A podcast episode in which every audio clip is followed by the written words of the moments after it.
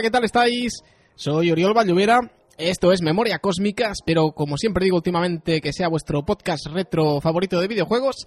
Y si no, pues vamos a intentarlo, porque hoy venimos otra vez con un tema, yo creo, de estos diferentes, originales, un poco más light. Sobre todo porque el próximo que se va a venir después de esto va a ser bastante épico y fue bastante largo y, interesante.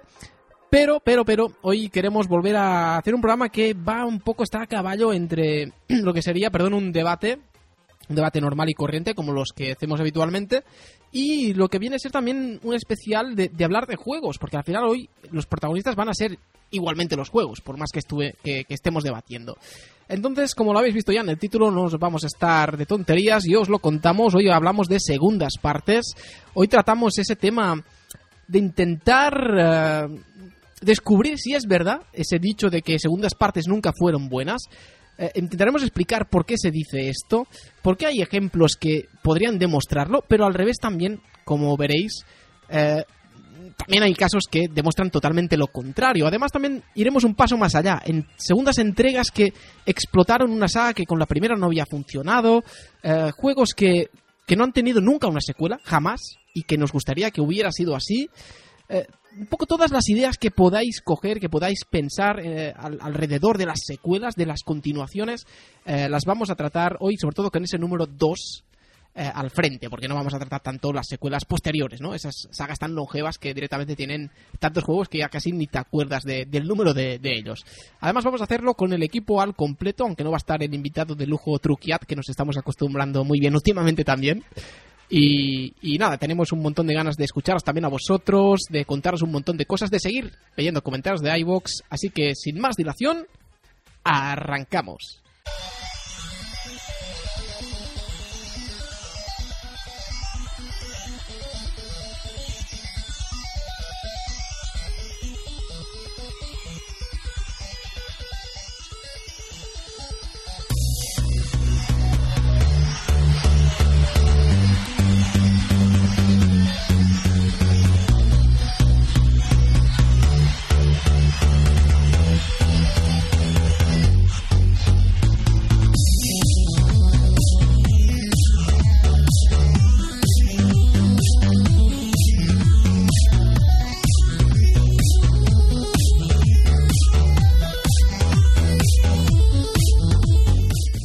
Dejado respirar un poquito más este Phantom que no deja nunca de gustarme por más veces que lo escucho. Pero vamos a saludar a Rubén Sevilla. Rubén, buenos días, buenas tardes, buenas noches, ¿cómo estás?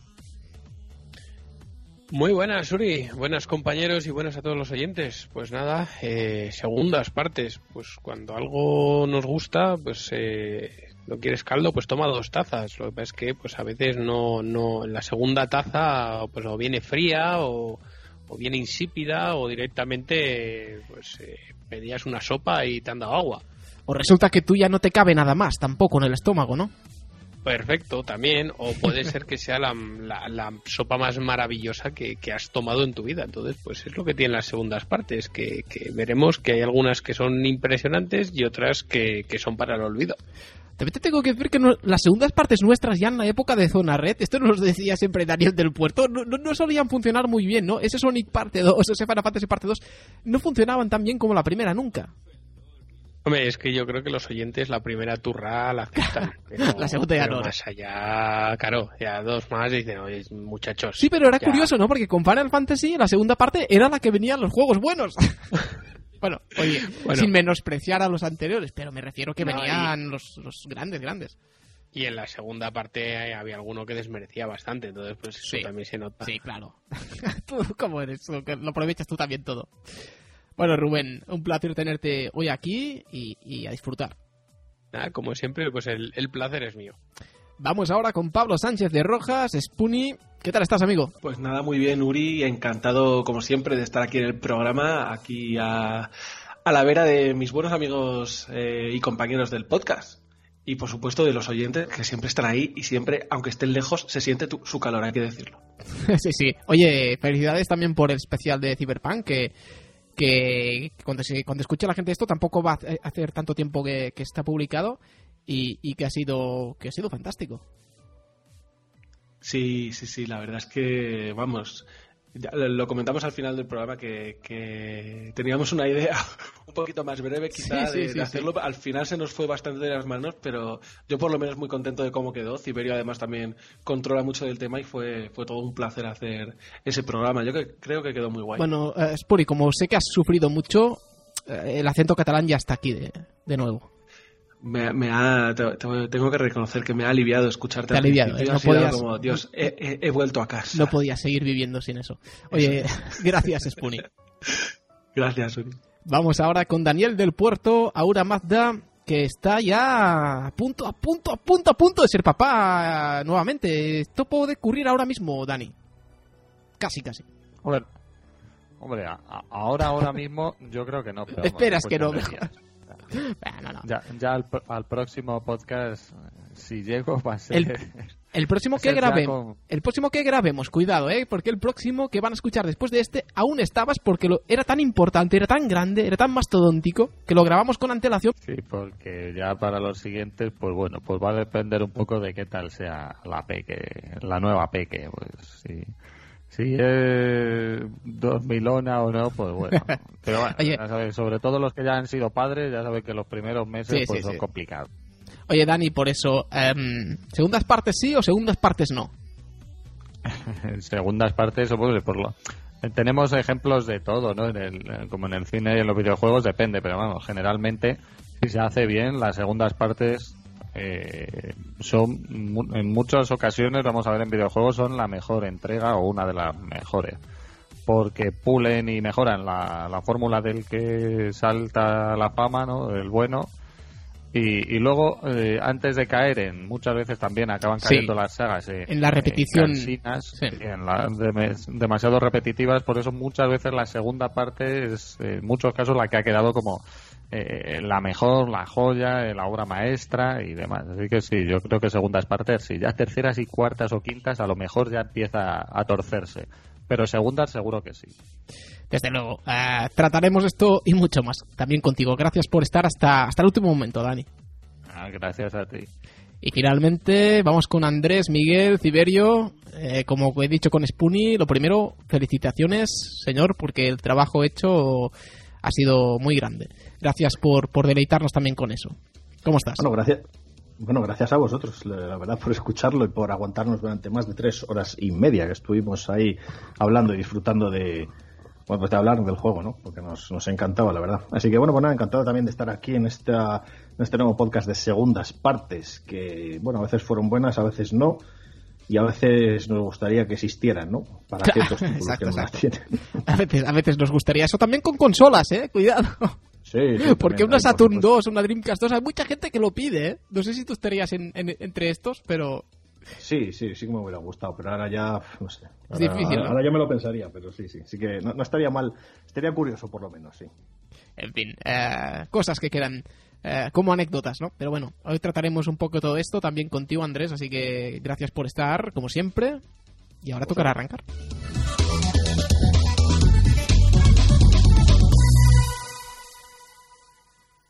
Pues nada, creo que, que como siempre al principio lo que hay que hacer es poneros un poco más en contexto, no tanto de la idea principal que creo que ha quedado más que clara, sino sobre todo un poco los motivos por los cuales en el momento en el que ya dijimos de tratar este tema, que creo que la primera vez que se habló sobre la posibilidad de hacer este programa eh, ha pasado mucho tiempo en realidad. No sé si fue incluso Spoonie el que dijo la primera vez el tema, pero yo por lo menos cuando he pensado en él lo he hecho mucho desde el punto de vista de que de pensar el por qué eh, existe de alguna forma ese, ese dicho, ¿no? sea más o menos acertado de que las segundas partes pues no a veces pues tendrían que estar prohibidas o que no son muy buenas o y a veces yo creo que eso tanto cuando se dice esto como cuando podemos demostrar lo contrario o sea independientemente del caso en concreto creo que esto pasa porque de alguna forma hay productos que aquí yo creo que la clave la ha dado un poco Dani cuando ha comentado que las segundas partes muchas veces pulen. Pues que incluso en esos casos, cuando digamos que es un más y mejor, cuando el producto es mejor que el primero, muchas veces ocurre que también hay gente que en ese mismo momento puede ver la otra cara de la moneda. Es decir, puede pensar, hubiera preferido algo nuevo. Hubiera preferido la misma saga si quieres, personajes, historia, ambientación, posibilidades, pero con una jugada diferente, una perspectiva diferente, como por ejemplo hace Final Fantasy con las entregas numeradas. Luego también puede haber otra gente que le pasa al revés. Em, le gusta tanto esa fórmula que justamente está encantadísimo cuando llega un más y mejor de eso, o un parecido a eso. Y luego también esta gente que directamente, independientemente de si le va o no le va, que se cambie o no se cambie, eh, gente que directamente piensa, hubiera preferido que, que ese creativo, que esa empresa, que esa compañía hubiera sacado una IP nueva o un producto nuevo. Y al final todos tenemos razón, creo, cuando argumentamos esto en función de que al final no hay nada mejor o peor, sino que son cosas diferentes. Excepto, y como veremos hoy, sí hay casos en los que es flagrante, ¿no? por calidad, por el contraste, por pues eh, la diferencia entre unos y otros, que esto ha pasado. De hecho, incluso ha habido sagas que de alguna forma se han terminado con la segunda entrega. Eso también ha, ha ocurrido. O simplemente los que han superado claramente el original. Hay ejemplos de todo, pero yo sí que quería indagar un poco en ese fenómeno porque al final, como decía, aquí todos podemos llegar a tener razón en cuanto a que em, al final son perspectivas diferentes. La cuestión el tema está en lo que finalmente ha transcurrido en la historia, ¿no? Eh, por poner un ejemplo, ¿qué habría pasado si, si Fumito Ueda hubiera decidido hacer un ICO 2 en su momento? Pues a lo mejor no habría existido Shadow of the Colossus. Pero a lo mejor ICO 2 habría sido muy bueno, o no, no lo sé. ¿Qué habría pasado si Final Fantasy hubiera sido cada entrega una continuidad del anterior? Y no eh, un juego completamente nuevo. Mm, todas estas cosas nos las podemos plantear y creo que son apasionantes y por ahí van a ir los tiros eh, donde, como he dicho antes, sin embargo, eh, los protagonistas van a ser evidentemente los juegos. Voy a preguntarles a mis compañeros, como siempre hacemos esa especie de ronda, más o menos rápida, pero una ronda con todos. Y creo que, que la pregunta que voy a hacer directamente es esto. Si tuvieras que poner en una balanza segundas partes o secuelas sí o no, ¿y por qué? Un poco. ¿Cuál sería vuestro resumen? Empezamos contigo, Rubén. Eh, pues, ¿por qué no? O sea, quiere decir, eh, sí que es verdad que, como he dicho antes en la introducción, o sea, lo, lo, poco gusta y lo mucho cansa, pero hasta qué punto podemos saturar a una persona con una segunda parte si sale con, con, cierto espacio y sobre todo ese buen trabajo por detrás y encima intenta eh, ofrecer, por lo menos ofrecer lo mismo o intentar implementar nuevas mecánicas que sean interesantes, yo, yo creo que, es algo que es bastante interesante. Ahora, eh, sí que es una pena, como has dicho, que, si todo el mundo decidiéramos coger y hacer una segunda parte y ser totalmente continuistas, perdón, y luego una tercera luego una cuarta, pues el género, el, el videojuego perdería muchísimo, porque al final pues hay hay algunas eh, compañías que se atreven a sacar productos nuevos cada dos por tres y oye, algunos les salen bien, otros les salen mal, pero por lo menos eso, no buscan una fórmula que, esté totalmente estancada y que, y que no ofrezca realmente más. Pero vamos, que por otra parte, si nos fijamos en los juegos más vendidos, eh, no son segundas partes, son vigésimo quintas partes de más de lo mismo y ahí siguen en, en lo más, eh, en el top de, las ventas. Así que tampoco sé si nuestra opinión aquí realmente va a ser muy, eh, muy representativa de lo que es el mundillo de la industria del videojuego. Yo sí que soy partidario y más cuando un juego te cautiva y un juego te llena, te marca mucho, pues que te saquen, aunque sea con otro enfoque, pero que te saquen más contenido de eso, eh, lo veo perfecto. Ahora, que quieres hacer borrón y cuenta nueva y darme otra cosa, pues mientras lo hagas de la misma calidad de esto que me has dado al principio y que, y que estoy tan contento, pues sigo igual encantado. Me ha gustado lo que, lo que comentas, ¿eh? porque has tocado ahí algunos temas interesantes. Tú has dicho siempre cuando salgan con, con cierto tiempo de margen, es que esto también es polémico, porque pueden salir con poco tiempo de margen y ser una copia de lo anterior, y no quiero citar, yo qué sé, pues tampoco quiero decir nombres, ¿no? Pero hay sagas que todos sabemos que son anuales y que no cambian muchas cosas. Vamos a decir incluso, si queréis, juegos deportivos. Eh, pero puede pasar lo contrario. Fijaos en Crash Bandicoot. ¿Cuánto tiempo pasaba entre el 1, el 2 y entre el 2 y el 3? Y yo no creo que saliera muy, mal eso. Así que el tema ya digo que da para mucho debate. Vamos a ver qué, qué opina Pablo. Bueno, yo esto, esta ronda rápida, no sé, no sé la verdad cómo la veo porque hay muchos melones abiertos, muchos melones sí, sí, Lo, ves, ¿eh? eso también lo echabas de menos. Yo eh, me he puesto las pilas aquí, ¿eh? Sí, sí, totalmente, totalmente. Y, yo pido perdón de antemano porque me va a ser un poco complicado ordenar mis ideas en este tema, pero bueno, yo creo que ya, como, como decís, se, se van tocando temas interesantes y para mí una de las claves está en algo que has dicho tú, Uri. Y, bueno, es en el hecho de que, de que bueno, todos tenéis razón, has mencionado, ¿no? Y en, cierto sentido, todas las opiniones son válidas y al final, eh, pues es una cuestión de gustos muchas veces y tanto aquel que prefiere eh, pues seguir viviendo nuevas experiencias con los personajes que ya conocen, los universos que le son familiares y que ya le son atractivos y, y este tipo de cosas, pues también hay gente que prefiere simplemente la novedad y prefiere, una vez ya vivido una historia, pues aparcarla, dejarla ahí, la historia se queda tal cual, como se parece un poquito, me recuerda al debate de los remakes también, ¿no? En cierto sentido, sí, dejar ahí el original y que no me lo toquen.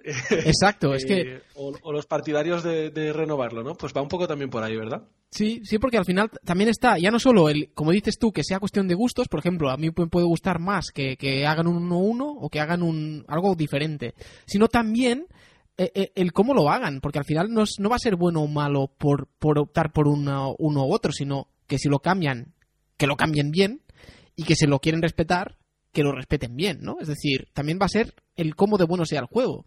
Eh, al final, y, yo justo con eso quería acabar, con esto que me has robado, Uri, me has quitado de la, Perdón, perdón. Eh, al final lo importante es que, salgan juegos buenos, yo creo, y, queda un poco en segundo plano si ese juego eh, pues es una segunda parte, una tercera parte, o si es original. Porque por mucho que sea original, si los personajes no son carismáticos, el mundo está poco trabajado y la historia es predecible, pues, pues no nos va a gustar. Y igualmente, si es una segunda parte que se basa en, algo ya conocido, eh, pero que de alguna manera sabe reinventarse a sí, a sí, mismo, sorprender, o incluso no ya eso, sino pues dar más y mejor, que también es algo que hemos mencionado, de, de lo que ya nos ha emocionado y nos ha llegado a, a, encantar en su momento, pues, pues bienvenido sea, ¿no? Entonces, la clave está un poco ahí, yo creo, en que, en que el juego que salga sea bueno. Claro, es complicado saber eh, de antemano y yo creo que ahí ya entran muchos intereses más que creativos, muchas veces intereses corporativos comerciales, ¿no? En, el hecho de, apostar por IPs que ya, que ya hayan sido sostenidas por un cierto volumen de ventas, ¿no? Pero, al final lo que los jugones nos interesa es que el juego sea bueno y punto. Sí, pero ahí también está también el, bonito debate, como dices tú, tiene mucho que ver también con los remakes, ¿no? Que está el bonito debate de... Mm, de hasta qué punto también sagas que, que podrían entrar en ese en ese es que hay algunas que no quiero mencionarlas porque no parezca un desprecio, ¿vale? Pero yo creo que mucha gente se las puede imaginar, pero pero que se pueden entrar en esa comodidad de hacer lo mismo cada año y hay otras que pueden acabar teniendo muchas críticas justamente por lo contrario, como pueden ser Final Fantasy o Resident Evil, por ejemplo, por citar dos, que a lo largo de sus entregas numeradas han hecho entregas que no tienen nada que ver con otras y a unos les ha gustado menos, a otros les ha gustado más, pero todos ellos han tenido gente muy interesada en el juego. Bueno, y, siempre luego está el típico de, no, es que eso no es un Final Fantasy. Ya, o no es un Resident Evil, es lo mismo. O, no es un Resident Evil, ¿verdad?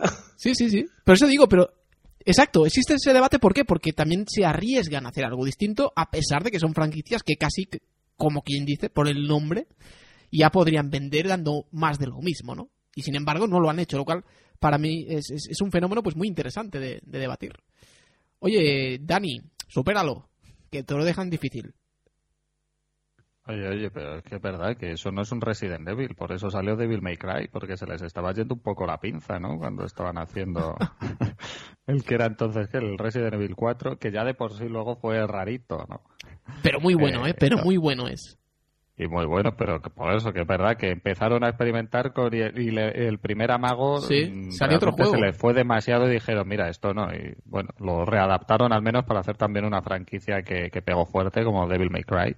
Sí. Pero que, bueno, sí, es verdad que a veces en segundas partes ya, lo que he dicho antes, ¿no? Ya cuando se empieza a rizar un poco más la, la saga, y, se intenta ir más allá, pues bueno, pues en este caso parece que se fueron demasiado allá y, les salió algo que tuvieron que, cortar, empezar de cero, pero al menos pudieron reutilizar para para otro título, ¿no? Pero yo vuelvo un poco a esa idea, ¿no? Segundas partes sí, a mí sí que me gusta, sobre todo eso, las segundas partes cuando todavía no está muy muy machacada la fórmula, eso, un poco como, como mencionábamos, ¿no? El más y mejor. Si, si te queda muy buen sabor de boca de una primera experiencia con un título, eh, cuando, cuando ves que hacen una continuación y, y que realmente te ofrece precisamente eso, más de lo mismo, pero añadiendo algo que, pues, pues que termina de, pulir lo que, lo que en el otro no, o se echaba en falta en el anterior haber dicho, esto podían haber puesto, así cosillas que generalmente son secundarias, pero que, que terminan de redondear la fórmula. Esto lo, lo, hemos visto en muchos juegos, ¿no? Como alguna pequeña opción, siendo más o menos la misma, eh, la misma jugabilidad, ¿no? La misma propuesta. Varía un poco, pues probablemente personajes, argumento y demás, pero, pero la fórmula sigue siendo la misma, solo que eso, las cosas que luego cuando una vez lo juegas te das cuenta de que podías haber hecho o que esto quedaba mejor de la otra forma, yo creo que ya no solo los jugadores, sino los propios creadores se dan cuenta y, luego para esas segundas partes por eso tienden a estar un poquito mejor, ¿no? Porque no, estoy hablando de generalizando, ¿no? Hay casos que no, pero en, sobre todo en los que podamos tener en el recuerdo de grandes segundas partes, yo creo que lo principal es eso, que ofrecen la misma fórmula, mejorando aquello en lo que podía cojear o estar un poquito menos bien la, la anterior entrega y, y, claro, sale un producto redondo. Luego ya cuando se empieza a prolongar en exceso, pues, pues no quiere decir que vayan a salir malas, pero ya sí que es cierto que puedes caer en, en problemas de, de, de, ser repetitivo, ¿no? A la propia Resident Evil le pasó, ¿no? Cuando salió el 3, el 0 y demás, esa fórmula eh, tradicional, pues empezó, para mucha gente empezó a estar bastante quemada y de ahí que, pues eso, empezasen a, a plantearse un cambio de rumbo en la saga que, que le ha llevado, bueno, pues eso, pues empezó con Resident Evil 4 y ha seguido con todos los demás, ¿no? Bueno, y, eh, yo creo que termina bueno, con pues- el 6 y vuelve a empezar con el 7, ¿eh? Que eso es otra, Sí. Otra historia. No solo por el tema de la primera persona, sino porque vuelve también un poco a un estilo que cree, yo creo que mez- crea un equilibrio entre las dos facetas, que es algo que también tenía un poco el primer Revelations. Y ya está. Aquí- Hasta aquí el off topic, ¿eh? Pero que creo que es una saga que me apasiona, ya lo sabéis, y, y quería comentarlo. Sí, por eso digo que eh, son cosas que hemos visto en otras en otra saga. Ahora estoy pensando en la otra gran saga de terror. Le pasó lo mismo, ¿no? Silent Hill tuvo un excelente comienzo, una prodigiosa segunda parte. Luego la tercera estuvo a buen nivel y con la cuarta ya se experimentó con algo que lo mismo, ¿no? Que quizás se, se, dice siempre que no iba a ser un Silent Hill y acabaron readaptándolo ahí y por eso dentro de la saga pues es un poquito raro, ¿no? Y, y, y lo mismo tiene sus sus defensores y sus detractores. Es lo que pasa muchas veces cuando la fórmula original se trastoca un poquito, ¿no? Pues que, pues que puedes acabar mm, molestando a, al personal, ¿no? También lo hemos visto en otros juegos eh, que además lo hicieron a primera, ¿no? Eh, Super Mario Bros. 2, eh, Zelda 2, Castlevania 2, ¿no? Hay varios ahí que ya el, si, el segundo juego ya cambiaba completamente o, o, por lo menos bastante, bastante. No era un, ma, un más y mejor, sino era un, una vuelta de tuerca, la mayoría de los casos siempre eh, han quedado como la, las ovejas negras o, cuanto menos los títulos más polémicos dentro de sus respectivas sagas. Pero bueno, también hay, hay ejemplos que vamos a tocar hoy muchos. ¿no? Yo creo que las segundas partes, por, por norma general, eh, son muy buenas. En, sobre todo eso, ¿no? En, en, las que han pasado a la historia precisamente porque han, han sabido sacar lo mejor del primer juego. Mm y, y a, sí, añadir sí. todo aquello que, que, muchas veces podrías decir mmm, nos ha faltaba faltado sí. esto o podíamos haber hecho esto para hacerlo pues o más dinámico o un poquito ¿no? todo eso se añade en el segundo y si luego la parte de tradicional de argumento de historia de control claro, todo claro, se claro. mantiene a buen nivel pues que claro consigues y, y a veces también a veces también segundas partes que gracias a, a, a, que la primera era en una época final de una generación y la segunda puede ser en la siguiente, también por temas tecnológicos se consiguen hacer cosas que antes no se podían hacer, ¿no? Como por ejemplo Metal Gear Solid 2. Sí, efectivamente, ¿no? O Silent Hill 2. Sí, sí. O, o- o Metal Gear Solid respecto a Metal Gear 2, que al final pues, no Claro, no claro, se pudiera, ¿no? sino que es, eh, como he dicho siempre, cuando lo hemos tratado en, en otras épocas, eh, Metal Gear Solid al final es una especie de remake de, Mm. de- no, no de la historia, pero sí de muchas situaciones jugables Exacto, que sí. planteaban en los demás juegos eh, en 2D. De hecho, yo creo que Metal Gear Solid sería como un reboot, pero que sigue la historia del anterior. Sí, algo así. Que es un poco como God of War de 2018. Yo creo que es un poco lo mismo. Es decir, lo que es es cambiar el concepto de juego, pero, pero el argumento es- es- transcurre después de los anteriores juegos. Creo que es algo también brillante eh, a nivel de, de- de sacar un producto nuevo sin tener que renunciar a todo ese lore que has creado y, y personajes y ambientación y argumento y demás. En fin, Andrés, eh, ilumíname. Hombre, la verdad es que la pregunta es un poco, no sé, es que si te gustan las segundas partes, hombre, yo, yo creo que sí. La verdad es que nos gustan bastante. De todas formas, en mi caso, yo creo que eh, hay ciertos juegos que yo creo que no lo necesitan. Por ejemplo, yo me ha venido a la cabeza Heavy Rain, pues a lo mejor no necesito un Heavy Rain 2.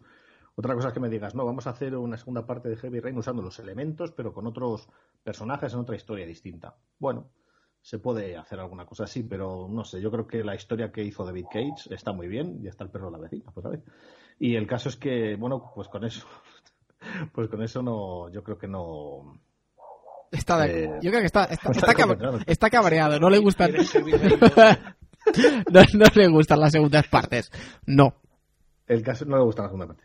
No, pero a ver, eh, ya digo, yo en mi caso Heavy Rain, pues no sé, yo creo que la historia está bien como está y yo creo que no es necesario.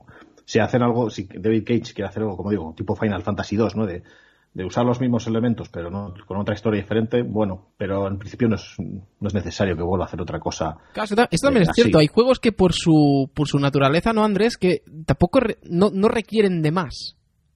Claro, con eso ya, con, con lo que tienes es suficiente. Yo creo que ahí es, ya es necesario. En otro caso, en otros casos, como por ejemplo, eh, bueno, como por ejemplo la saga Metal Gear, ¿no? Que es, buena idea, o sagas como Splinter Cell, pues hombre, sí que da pie a, pues, a muchas, eh, a, muchas secuelas, ¿no? A todas las que se quiera, en cierta medida, ¿no? Porque dices, al fin y al cabo, pues oye, no, no necesitamos tampoco ceñirnos a una historia suelta y ya está, ¿no? Pues un soldado es una persona, un mercenario, una persona que puede seguir eh, haciendo ciertas aventuras, ciertas misiones, o sea que no, no tendría sentido. Yo creo que es un poco en base a cómo es el juego en sí. Si realmente le puedes poner una secuela, si realmente la necesita y, y bueno, pues si realmente es, eh, si realmente estaría bien, ¿no? Si realmente sería, no digo necesario, pero, pero interesante. Luego hay juegos como, por ejemplo, pues, los juegos de estrategia, ¿no? Como los Total War o los juegos tipo, como los Civilization y demás, que sería casi más, o como los Gran Turismo en algunos casos, que sería casi más una actualización, ¿no? De lo Sí, que hay, ¿no? Porque sí, Gran sí. Turismo 2 es una actualización del 1, del 3 sería un avance con respecto al 2. Pero claro, que se, se, necesitarían pone, en se pone el número por, por seguir la saga, pero que realmente es como un juego nuevo. Sí, no, pero quiero decir que realmente la, sí, la necesitarían, sí que sería interesante una nueva secuela, precisamente por ese sentido, ¿no? Por, en el sentido de decir, oye, tenemos un mejor hardware, tenemos nuevas ideas para, para este juego, para este concepto. Pues oye, vamos a hacerlo porque es el momento adecuado. Yo creo que también es, es interesante las secuelas por ese, por ese motivo. Sí, sí, desde luego. Bueno, yo creo que ha quedado una exposición inicial bastante, bastante buena. Eh, eso de abrir melones que comentamos con Spoon, yo creo que para los oyentes ha quedado ya para que nos vayan escribiendo un montón de cosas. Y, recordad que podéis hacerlo tanto en iBox, en la descripción, bueno, en, en cualquier programa podéis, podéis escribir comentarios ahí. Y por supuesto también en nuestro grupo de Telegram, que podéis encontrar buscando Memoria Cósmica en Telegram. Tenéis también el, el link en, en nuestro perfil de Twitter. Y por supuesto en las descripciones de todos los programas de iBox también está el enlace. Así que dicho esto, creo que puede ser un buen momento para empezar a hablar de jueguitos. Estás escuchando Memoria Cósmica. Tu podcast de videojuegos retro. Y en eso estamos, en nuestro podcast de videojuegos retros, hablando de segundas partes, hablando de juegos que de alguna forma eh, también nos han marcado en unos casos casi podríamos decir nos han provocado pesadillas, en otros todo lo contrario, nos han gustado tanto que, que, queríamos también hacer un poco el programa. De hecho, la idea inicial realmente era la de desmontar el mito. Luego hemos visto que daba para mucho más, ¿no? Evidentemente. Pero, pero inicialmente sí que pensamos en muchos juegos que su segunda parte podría estar en el top 10 de videojuegos de la mejores de la historia por, por, mucha gente. Entonces, ya solamente por eso había, había motivos para hacerlo, ¿no? Pero bueno, vamos a empezarlo justamente con esa parte más negativa, sin ser ese, ese premio de que hicimos la broma con Rubén de lo importante es participar. Tampoco sería exactamente eso, porque se suponía que con estas segundas entregas mm, se estaba hablando de juegos muy potentes, de sagas importantes. Y vamos a tratar algunos que aquí hay dos vertientes. Por un lado, lo que vendría a ser un juego que realmente la segunda parte es mucho peor que la anterior, que no son tantos, por lo menos por mi parte.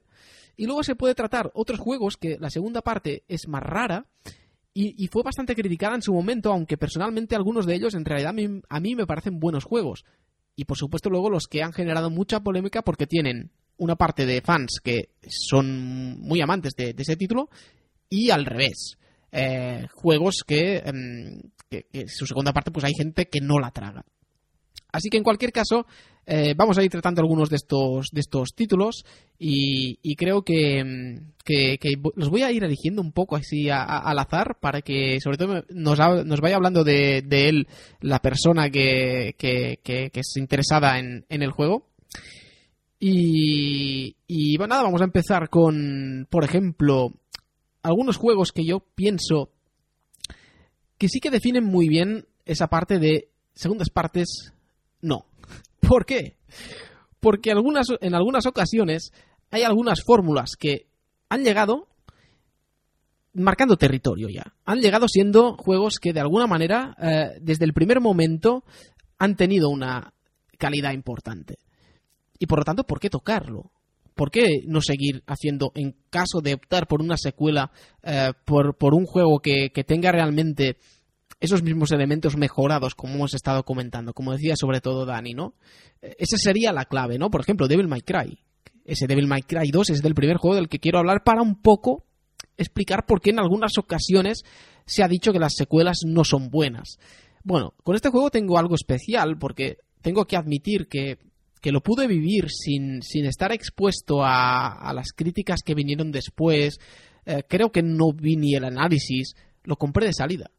Eh, me acordaré, bueno, lo compramos con mi hermano de salida. Me acordaré siempre porque es un juego que el primero nos gustó una barbaridad. Creo que de la época de Play 2, como he comentado en alguna ocasión, junto con Jack and Daxter, fue de esos primeros juegos de la consola que pensé, la generación ya está sentada ese es el tipo de juego que no podía jugar en Play 1 y que quiero jugar en esta nueva consola.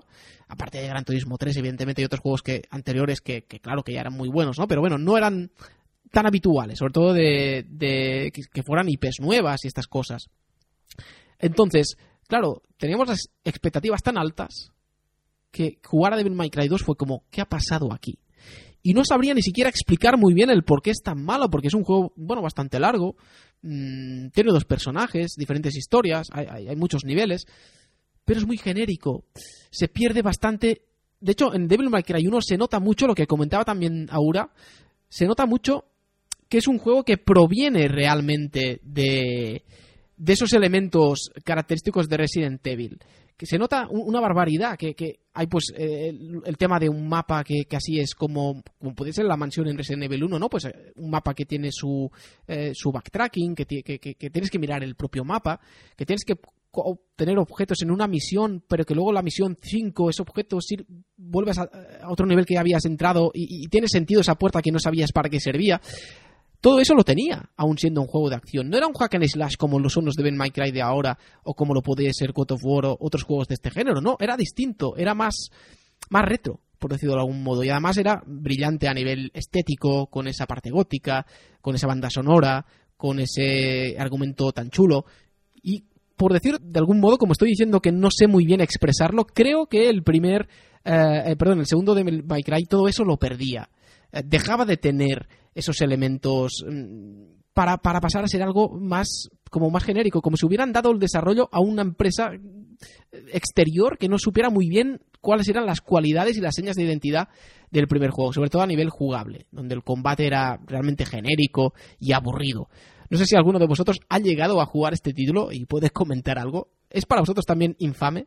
Nah, yo no sé los compañeros Uri, pero yo no lo llegué a jugar. Además es un caso curioso porque el primero sí que sí que lo jugué y me gustó un montón. Lo que pasa es que no llegué a completarlo y el segundo, pese a que me lo compré y, y lo tenía ahí en, en, la estantería, pues esperando a completar el primero, nunca llegué a, a meterlo en la consola por eso, ¿no? Solo por el hecho de que, de que no había llegado a pasarme el primero y, y, lo había dejado bastante avanzado, pero fíjate que me encontré con uno de estos jefes que se me atragantó y me quedé sin probar. El segundo no me perdí mucho por lo que cuentas. Claro, yo, a ver, tengo que admitir que no es que sea un juego malo, es que en este caso son, es uno de esos en los que las comparaciones son odiosas.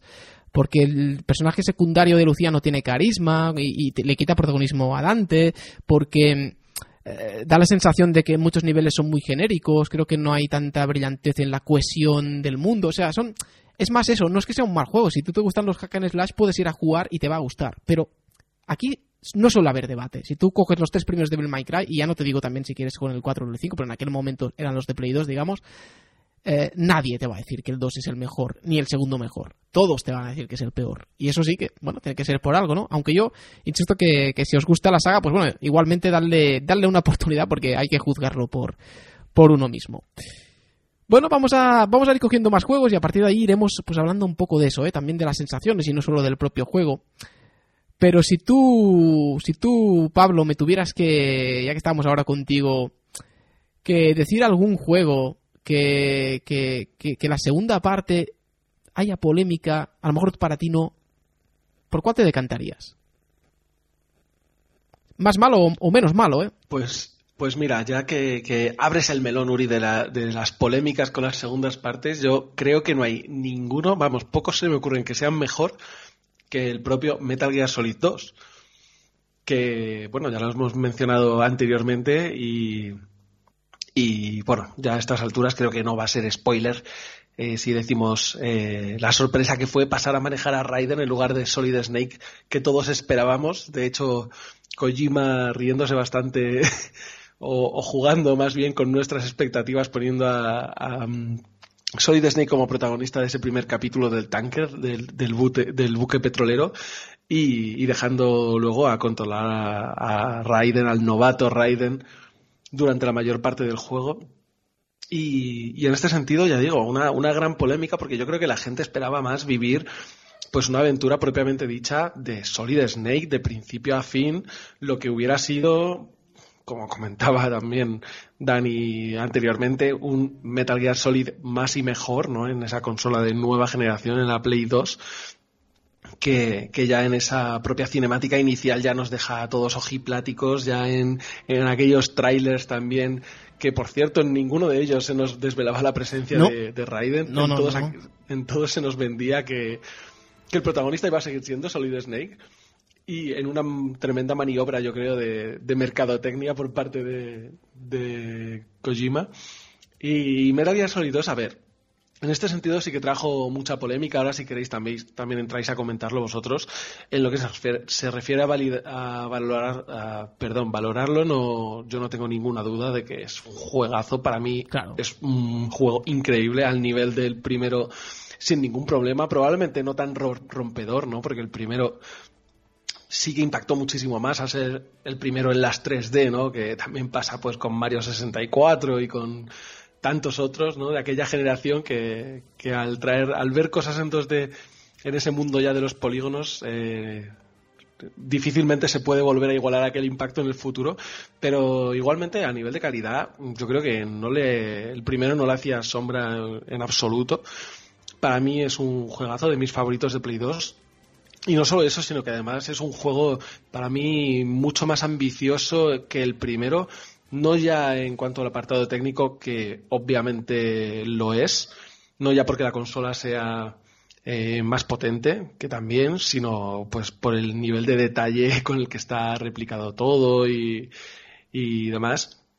Pero es que luego a nivel argumental y a nivel eh, narrativo tiene tantas capas eh, y se puede analizar de tantas y tantas de, de maneras que incluso hoy sí que incluso hoy en día pues acabas leyendo artículos y y análisis de gente que lo desgrana un poquito más y que te da un detalle, una interpretación que tú no habías visto Sí. y, y te empiezan a encajar todas las cosas. eh, Sí, que sí, a, mí, sí. a mí no sé, a mí me, me parece fascinante. Es la que, verdad. es que este yo creo que es el ejemplo perfecto, y por eso vamos a ir metiendo ejemplos diferentes con cada juego que hablemos, de, del típico, la típica segunda parte que no se puede discutir como juego, pero que sí que ha sido discutido eh, por otras razones, ¿no? O por, o, por, o por lo que tú esperabas, las expectativas que tenías, por cosas que conllevaban polémica, y este sí que quiero tratarlo, porque no sé si aquí, aquí lo hemos jugado todos, y, y me gustaría eh, que ahora entrad indiscriminadamente Rubén, Dani, Tiberio, quien, quien sea, porque hay diferentes partes. Yo, por ejemplo, en mi caso sí que es cierto que a nivel, a nivel argumental es un... a mí me encanta, porque yo, yo siempre he tenido también un poco esas lecturas que van más allá ¿no? de lo que te cuenta el propio juego, con posibles mm, pues, similitudes con la, con la realidad, aunque te dicen que evidentemente que es ficción, o sea, cosas de este tipo que a mí me encantan. Pero, pero sí que es cierto que a nivel argumental a mí el primer Metal Gear Solid me parece lo mejor, lo mejor que hay. Eh, como dice siempre Dani, es un juego cerrado, eh, con su argumento que no necesita de nada más. Es buenísimo justamente por eso, es una película perfecta. Y es cierto que eso, juntamente con el tema del doblaje, que aquí se pierde ese mítico doblaje en castellano, empezando por el propio Snake, aunque tengo que decir que soy muy amante también de David Hayter, pero, pero no es lo mismo, ¿no? A mí sí que me hizo un poco de... Ah, qué rabia. Lo de Raiden no me afectó tanto, tengo que decir la verdad. Pero, pero eso sí, y el tema de que todo fuera una simulación de esta, esta historia, sin entrar en más detalles, pero bueno, creo que hablando de Metal Gear Solid 2, si decir esto no, tampoco pasa nada. Eh, tampoco no me no me acabó de, de gustar el hecho de que se repitieran cosas, ¿no? Aunque fueran distintas, que se repitieran muchas historias. Sin embargo, sí, sí, sí, ahora me comentas, pero sin embargo, en la parte jugable, Andrés, es que no creo que haya un Metal Gear Solid mejor que eso, y lo digo con la mano en el corazón. No hay ningún otro Metal Gear Solid Hombre, que me haya divertido tanto, el 5 quizás, pero es que no.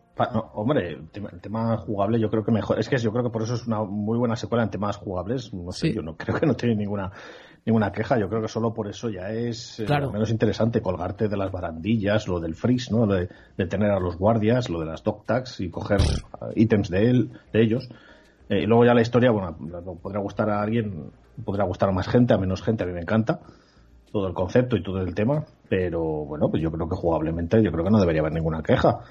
Mm, además es una saga que ha ido creciendo por- jugablemente, yo creo, pues en la tercera parte incluso podríamos decir que también supera en parte por lo menos a, al 2, porque tiene más mecánicas. El 4 de hecho eh, quita ciertas de esas mecánicas, y, aunque mejora los controles en cierto sentido, pero no sé, yo creo que sí que la segunda parte de Metal Gear Solid, yo creo que me, me parece una eh, segunda parte de, vamos, de pleno derecho. Me parece de las mejores segundas partes que hay. También es verdad que es uno de mis juegos favoritos de todos los tiempos. Ta- También no soy, No, no, es que- soy imparcial aquí, Eh, pero bueno. yo, yo tampoco en ese sentido, es que a mí jugablemente, ya te digo, quizás el 5 por, por, por ofrecer tanto, pero a mí es que el, el que más me gusta, si, si tengo que pensar en rejugar uno únicamente en la jugabilidad, es Metal Gear Solid 2, siempre. O sea, indiscutiblemente. No sé si Rubén o Dani tienen un punto de vista distinto o más crítico en cuanto a la pequeña decepción con respecto al juego original. No lo sé. Mm, a ver, más que más crítico, menos crítico, yo creo que tengo un punto de vista que coincide en muchas partes, pero en otras es igual un poco más diferente. Yo creo que con Metal Gear Solid 2 hubo eh, una, un efecto pataleta importante por parte de los jugadores, yo me incluyo, porque yo creo que lo que esperábamos era más aventuras de, de, de Solid Snake y, y no nos lo dieron. Entonces, pues al final eso te sienta relativamente mal y más cuando te han metido el tank, el, el, el barco, que, que, es precioso, que es, que es espectacular. O sea, es, son posiblemente eh, media la, la, mejor media hora que, que, pudo dar para mí personalmente una de las mejores medias horas que me dio PlayStation 2 luego ya pues viene Raiden y, y, se desbarata todo pero por, por eso por lo que estoy diciendo por, un poco más por pataleta que otra cosa. Luego sí que es verdad que a mí personalmente creo que es un juego que argumentalmente me encanta eh, argumentalmente me encanta porque lo he jugado años más tarde y he entendido muchas cosas que en aquel claro. momento con 10 años no entendía eh, creo que es una historia mucho más profunda, mucho más actual. Hay gente que está empezando a hacer guiños a, de lo que vaticina a Metal Gear Solid a lo que Metal Gear Solid 2 a lo que está ocurriendo ahora, sobre todo con todo el tema, toda la polémica norteamericana, etcétera, todo el tema mm. político, eh, pero sí que tiene, yo creo que tiene algunos algunos lastres que, que, yo creo que son importantes reseñar. Por ejemplo, que todo el pixel sea tan clónico. Fatman eh, no es un clon.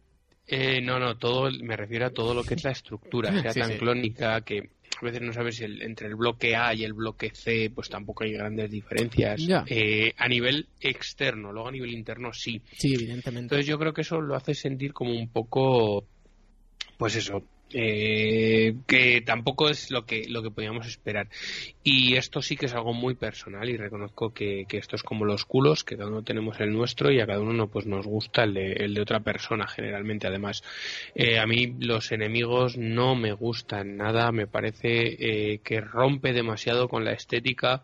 Luego te pones a mirarlo un poco objetivamente y dices a ver los del uno tampoco es que fueran todos soldados genomas sabes que menos Sniper Wolf que es la única que va un poco más de con esa estética estética militar, el resto, pues entre el, eh, entre el loco que, lleva una katana, el de la máscara. Sí, no, a ver, lo digo de buen rollo, ¿eh? pero me refiero que, que, criticamos mucho. Yo soy el primero crítico a Fatman, soy el eh, que, Me encanta Fatman, lo siento. Y lo sé, y, realmente digo, es que este tío no pinta nada, unos patines, el gordo por ahí dando. Pero luego dices, a ver, vamos a ver, que te has estado pegando al Vulcan Raven, que, que no sé, que para meterse en el tanque tiene que utilizar un abrelatas, ¿sabes? son, son enemigos que, que dentro del contexto. Raven, por eso, eh. Sí, dentro del contexto, eh, yo creo que en el 1, igual por ser mi primer Metal Gear, le cogí muchísimo más cariño. Eh, que como por ejemplo le escogí en el 2 y en el 3, por ejemplo, eh, me ocurre algo similar. Yo a los del 3 les he cogido mucho cariño porque para mí, para mi gusto, eh, a mi impresión, creo que están mucho más eh, cohesionados con el, con el ambiente, con, el, con la selva, con lo que es el, el hecho de, del juego que por ejemplo pues los del 2 a mí los del 2 es que me sacan totalmente de contexto pero es algo muy personal el resto Raiden, ¿eh? Raiden es una amenaza. Raiden puede decir lo que quiera, pero la base que tiene Raiden y cómo manejan todo lo que tiene que ver con claro. y ojo que he dicho todo lo que tiene que ver, por no decir otra cosa que todos sabemos, yo creo que es, eh, es un juego que, que, es un menospreciado eterno. Hmm. Yo reconozco y vuelvo a repetir que soy el primero que lo hizo en su momento, pero según lo he ido jugando más veces he dicho, ostras, eh, ¿por qué fui tan tonto en su momento y qué bueno es? Menos Fatman. Oye, Dani, te, te, te, queda, tu, tu, queda tu opinión, vamos, para escuchar. Pues mira, yo, yo voy a secundar mucho las palabras de Rubén. Yo, también fue un juego que en su momento me decepcionó un poco, por, sobre todo por lo que yo creo que nos pasó a muchos, que te pone el caramelito de, de Solid Snake y enseguida se acaba, casi como hay una pequeña demo de, de las funciones del juego y luego el juego en sí es Raiden, ¿no? Y entonces, y te queda esa cosita de, de ¿por qué no podía haber sido al revés, no? La misión del barco, la de Raiden, y bueno, presenta un personaje nuevo, pero luego todo lo demás con, con Snake, ¿no? Pero es verdad que es un juego que si lo juegas pasado el tiempo y sobre todo ya sin tanto prejuicio de, inicial de, esos cambios, es un juego que gana muchos enteros. Es verdad que yo también soy mucho de que quizás sus, sus enemigos pierden parte del carisma que tienen sobre todo los del 1 y, y también estoy de acuerdo que los del 3 también porque vuelven a ser diferentes, pero, pero en general es un juego, es una segunda parte que en su momento tal vez no tuvo el reconocimiento que, que, merecía a nivel sobre todo de argumental, ¿no? Porque es evidente que a nivel gráfico y de y de jugabilidad y de, y de um, cosas que ofrecía, la verdad es que era espectacular. Pero es verdad que con lo bueno que era argumentalmente el primero, quizá um, al principio, sobre todo el cambio de, personaje protagonista, yo creo que nubló la, vista a muchos eh, y, hombre, yo sigo pensando que como Metal Gear Solid 1 ninguno, ¿no? Es, es brutal. Pero, pero el 2 no es tan malo como quizá eh, quedó un poco en el ambiente argumentalmente, siempre digo, ¿no? Porque visualmente es, un portento. Y, nada, yo creo que es, es un juego que, que como le pasa a veces a algunas películas o incluso algunos libros, ganan mucho con la segunda visión ¿no? o, o lectura pues aquí igual, gana, gana enteros cuanto más lo juegas y vas viendo o enlazando mejor y, demás, todo lo que has vivido, además si has jugado otros. Yo creo que es un, un título que, que gana enteros, pero es verdad que como segunda parte, en su momento, pues cuanto menos resultó algo polémica, ¿no? Sobre todo también por lo que habéis comentado, ¿no? Que Kojima, como, como es, cada vez que había trailers, no aquel tráiler espectacular de, yo no me acuerdo qué año fue, el 2000, 2000 o 2001, por ahí, cuando cuando lo presentaron que fuera espectacular, claro, Raiden no aparece en ningún sitio pero, se, lo, sacó de la chistera básicamente ¿no? solo eso sino que había trailers que tenían secuencias que directamente no estaban en el juego ah sí sí sí, sí con, el buque petrolero hundiéndose y Snake como corriendo por los pasillos eso, eh, eh, eso también pasaba con, con un vídeo del primer Metal Gear ¿eh? que podía que metías ahí C4 infinitos eso no fue por lo del el 11S, que el juego estaba a punto de salir y tuvieron ah. que censurar varias escenas o algo así. No lo sé.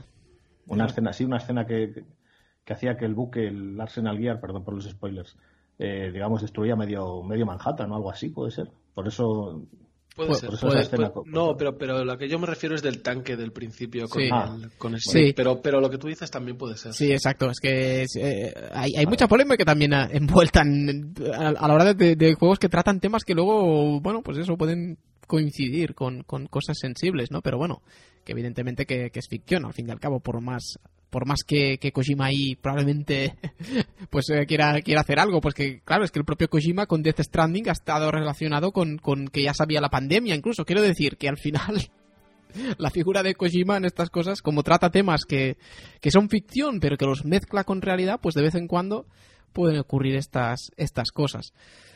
En fin, un día de estos hablaremos más en profundidad de Metal Gear Solid 2 porque creo que haríamos un programa solo de esto y evidentemente no puede ser. Así que ahora quiero cambiar, pero no del todo, porque de alguna forma nos quedamos en la... Yo creo que de alguna manera nos quedamos igualmente en, en, el sigilo. Y le voy a pedir a Andrés que me hable de Deus Ex, de Invisible War en este caso, que también podría ser una de esas secuelas que es tan bueno el original, es tan tan bueno, creo un poco como el Devil May Cry que yo comentaba, que no es que la segunda sea infame, sino simplemente que la diferencia se nota. Sí, lo malo de que tiene, lo malo que tiene Deus Ex Invisible War no es que sea un mal juego de por sí, tiene más o menos los mismos elementos que, el Deus Ex 1. Eh, pues eso, SideQuest, sus, sus misiones, sus, eh, su historia principal, por supuesto, con conspiraciones y todo el rollo, sus varios finales y su final oculto, además. Eh, no sé, tiene cosas que están muy bien, en definitiva. Es verdad que tiene muchas simplificaciones con respecto al original, porque eh, se pensó para, para, su salida en Xbox.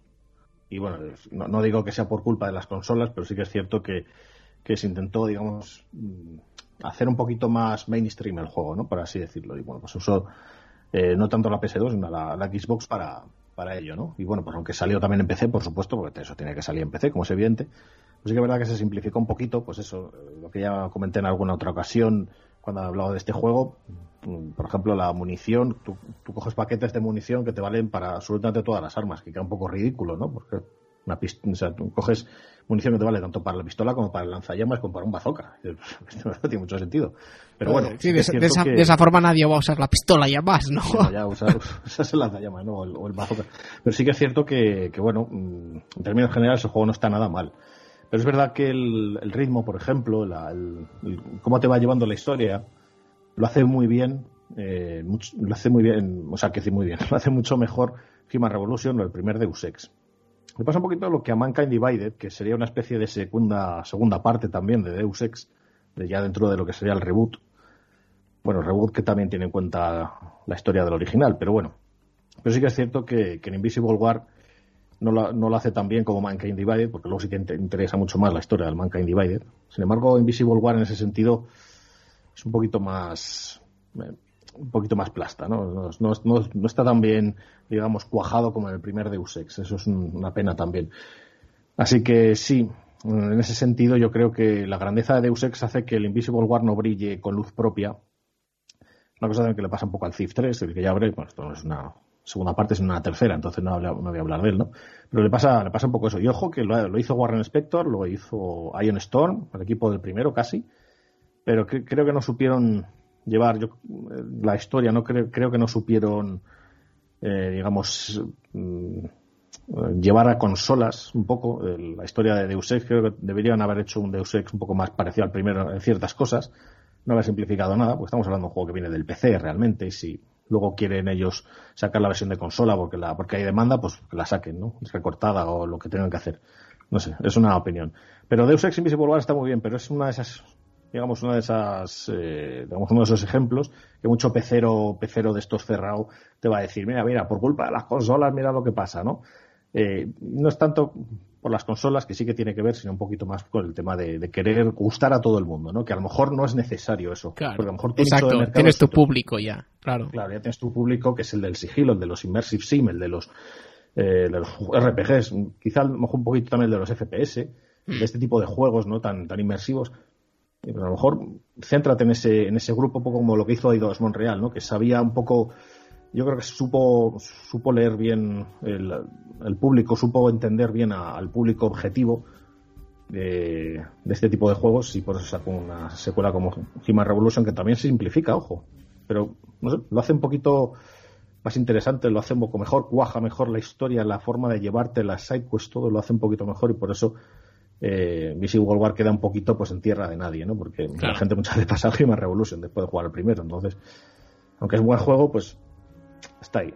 Está bien, pero es el termina siendo el peor de Ex. Sí, es básicamente, exacto, es un poco como con Devil May Cry, porque al final, y en este caso más bueno, creo yo, ¿eh? pero básicamente por eso, que son sagas que alguna entrega es tan emblemática, pero tanto, que, que, al final pues es evidente, ¿no? Que si te tienes que recomendar uno, pues no vas a ir a este, aparte de que argumentalmente a veces pues ya no conviene, ¿no? Empezar por uno, pero bueno, eh, básicamente eso. Oye, hemos hablado de Final Fantasy y, y de la importancia que esta saga tiene eh, a la hora de eh, de, que Square Enix tuvo el atrevimiento de, al mismo tiempo que está haciendo de alguna forma aún más y mejor, evolucionando en gráficos, en lo que la, en, lo que la tecnología permite, en, aquello que no han podido introducir en un juego y pueden introducir en el siguiente. Pero claro, eso de vez en cuando también puede suponer riesgos, porque al cambiar tanto los sistemas, sistemas de combate, eh, sobre todo al principio eso, pero también más adelante otras cosas, puede hacer o puede ocurrir que mm, los fans no acaben sintiendo eso, sintiéndose perdón, del todo cómodos con, esas nuevas facetas o características. Entonces ahí la pregunta eh, es evidente, en este caso a, Daniel, a Daniel del Puerto. Final Fantasy II sería otro de esos juegos que de alguna forma en un en, en, algunos aspectos son un paso más allá, pero en otros acaban decepcionando un poquito? Bueno, pues en parte sí. Yo creo que es de esos ejemplos de juegos en donde la compañía, en este caso Square, eh, decide no arriesgarse un poquito, ¿no? ¿no? quedarse solo en, bueno, Final Fantasy 1 ha, resultado un éxito, pues vamos a hacer algo más y mejor. Que como bien has dicho, sí, en parte sí, en parte es un, es un RPG que sigue esas mismas líneas, ¿no? Pero es mejor. Aquí ya sí, frente al primero, donde los personajes son totalmente configurables y, en parte pierden un poco de, cierto carisma porque al final eh, pues no, no, no, tienen ni nombres, aquí ya sí, son personajes predefinidos, con una historia más o menos personal y que se van desarrollando, ¿no? En eso no mm, mete un argumento algo más elaborado, aunque tampoco era para tirar cohetes, hay que entender también la, no solo los años, sino las limitaciones tecnológicas. Pero donde sí que mete cambio es, eh, es en el sistema de desarrollo, ¿no? Al final, que es una de las cosas más importantes de, un RPG, pues en este caso hace algo sorprendente como es eh, cargarse de un plumazo el sistema de experiencia, el, sistema que es lo más habitual que, encontramos en, los RPG clásicos, ¿no? En el terminas un combate, pues dependiendo del enemigo te da más o menos experiencia y cuando acumulas un mm, determinado número de puntos, pues subes de nivel. Aquí no. Aquí hicieron un, sistema que, realmente es muy ambicioso y, a mí me parece que por lo menos como planteamiento es muy interesante, pero eh, luego la plasmación es la que no termina de cuajar, ¿no? La idea era que eh, con aquello que más utilizas eh, es lo que más fortaleces, un poco como, como, como si fuesen los músculos, ¿no? Cuando los utilizas mucho, pues te hace más fuerte y como les pasa a los del espacio, si estás mucho tiempo fuera, de no utilizar los músculos se van atrofiando, ¿no? Pues aquí pasaba lo mismo, de manera que si utilizabas mucho el, ataques físicos eh, ibas mejorando tu capacidad de ataque o si recibías muchos golpes y, te consumían casi la vida, pues era como te subían los puntos de vida, lo mismo la magia si gastaban mucho, etcétera el problema estaba eso, que, que, no terminó de estar bien implementado y al final era bastante tedioso eh, subir de nivel. No hablemos ya las magias, que para subir de nivel las magias había que utilizar, utilizarlas 100 veces, literal. Entonces, es que para, para subir, yo que sé, magias, la de cura la subías rápido porque la podías usar dentro del menú, ¿no? Sí, para curar en, eh, a tus aliados, pero sí. las magias de ataque para tener, por ejemplo, un fulgor, ¿no? O, una última, alguna de estas magias poderosas que hiciesen realmente daño, pues que había que usarlas 3.000 veces para yo, que yo, yo creo que nivel... no, no, las vi, ¿eh, Dani? Yo creo en mi partida, ¿eh? creo que no las sí, vi. Sí, Ya te digo yo que están, pero el sistema oh, ya, ya, ya. era un poquito un poquito tedioso por eso, porque pff, subirlas por lo menos a nivel 8 9 que ya podían hacer algo de daño, pues eso, sí. multiplica por 100 veces pues las que había que hacerla. Entonces, es un poco lo, lo, que he dicho. A veces, bueno, pues no terminaban de pulir y claro, la gente al final, pues yo creo que no agradeció el Final Fantasy II porque es muy buen juego para su sí, sí, sí. para su época, pero ese sistema, de hecho, no, no se volvió a no repetir. se volvió a repetir, jamás. exacto. Que es, es eh, pues ya te da una idea de que cuajar no cuajo, no, no termina de gustar. Pero estoy pensando también en otra cosa que añadió, por ejemplo, lo de eh, hacer un poco más interactivos los diálogos cuando aparecía la, alguna palabra así un poco. Eh, como es verdad, una palabra clave. Que, y la podías, preguntar y, y, luego, y, luego, preguntar sí. a, a, esa persona o a otros muchos sobre ella y era una forma de obtener a veces una información clave. Eran puzzles de alguna Entonces, forma. pues, pues, porque había que usarlo en, como si fuera un objeto, ¿no? Había que usarlo en el momento sí. correcto con la persona adecuada. Sí, sí, ¿no? Te servía para, para, para aprender, pues a veces eh, un objeto que necesitabas o la información extra que necesitabas, sí. ¿no? Una forma de, de, no tener solo que dar al botón de, de aceptar para leer los, los, textos, sino para, bueno, cierta interac interacción. Sí, y, Volvemos a lo mismo. No, a esa idea que he dicho yo de que no se conformaron con hacer más de lo mismo, sino que intentaron buscar un poquito de, de, sí, idea, ¿no? Con, con Incluso, mira, para, para terminar, te, estoy pensando en las mazmorras también introdujeron esta idea de muchas puertas ah, sí. en las mazmorras y prácticamente todas dan a una habitación vacía que, sí, la que es terrible te espera un combate aleatorio sí, que hace las mazmorras, o sea, tediosas, no, el siguiente nivel. Entonces, igual, yo creo que eso tampoco gustó a, a la gente. Y para el siguiente, para Final Fantasy 3, que quizá argumentalmente sea un poco flojo, pero a nivel de, de, de características yo creo que que cogió un poco otra vez volviendo a la senda del primero. Ahí sí que fue un poco lo que se vio en el 1, pero cogiendo lo bueno del 2, sobre todo una historia y unos personajes algo sí. más desarrollados. Algo más épico. Pero un sistema incluso. de trabajos que solo lo va a superar luego Final Fantasy 5. Yo creo que, que ahí sí que tomaron un poco nota y el 2 queda como, pues eso, un juego que que fue muy bueno, pero quizá experimentó demasiado mm. en algunos aspectos y, y no terminó de, de, gustar. Sí, es cierto, sin embargo, que a mí personalmente mm, sí que me ha quedado también muy marcado por, por un par de cosas que, que a veces a mí me resultan muy, muy atractivas de, de, un juego, ¿no? Por un lado está lo que dices tú, que siendo esa parte tan retro, ya empieza a ofrecer algunos elementos que luego ves en la saga, eh, como pueden ser, pues, yo que sé, mm, muertes épicas o o pequeñas cosas que, que, le dan un tono más adulto, que, que, en el primer Final Fantasy al final era más tópica la historia, no era muy sencilla. Y, y luego, sobre todo, sobre todo, la banda sonora, que, que si la del 1 ya es buenísima, la, la, del 2 me parece también igual de buena, o, o, no sé si incluso más. O sea, tiene temas, eh, sobre todo en esa versión remasterizada, que yo he jugado a la versión de PSP, me parece brillante, o sea, espectacular. Pero sí, podría ser el patito feo, Dani, de los Final Fantasy antiguos, para algunos. Para otros para es el 3, ¿eh? Pero... Probablemente, ¿no? El 3, hombre, el 3 yo ya digo que argumentalmente quizá es un poco más flojo, pero en otras cosas es muy buen juego. Sí. Pues, y, y, también muy desconocido para muchos, porque bueno, ahora se conoce más gracias a, al remake que hicieron, pero si no es que antes era, sí, pues sí. eso, el gran, el, el y... críptico y poca gente lo había jugado en aquel momento. En fin, yo creo que de Final Fantasy nos podemos ir a otro Final Fantasy porque ahora a quien quiere a quien quiero darle el protagonismo absoluto es a, a Spoonie, aunque también hablará eh, el resto porque creo que es, otro de esos que como Metal Gear Solid 2 eh, en una medida yo creo diferente, ¿no? Pero también puede dar debate. ¿Por qué? Porque este sí que suele ser mucho más criticado eh, en líneas generales que, que, Metal Gear Solid 2 por razones probablemente obvias, pero, pero también tiene sus, sus fans por cuestiones muy concretas y yo, por ejemplo, aquí voy a estar bastante a la par que, que Spoonie y otros a lo mejor todo lo contrario. Eh, toca hablar de Final Fantasy X-2. Esta sí que sería una secuela, no sería el 2 típico o normal, ¿no? No, es, no es la segunda parte de un Final Fantasy realmente, pero sí es un Final Fantasy que tuvo una, una secuela que es algo eh, inédito y que por, para mucha gente fue también lo mismo, un punto y aparte. Eh, mucha gente pensó que ya no debía volver a ocurrir eso, aunque luego con Final Fantasy XIII también pasó, pero bueno, esa es otra, otra historia. Pablo, ¿qué pasa con Final Fantasy X-2? ¿Bien o mal?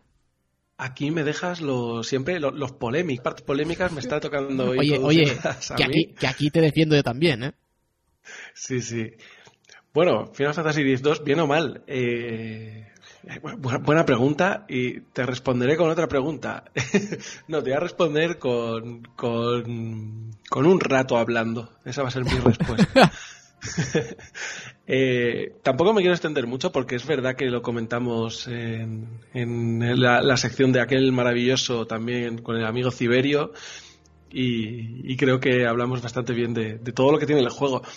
Eh, el principal problema que tuvo Final Fantasy X-2, bueno, a pesar de, lo que ya has dicho, ¿no? Que fue la, la secuela de Final Fantasy X, la primera vez que Square decidió hacer una secuela a uno de sus Final Fantasy eh, no, solo, no, no, no, solo un Final Fantasy, sino un Final Fantasy numerado. Y, y, un Final Fantasy además con un final bastante cerrado, como era el caso del Final Fantasy X, que tampoco parecía que diera lugar a, a, a muchos arcos después de lo que nos, nos, narraba el propio juego, ¿no? Bueno, pues aquí sí han pasado unos años y, y nos encontramos a una Yuna que nada tiene que ver con, con la Yuna que nos presentaba la entrega anterior, ¿no? Una Yuna, bueno, completamente liberada ya de sus deberes para con Spira y liberada no solo psicológicamente, sino también físicamente. La vemos con unos atuendos también que, que representan muy bien este cambio de, fase vital de, de, esta chica, ¿no? Y, y, yo creo que esto es el primer choque que tuvieron, tuvimos la mayoría con este juego, y ese el propio apartado estético no tiene nada que ver con esa seriedad, esa sobriedad de, Final Fantasy X que tenía también. Era un juego muy influenciado por, por una gran carga religiosa, ¿no? No solo una estética playera también en ocasiones y así desenfadada, que al final no nos engañemos, pues es un videojuego japonés, también tienen sus, sus licencias y sus extravagancias. Pero dentro de, dentro de este contexto era un juego, como ya digo, marcado por, por, por eso el carácter religioso que le daba, pues, eso, una seriedad bastante grande, ¿no? Y en este caso, pues, todo lo contrario, nos encontramos unos eh, personajes eh, mucho más histriónicos, eh, nos encontramos, pues eso, trajes imposibles, el, el trío de protagonistas son tres chicas que podrían ser las Spice Girls japonesas, eh, que son tal cual eh, un grupo de, de J-pop, un grupo de, de, pues eso, de, de idols, de, de pop stars, eh, lo cual, pues eso, choca mucho con, con, los personajes que teníamos en la entrega anterior. Eh, luego la historia, pues bueno, la historia en sí tampoco es que esté mal, a mí en lo particular, más que la historia, que yo creo que sí que es quizá demasiado sencilla para lo que podría ser el hilo, el hilo conductor de un Final. Fantasy que normalmente tiene pues algunos giros, Sí, pero, pero ¿sabes qué pasa, Pablo? Que tiene un gancho. No, tampoco vamos a hacer spoilers como tal, pero tiene un gancho que el jugador quiere conocer y, y, y creo claro, que eso... Desde el, desde el principio sí. te ponen ahí la zanahoria para Exacto. que tú vayas... Sí, y con eso al final yo creo que tiras, ¿eh? argumentalmente hablando. Con eso tiras, y no solo que tiras, sino que luego también tiene ideas que a mí me gustaron un montón. El tema de la guerra entre Zanarkand y Bebel, ahí te, le dan un poco de contexto, le dan bastante lore que, que a mí me gustó bastante. Y luego pues también te, te meten ahí a, a, las facciones estas, ¿no? Que no sé, que te puedes unir a unos o a otros, no sé si sí. son la Liga Juvenil. La Liga Juvenil, y, sí. y la otra. Y, y, bueno, pues ahí a nivel historia más o menos, más o menos tira. Pero claro, aquí viene otro problema y ya me estoy extendiendo más de lo que quisiera, pero es que empiezo a hablar del juego y ya es un no parar. Y es un problema en lo referente al desarrollo, que más que un problema es eh, lo disruptivo que resulta con respecto al resto de Final Fantasy. Porque, Sí, a ver, el resto de Final ¿no? Fantasy- eso es. El resto de, de Final Fantasy pues son los típicos JRPG, más o menos todos con una estructura muy parecida, de mundo abierto, quizá, fíjate, Final Fantasy X no tenía mundo abierto como tal, pero... No, pero, pero, pero te lo podía recorrer entero, es decir, eh, eh, ahí estaba la, la gracia. Tenía, eso sí que tenía una cohesión brutal. Sí, no, y al final Era un viaje, el viaje. Era un juego bastante, bastante lineal en el que pues ibas visitando tus Sí. poblados y tal, aunque no tuvieras esos mapamundis característicos de la saga, pues, pues sí que tenías el resto de elementos. Eh, Final Fantasy X-2 al final cambia todo y hace que el jugador sea capaz de, desde el principio prácticamente del juego, elegir directamente a dónde quiere ir, a qué poblado quiere ir, como teletransportándose, ¿no? Al final. Sí, es como misiones, como pantallas, ¿no? Pantalla 1, pantalla 2. Y es como misiones, luego el, el juego además está dividido en capítulos, ¿no? Cada capítulo Sí. tiene una cierta cantidad de misiones que tú tienes que superar. Es, en- en- Obligatorias y secundarias, ¿eh? sí, es una cosa que, que- que, para mi gusto funciona una vez ya estás metido en el meollo del juego. Y cuando digo esto, me refiero ya incluso a hablando de nueva partida más, que el juego ofrece la posibilidad de una vez lo terminas, pues para sacarte el 100%, volver a pasártelo y tal. Y, y a mí es una cosa que me, me hizo disfrutarlo mucho en siguientes partidas. Y una vez ya digo, ya estás en el metido, metido en el meollo, pues más o menos lo entiendes, ¿no? Pero de primeras como que cuesta, Choca, choca. Choca, choca Sí. bastante. Lo que pasa que yo, y en eso, y luego quiero pasar también el turno a Rubén para, para la parte más crítica probablemente. Eh, no sé si Aura ha jugado, no tendrá que comentar y Ciberio también que comente lo que, lo que sea pertinente, pero sí que antes quiero decir que por mi parte es ese contraste continuo con este juego entre las cosas, como dices tú, más disruptivas y que, y que menos quizás me gustaron en, en algunos aspectos, porque en otros sí que me gusta, ¿eh? porque yo esa parte de hacer el 100% y de, y, y- de visitarlo todo y todo lo que había que hacer en cada sitio y, la parte de lore que añade, ese me encanta, pero sobre todo, sobre todo, me gustaron dos facetas. Por un lado, la, la faceta más de mm, el sistema de combates, es decir, me parece brillante. O sea, me- que sigo pensando que el sistema de combates de Final Fantasy X-2 es uno de los mejores que he jugado en un JRPG. Eh, y lo digo en serio, no me estoy cachondeando. Y, y por otro lado también las secciones de plataformas, que aunque no fueran muchas ni tampoco fueran brillantes, a mí personalmente sí me gustaron mucho. Porque me aportaban una pequeña parte de exploración eh, que no tenían otros juegos de la saga y que a mí sí me gusta. Pero por el mismo lado, y aquí es donde voy a pasar el turno a Rubén, había esos hay esos momentos de vergüenza ajena que yo te lo juro y no estoy mintiendo, cuando yo jugaba pensaba, por favor que no entre nadie en mi habitación mientras estoy viendo una escena de estas. Porque al tío ese, el hermano se llamaba... Este es para matarlo ese tío, Rubén. Ya lo hemos dicho alguna vez, creo. Sí, a ver, a mí es un juego que, bueno, yo coincido bastante con, con vosotros, que yo creo que vosotros habéis sido ya bastante, bastante críticos. Eh, a mí me parece un juego que tiene unos contrastes brutales. Como bien dices, eh, para un JRPG por turnos, creo que el sistema de combate es espectacular. Eh, sobre todo el dinamismo que ofrece, porque al final sigue siendo el mismo el mismo combate por barra TV, pero Sí, eso como que correcto. se ve se ve pues eso que los personajes están entre están entremezclados, se pegan, se, se cambian, se rodean.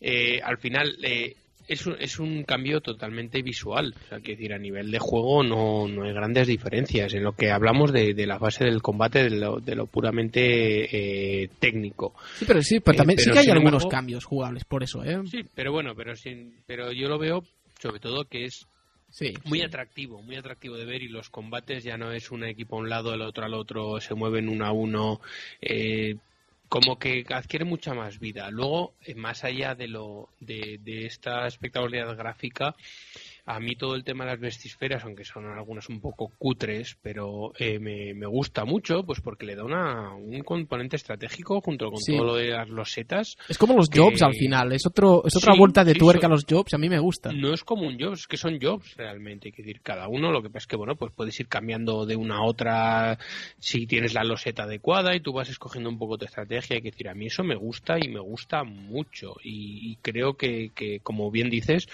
eh, para un JRPG por turnos es un sistema magnífico.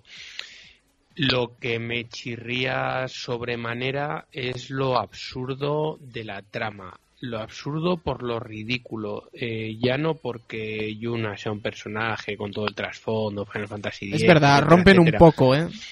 Que, bueno, pues oye, borrón y cuenta nueva, pues oye, si la queremos hacer cazadora de esferas, si la queremos hacer pues bailarina de J-pop, pues oye, me parece cojonudo. Pero no me mandes estar hablando con 50.000 personas por una camarita, con- no me mandes buscar a, a- no sé quién que se ha perdido porque tiene miedo, o sea, no me mandes a hacer gilipolleces de esas. O sea, es que es el principio Oye. de, de las de las de relleno. Pero el, el minijuego ese de, eh, el minijuego ese de chapas o no sé qué son, de, de, de, de, las redonditas esas de, de, de Luca, era... la- ese minijuego, ¿cómo se llama eso, Pablo? ¿Tú que Sí, era la hostia. Eh, Uf, era no muy sé, No me divertido. ahora el nombre y fíjate que antes lo estaba pensando en mencionarlo y es un minijuego, a ver, no está al nivel del triple No, no, no. Ni, ni creo que, ni Pero creo es que lo pretenda, pero oye, es resultón, ¿eh? Sí, a mí me gustó bastante. Perdona, Rubén, ¿eh? Luego, no, hombre, y luego eh, personajes, la- el, el trío la la la ese de, de enemigos que, que da vergüenza ajena desde el primer segundo. Es verdad, es O verdad. sea, son esas cosas Le- que, LeBlanc. que, que a veces eh, me gusta criticar de, de tu, de tu juego fetiche porque porque no me encajan dentro del contexto en el cual estamos hablando de, Oye. de un Final Fantasy o de lo que yo puedo esperar. ¿Squall o, o Raiden? Eh, Squall, Squall. ¿En serio? Tenemos que estar hablando de Squall otra vez, hombre. No sé, son cosas que me sacan totalmente del, del, Ya, ya. del juego. Son cosas que la trama me está avanzando a un ritmo muy, muy potente, me está, me tiene atrapado porque quiero ver lo que ocurre y de repente viene el tonto de turno y te mete una gracia que ya no solo es a destiempo, sino que encima el juego se regodea en esa gracia. Sí, se regodea ahí mucho rato a veces, ¿eh? A veces es como... ¿Todavía? Y yo tengo a fuego una vez que intenté sacarme el, el, el 100% de ese juego siguiendo una guía, pues porque yo ese juego me lo he pasado tres o cuatro veces, que a mí reconozco que me gusta, Sí, me yo- yo- un yo igual, juego yo igual. divertido. Y, y, y cuando me toca hacer lo de las puñeteras esferas que tienes que estar hablando con todo el mundo y no me recuerdo ni por qué, porque se ha perdido alguien o porque Sí, tienes algo- que... Mira, Algo acabé- eso era, ¿verdad? Acabé tan hasta Sí. los hasta, hasta las gónadas o sea, hasta las narices de vete Sí, sí, aquí, sí. vete allí, habla con este, mira, mira, o sea, Mira, ni- mira, mira, habla, mira. mira, cómo juega no sé quién, o sea, pero vamos a ver, ¿qué, qué pretendéis con esto? En serio, ¿qué pretendéis? ¿Qué queréis? Que de- dejadme jugar, dejadme disfrutar del juego, O sea, a mí es Claro. lo que me, me enerva de, de- de este juego, cuando realmente eh, puede ser todo lo, lo, lo, lo absurdo que quieras, pero hombre, dame una trama absurda, no me metas que estás buscando Ya, aquí ya. a Tidus. No, olvídate de Tidus. Oye, que quieran ser las mejores pop idol del mundo y te montas algo así, pero no me, no me intentes meter lo serio de antes. Con- Donde, con estaba donde ahora. estaba la risa de Tidus que, que se que se olviden el LeBlanc y, y sus y sus secuaces porque no no están al nivel ¿eh? No, no, Y has hablado, y has hablado, perdona, de plataformas. El, el puzzle ese de- del ascensor gigante que da vueltas, que, que- es una Oh. pesadilla, que es una grúa eterna. Mira, eso por lo menos, oye, eh, atrevidos, atrevidos fueron, les salió para mi gusto mal, pero oye, por lo menos lo intentaron. Pero, pero es que el otro que estamos hablando, a mí, es que yo creo que son, son cosas que, que tienes que tener muy claro a quién te estás dirigiendo. Yo no sé si ellos lo tenían muy claro. Ahora, eh, tampoco creo que han evolucionado por otro camino. ¿eh? Yo lo que he visto a partir de ahora es más Final Fantasy X-2 que Final Fantasy X. O sea que igual esa es la técnica que, que Square Enix ha querido seguir. Y oye, pues eh, yo creo que los amantes de los RPGs, pues aquí estamos poniendo un poco el grito en el cielo. Y menos mal que ahora con el famoso remake, pues se han redimido un poco y, sí. se han, y se han aguantado bastante. Y aún así todavía hay alguno que es para darle un bofetón a mano abierta, ¿eh? Pero, pero en líneas generales yo creo que con este se han contenido y esperemos que sigan así. Porque este 16 además se pinta como mucho más serio. Desde luego, Eh, desde luego. No, no, es que yo Final Fantasy XV, yo es que no quiero decir lo que pienso. O sea, a mí me gustó el juego, pero pero me gustó por la parte jugable. Mm, En cierto, pero es que no, o sea, bueno, es que prefiero no hablar de ese juego de Nemos que no me gusta nada. Eh, el apartado, digamos, argumental del juego no me parece a la altura. Y que no me venga nadie a decirme que es que el lore que te falta ver la peli. No quiero ver una peli. Si la- o sea, la- voy a quererla ver si me ha gustado el juego. Pero no-. Ojo, ojo. Es que la peli la tienes que ver antes, Uri. ese Por es eso, problema. a eso me refiero, que ¿por qué tengo que verla antes?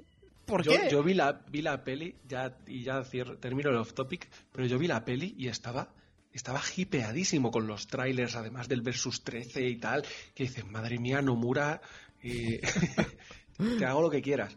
Y luego el juego, uff, eh, uff. Es que, es que yo no, no le veo mucho sentido. Esa parte También- del sigilo del final. Es que no, es que no hay. Hay muchas cosas que no tienen sentido en Final Fantasy XV. Pero bueno, También te digo, Uri, que de la peli eh, te ves los primeros 10 minutos, que es un, un- un- una oda preciosa a toda la saga.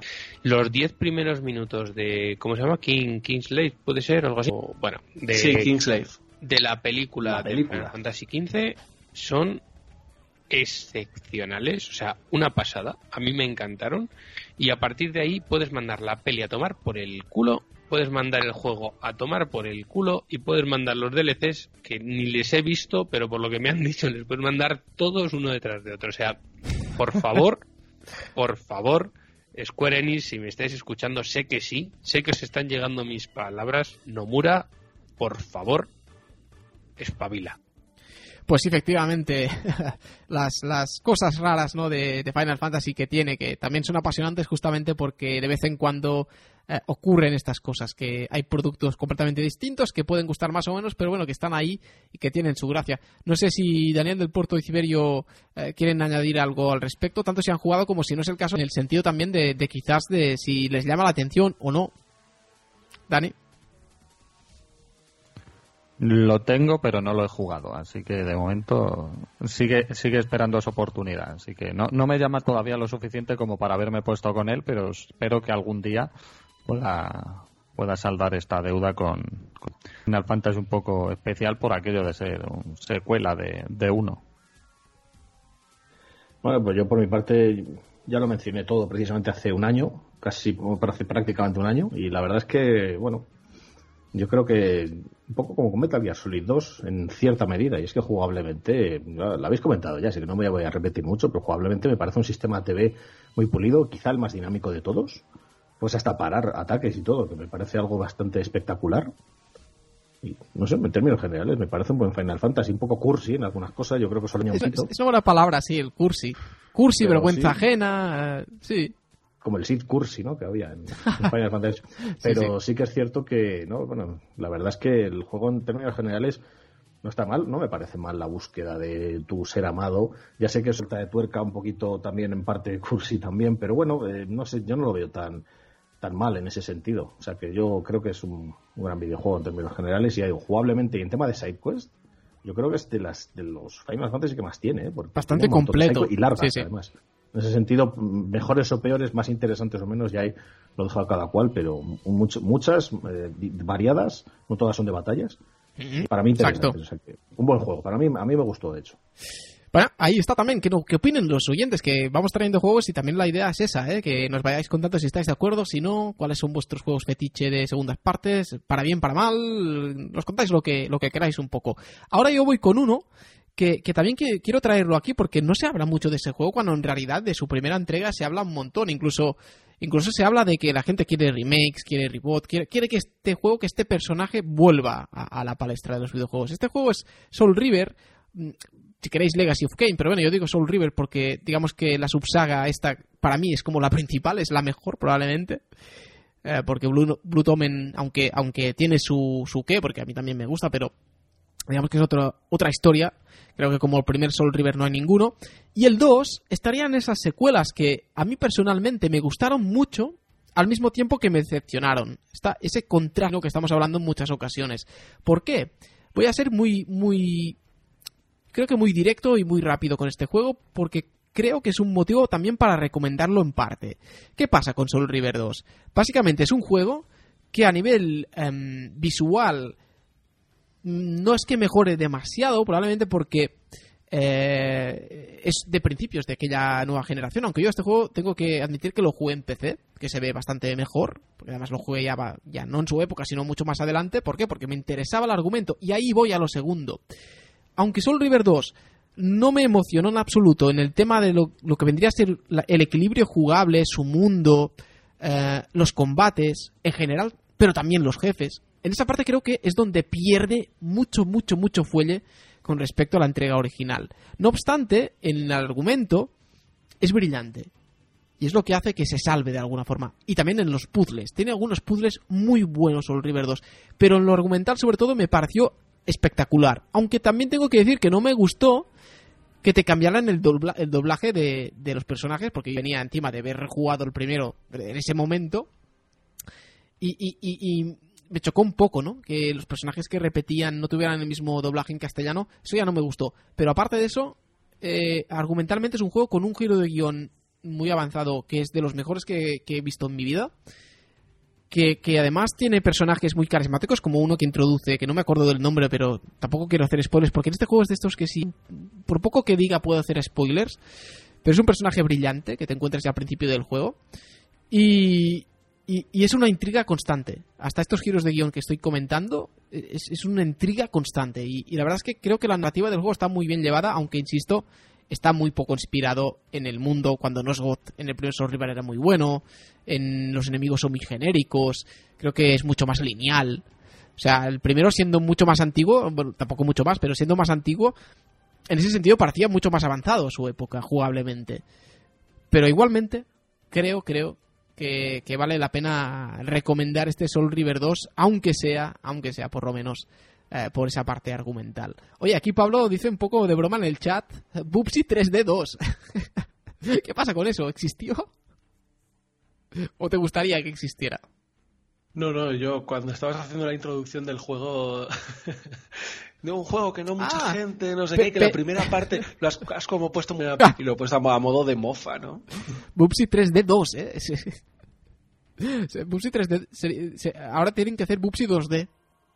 Yo no lo he jugado, no lo he jugado el primero, pero oye, igual era la, la ocasión perfecta de los desarrolladores para eh, resarcirse, ¿no? Y no sé, y, y, y, hacer uno, uno bueno, ¿no? En la segunda parte. Claro, y tirarte que... un GOTI 2021, toma y Bubsy 3D. Vuelve, ¿no? El regreso de, de un mito. Oye, no sería publicidad engañosa, ¿eh? El regreso de un mito. de un mito. Claro. Un mal mito. O sea, de, un mal de, mito. De una pesadilla.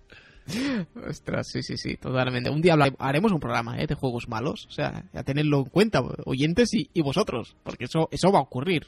No sé cómo le diremos, cómo titularemos ese programa. Juegos basura o basura retro, no lo sé.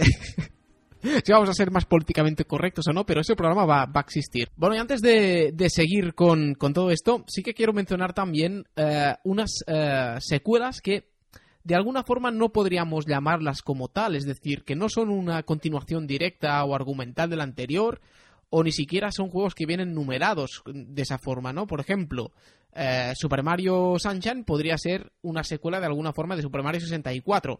No es una continuación, no, no se parecen realmente en, en ambientación tampoco. ¿Qué pasa? Pues que de alguna forma sí que es esa continuación de la estructura que empezó Super Mario 64 con los juegos en 3D y demás. Lo mismo podríamos decir de un Majora's Mask con respecto a Ocarina of Time, o también otros juegos con matices diferentes, como podría ser uno del que me puede hablar muy bien Andrés Miguel Ciberio, que es Splinter Cell Pandora Tomorrow, y, y la verdad es que dicen que podría ser el peor de los cuatro de aquella generación. No sé hasta qué punto estás de acuerdo. ¿Qué me puedes contar de, de este juego?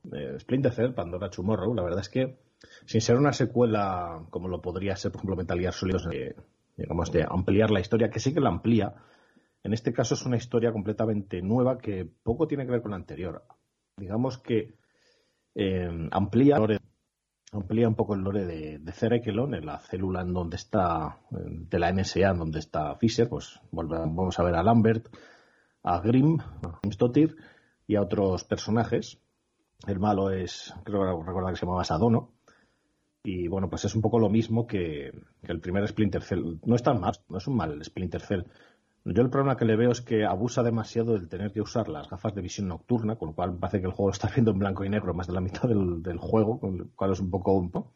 Pero bueno, eh, el juego, hombre, como tal, es un buen juego de sigilo, no está nada mal. Pero este es de estos casos en donde sale una secuela, en este caso la tercera parte, Chaos Theory, de la que hablaré en, un futuro, mejor todo y de hecho es curiosamente el, el Splinter más valorado de la historia. O sea, hasta ahora no ha salido un Splinter Cell que haya gustado tanto como el Chaos Theory. Pero claro, Pandora Tomorrow, quedándose como un juego que está bien, claro, es un juego que como no innova respecto al primero, es un juego que tampoco, tampoco arriesga, por así decirlo, no ofrece demasiadas mecánicas nuevas o no muchas mecánicas nuevas realmente. Pandora Tomorrow se queda un poquito como el juego que sí, que está bien, pero como que es un más de lo mismo y no en el buen sentido. Y claro, si luego sale un Chaos Theory, pues, pues tú fíjate. Entonces, claro, se queda ahí un poco del que haya gustado mucho. Pero es un poco lo que tiene este tipo de juegos. Por eso muchas veces cuando mucha gente, mucha gente valora precisamente el que una empresa, una, bueno, un estudio, quiero decir, eh, digamos, arriesgue, ¿no? Y dices, oye, pues por lo menos ha arriesgado, aunque no le, no le haya salido. Pero es que a lo mejor si hubieran hecho lo mismo hubiera sido peor, ¿no? Como ha pasado Claro, cuando claro, era Tomorrow. Es decir, es un buen juego, pero, pero es que claro, lo que hay entre medias es mucho mejor. Bueno, y antes de, irnos a las segundas partes, que sí que son muy buenas o mucho mejores que la primera, sí que antes me quiero detener un poquito muy rápidamente eh, a hablar de algo que, que también creo que es un fenómeno dentro del tema de las segundas partes, que es por lo menos, o cuanto menos digno de, de mencionar, ¿no? Que es el tema de aquellas secuelas, o aquellas, en este caso no solo secuelas, sino segundas partes en concreto, que después de un juego, de un primer juego que es muy bueno, que ya ha calado entre la crítica, entre el público, pero la segunda entrega por temas, por ejemplo, pues puede ser de modas de ese momento de la industria, por nuevas tecnologías, por, por, el motivo que sea. Se pasan directamente o incluso por completo a, a la acción, ¿no? Y, y, y, no necesariamente son peores juegos, de hecho pueden incluso ser eh, mejores o, o, pueden también tener mucha gente que para ellos es el favorito, pero, pero sí que el cambio está ahí y siempre para los más puristas también puede ser un, problema, ¿no? Está un poco esa dualidad. Pues podríamos poner como ejemplos eh, Dead Space 2 en algo más reciente, eh, que pierde un poquito más de survival, o por supuesto, y estos sí que son ya casos muy, mucho más claros de lo que comentaba, la saga Jack and Daxter, que además deja de llamarse Jack and Daxter, se pasa a llamar Jack a secas, aunque Daxter sigue ahí, con Jack 2, por ejemplo, o Prince of Persia 2, no en el juego más original eh, de Jordan Mechner, sino eh, en la trilogía de las arenas del tiempo, que es una trilogía que a mí personalmente me encanta y como sé que aquí Pablo Sánchez de Rojas Spoonie también es muy amante de la época de PlayStation 2 y de estos juegos que también ha jugado, pues si quieres Pablo lo comentamos un poquito, que creo que es interesante. Pues sí, fíjate, además es que has mencionado dos juegos de, Play 2 que precisamente dieron un cambio, vamos, un giro de, de 360 grados, no porque se hubieran quedado igual, pero dieron un giro de 180 grados y, cambiaron muchísimo con respecto a sus predecesores, no solo en cosa estética también, sino en, pues ya en gameplay y mecánicas y tal. Por ejemplo, eh, Jack 2 que mencionabas, que por cierto es un juego que a mí me, me encanta, pero sí que es verdad que abandona un po que abandona, abandona perdón, un poco esa esencia plataformera que tenía el primero. ¿No? y que resultaba también tan, tan, tan pura, no sé, tan natural. A mí el primero es un juego que, que, que me gusta muchísimo y es también de mis plataformas favoritos de, de Play 2. Y el segundo, pues coge ahí una, unas mecánicas un poquillo más de lo que se llevaba en la época, ¿no? Eh, más rollo GTA, medio mundo abierto, porque el primero sí que es verdad que tenía esas zonas medio interconectadas, pero en Jack 2 pues ya tenías esa ciudad, ¿no? Tenías ahí ciudad, eh, ciudad refugio. Sí, sí, sí en la, en la, cual pues tú podías hasta robar coches, ¿no? Como, pues eso, como si fuera un GTA, que además me molaba un montón, que, que eran coches voladores en plan quinto elemento, que me, me recordaba mucho. Sí. Y, y, tenían como dos niveles, ¿no? Podías subir y bajar, y eso daba lugar a algunas. daba lugar a lo de, lo de circular por la ciudad, me, me resultaba muy gratificante. Y luego también, bueno, pues apostaba mucho por el, el tema de las armas, ¿no? Quizá un poco ahí mimetizando a, a Ratchet and Clank, imitando a los sí. grandes, por supuesto, no, no llegaba tanto quizá a darle tanta importancia como, como en la otra saga de, de, Insomniac. Pero, pero vamos, el primero era prácticamente puro salto y puro giro y, sí, y poquita cosa más. Sí, el primero era más, más un Super Mario 64, por decirlo de algún sí. modo, ¿no? Eh, sí, y en cambio el segundo era completamente, pues, no un GTA porque eh, lo que sí que hacía era que combinaba muy bien esas dos facetas, ¿no? Es decir, la, la de sandbox o, o, o, o no tanto sandbox, sino aunque sí que podías hacer tus cosas ahí, porque había, por ejemplo, eh, esos huevos de precursor para encontrar por el mapa perdidos, y diferentes historias, ¿no? Pero, pero realmente ese equilibrio entre esa libertad en, en la ciudad y también igualmente tener pantallas que, que eran totalmente lineales, eso lo tenía Jack 2. Eh, Sí, sí, como si fueran, bueno, pues las típicas medio Zonas, mazmorras, ¿no? Como las quieras llamar, como zonas, Sí. zonas en las que tú entrabas. Además, ya desde el primero, si no recuerdo mal, siempre Naughty Dog apostaba por, eh, por, por esto de, de eliminar los tiempos de carga, ¿no? Y Es verdad. Bueno, au- aunque fuera muchas veces a través de estos ascensores que, sí, que te, que te Sí, camuflaban un poco la carga, pero, pero Ahí, bueno. ahí. Y nada, la verdad es que sí, que, que Jack 2 es un, es un juegazo. Jack 3 seguía un poco en la misma línea, quizá. Conforme avanzaba la saga, también quizá fueron siendo más, más maduros. El primero sí que se nota que es un heredero espiritual prácticamente de Crash Bandicoot. Y, y ya conforme avanzaba la saga, pues Es van verdad, siendo más, sí. Menos simpáticos maduros, y más, más serios. más, ci- más cinemáticos también. Sí, sí, sí, con más peso en la narrativa. Con, en, el, en el primer Jack, Jack no hablaba. No, no Eh, hablaba, el perdón. Jack era mudo, era mudo. Exacto, sí, sí. y a partir de ahí ya es un personaje mm, con, con bastante carisma. O sea, es- la primera cierto. frase, de hecho, que es bastante mítica en el Jack 2, que dice, voy a matar a Taxus, o no, no me acuerdo Sí, de cómo verdad. era el malo. Algo, así se parecía al nombre, sí, sí, no sé si. es verdad, ostras. Y sí, y termino ya diciendo que, que yo tampoco entendí nunca lo de que se dejase de llamar Jack and Daxter, porque Daxter, es verdad, el, seguía ahí. O sea, tú- el protagonismo de Jackster ha seguido siempre ahí. Entonces no, el, no el mismo, el mismo. A lo mejor lo hicieron para que cuando sacaran el juego de Daxter en PSP pareciera como que regresaba al personaje, ¿no? Sí, no sé, puede ser. A saber, ostras, sí, una, una locura. Ahora que has recordado esto, ya no sé si era Taxus o cuál era, pero había un villano así súper mm, grande que, que, está- que estaba con un- como en un, un, un de esto, un vehículo también de estos gravitatorios siempre, que te encargaba misiones que daba un poco de miedo también. No sé si te acuerdas. ¿no? Ah, sí, sí. Ese tío gordo que había ahí. Es tremendo. Bueno, no, no recuerdo si al final acababa siendo villano, pero es verdad que era uno que te mandaba misiones que iban montado en una especie de ovni, ¿verdad? Como Algo así, era como un, un Oxide, una cosa Sí. así. Sí, sí. Sí, sí. De hecho, no sé si salía también en el de coches, me, me suena en el de... Ah, ¿Cómo pues se mira, llamaba? el, Jack X. Jack X. Ese no, Jack lo, X. ese no lo he jugado. Mira, además cuando se publique este programa, eh, están hay ofertas en la Store de juegos de estilo retro y, y está Sí, toda la saga. Jack, and, Jack and Daxter por, por 15 euros, creo, en Play 4. Fíjate que he estado tentado de pillarla, ¿eh? Ya tengo, ya, ya los tengo, vamos, para Hombre, pero, 2. pero no es mal precio porque son los cuatro. Estos vienen con, Sí, con ¿no? SharePlay, vienen con... Y por comodidad ya de tenerlos en digital y... Joder, No, no. estoy ahí tentado. Yo, quien no los haya probado, que, que le eche un ojo porque Sí. son muy Si recomendables. no lo habéis jugado, eh, sin duda que sí, que entonces sí que Oye, es muy, muy, recomendable. y muy buen, do- pero muy, muy buen doblaje, ¿verdad? Buah, espectacular. O sea, sí, sí, el doblaje de este, de este juego me parece muy, muy, muy bueno. Y ya, ya era el primero, ¿eh? Que, que, que, como decimos, el protagonista es mudo, pero, pero ya los otros personajes están muy bien. Pero en el segundo, como todo adquiere más importancia, hay muchas más líneas de diálogo, hay muchos más personajes en el mundo, porque es una ciudad llena que transmite mucha vida, ¿no? Y al final, todo esto está muy bien trabajado en el doblaje. Sí, po- podría ser el primer juego de Naughty Dog ya con estilo totalmente serio. Probablemente Jack 2. Pues sí, sí. Fíjate, sí, no, no lo había pensado. Sí, em, continúa teniendo esa estética eh, como medio cartoon, ¿no? Pero, pero sí, ya va siendo un poquito más serio. Además, como comentaba, que comparte un poco con Prince of Persia, pues esa estética oscura, ¿no? Medio edgy para quien conozca el Exacto, término. exacto, sí, sí, sí, sí. que- Con protagonistas que, que- se les va un poco la olla eh, por momentos. Sí, se puso un poco de moda hacer de repente protagonistas ahí, pues medio eh, cabreados con el Sí. mundo y... Sí, y, y- y eso que. Y, y luego vino Kratos, ¿no? Que fue como la, Ya, resu- sí. la Ya, ese ya directamente el antihéroe por Sí, antonomasia. sí. Oye, ya que estamos también, pues eso, la secuela de Prince of Persia, de las arenas del tiempo, en este caso el juego se llamaba El alma del guerrero. Eh, a mí, personalmente, aunque soy muy amante del primero, también un poco lo mismo, me pasa lo mismo que con Jack and Daxter.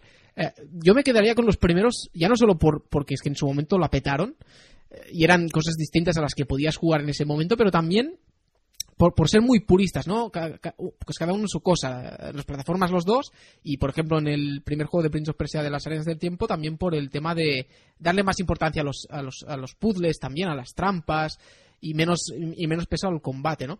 Pero es que el alma del guerrero es tan bueno, es un juego tan, tan, tan bueno, que en este caso sí que me quedaría con él, con respecto a la primera entrega, no, no sé en tu caso. Sí, pues fíjate, a ver, a mí el, el alma del guerrero, perdón, eh, Las arenas del tiempo es un juego que me, que me gusta muchísimo. Bueno, yo, Es muy bueno. de hecho, uno, uno de los primeros juegos que conocí era el Prince of Persia, pero el Prince of Persia original, ¿eh? Que, que Sí, claro, jugaba claro, mi, yo también. mi- mi padre en MS2 y, y yo me acuerdo que me dejaba manejar las secciones así de, de plataforma y tal, pero que luego en las peleas... Eh, uh, espera, las- Persia muy... eran las duelos- eso eran duelos, eso era peor que Demon Souls, ¿eh? Era- eran auténticos duelos de esgrima, pero que Sí. estaban muy chulos ahí. Sí, Y me recuerda mucho además a un juego que sale. ¿Cómo se llama? Eh, ostras. Esto es un poco off topic, pero. Nidhogg o algo así. No sé si lo conoces, un Ah, juego pues no, indie No, no, no. que es, es puramente de, de peleas de espada. Y, y me recuerda mucho a eso. Bueno, pero por no, por no cambiar de tema. A mí el primero ya digo que es un juego que me, me encanta, el de las arenas del tiempo. Y, y me parece, igual que Jack and Duster, me parece también un juego como muy puro, ¿no? Como que mantiene Sí, su esencia, sí, que sí, lo tiene es, lo es.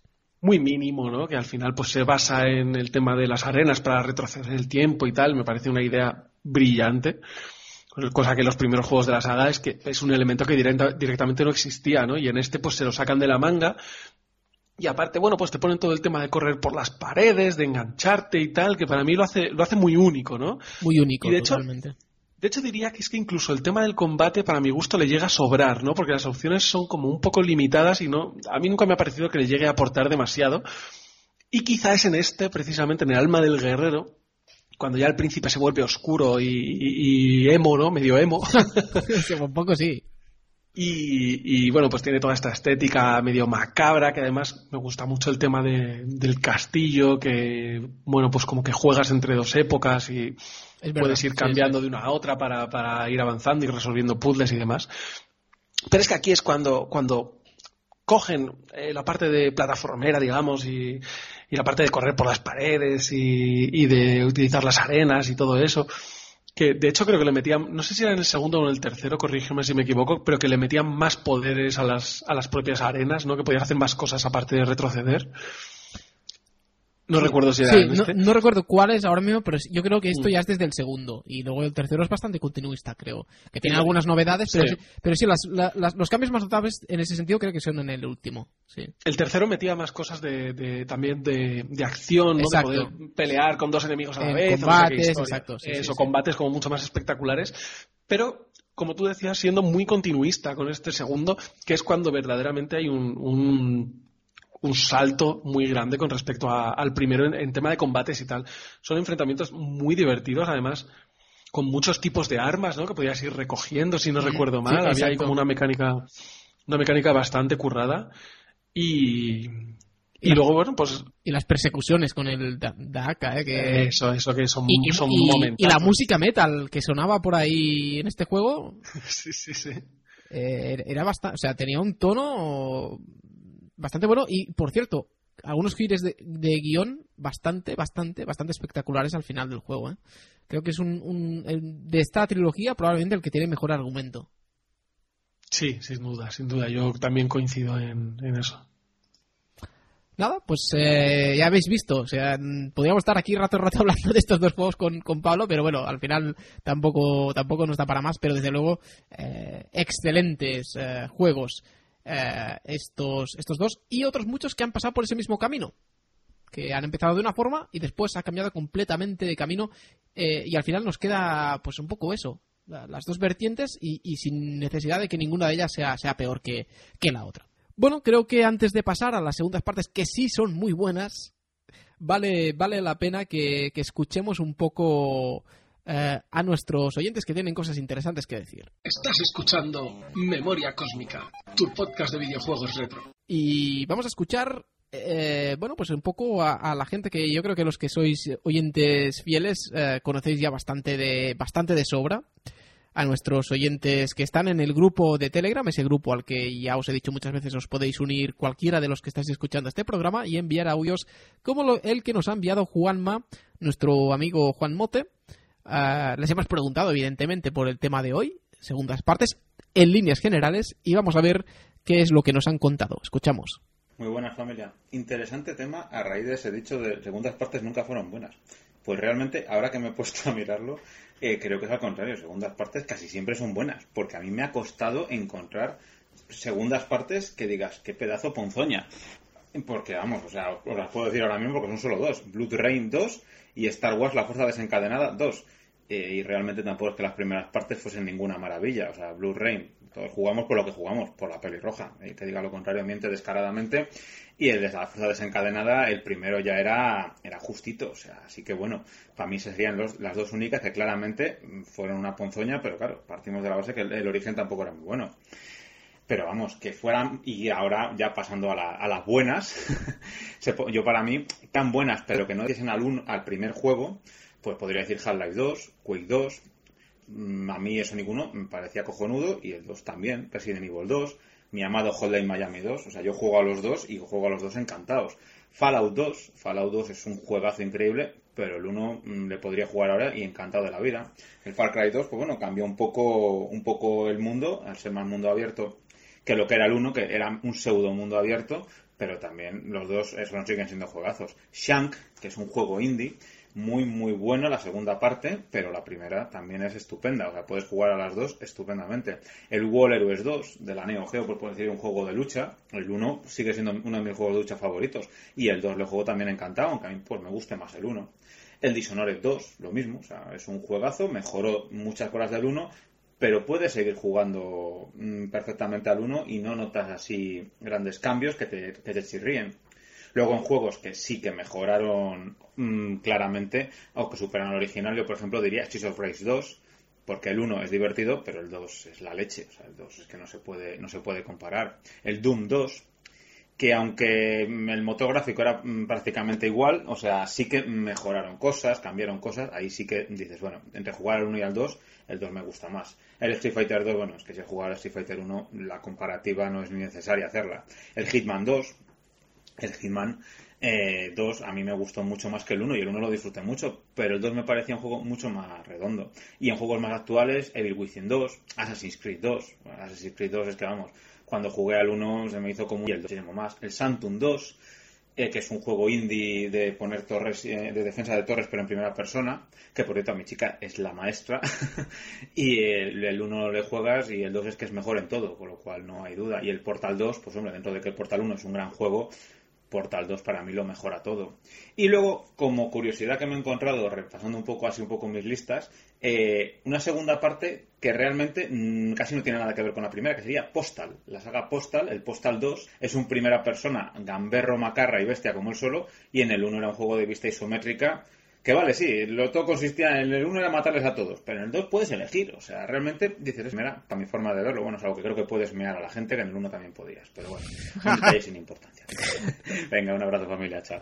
Ostras, Juanma, yo, yo a esta gente, a mis colaboradores les he hablado alguna vez de Postal 2 y todavía no saben lo que es eso, ¿eh? Pero yo estoy de acuerdo contigo. El Postal 1 que hay una versión Redux que está en Steam y creo probablemente en otras muchas plataformas, probablemente en GOG y otros sitios.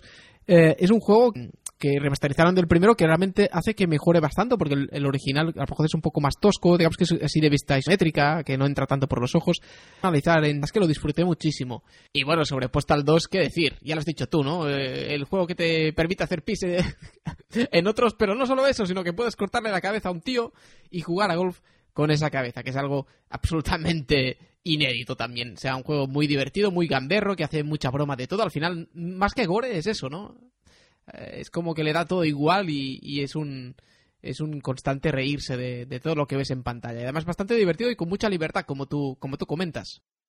Pues mira, has hablado del Hitman 1, entiendo que te referías al más reciente. Pues yo quiero rescatar el Hitman Codename 47, que fue exclusivo de PC y que no mucha gente recuerda y que además no tiene eh, tampoco muy buenas reseñas.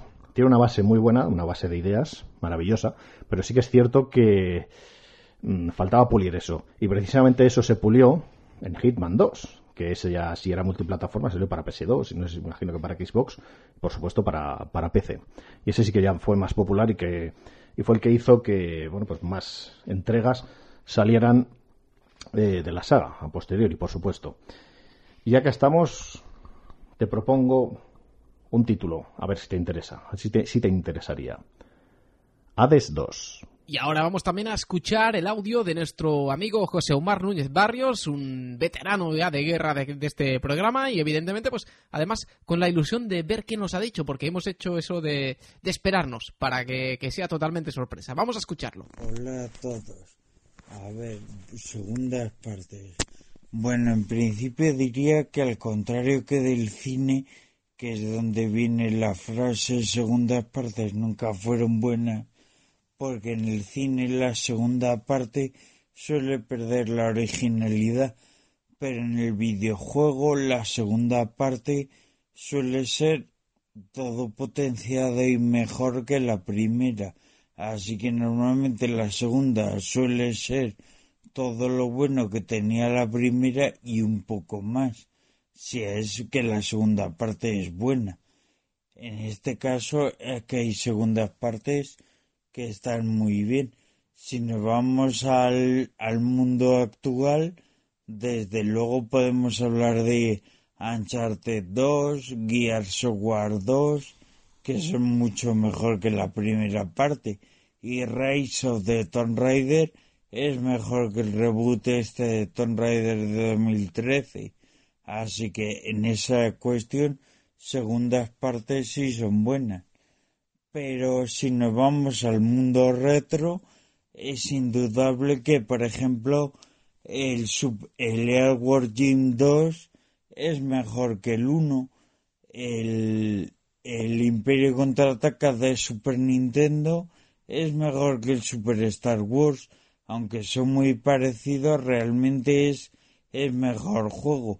Por supuesto, Street Fighter 2 es infinitamente mejor que el 1.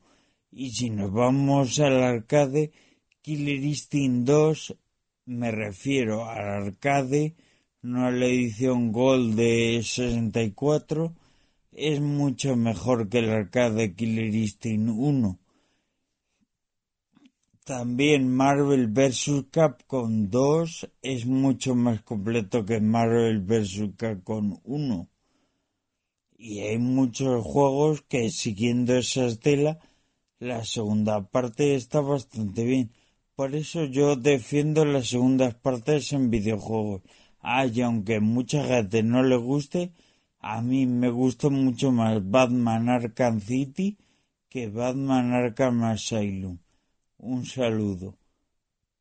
Madre mía, José Omar, uh, nos has dejado aquí unas cuantas perlas, ¿eh? La verdad es que has hablado de un montón de, de, de grandes juegos, de grandes secuelas que eh, nos bueno, que algunas las hemos puesto en la lista y no vamos a poder hablar, de otros aprovecharemos justamente tu comentario para hacerlo, pero ya que mencionas también el, el Batman, el Arkham Asylum y, y, el Arkham City, yo la verdad es que es que he jugado a Asylum, yo creo que ya lo he comentado eh, alguna, alguna vez, que es un juego que sin ser, o sea, sin haber en su momento eh, visto prácticamente nada, hombre, algunas cosas sí, ¿no? Pero no soy un gran fan de, de las películas o de los cómics de Batman, y sin embargo este juego me fascinó. A todos los niveles, hasta el punto de que hizo que luego quisiera saber mucho más de Batman, porque me parecieron tan carismáticos los villanos, me pareció una ambientación tan buena, eh, y luego ya, evidentemente, la parte jugable eh, tremenda.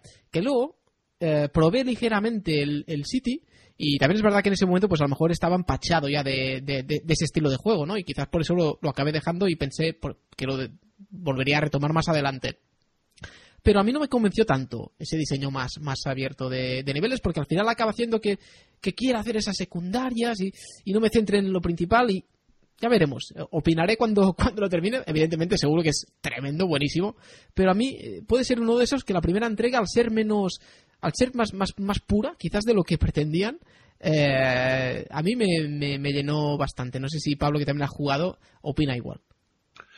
Sí, pues opinó más o menos parecido, Uri. Yo la verdad es que coincido contigo. El, el, primero también lo probé, no recuerdo ahora exactamente cuándo salió, ¿no? Para mí, por ejemplo, las pelis de, de Batman de Christopher Nolan sí que me gustan mucho, pero más allá de eso, tampoco he sido nunca un, gran fan de, de, los personajes ni, ni de los superhéroes en general, ¿no? Quizá del que más, pues, de, de Spider-Man por aquellos dibujos de pequeño que, que echaban en la tele, ¿no? O de, o de los X-Men por también las pelis tempranas. Y sin embargo, eh, este juego de Batman, pues como tú decías, me, me llegó muchísimo, ¿no? Te, te, pone completamente en la piel del murciélago y, y sobre todo es que llegas a sentir, eh, o sea, por un lado, es que refleja muy bien lo que es el personaje de Batman de infundir el miedo en los enemigos, que yo creo que es un poco eh, de lo que se trata, ¿no? Y, y, el hecho de, por ejemplo, ir recorriendo esas gárgolas, esos salientes que Sí. hay muchas veces en la, en la parte alta de las habitaciones, ir matando a los enemigos uno a uno y vas, vol- vas viendo cómo se van volviendo cada vez Es más verdad. de que va- De, ¿Qué está pasando ahí, no? Es verdad. Van es verdad. desapareciendo los compañeros y no saben, no saben muy bien lo que pasa ¿Qué está pasando? Sí, sí. y, y- y es maravilloso, sí, sí.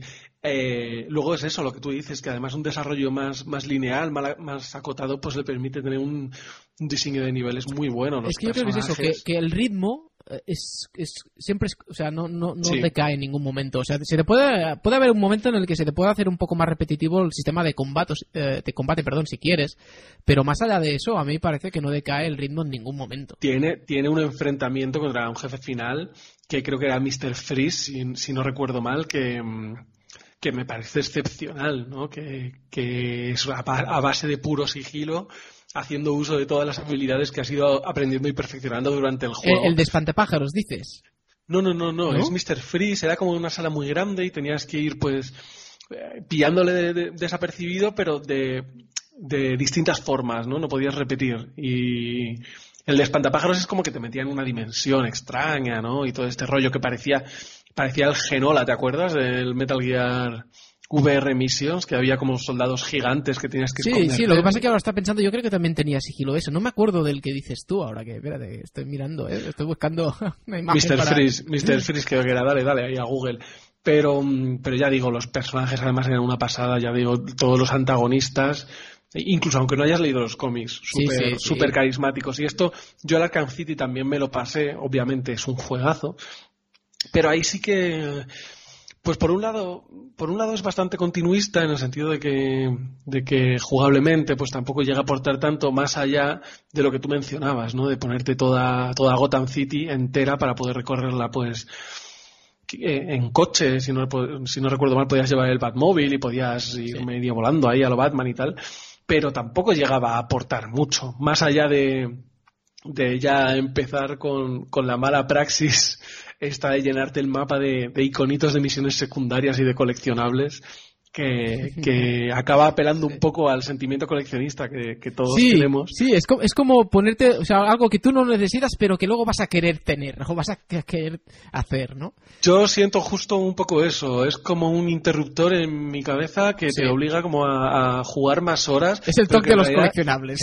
Sí, pero que en realidad luego lo piensas en frío y son horas de entretenimiento un poco vacío, ¿no? Y entonces yo prefiero, la verdad, juegos más, más autocontenidos, la verdad. Sí, sí.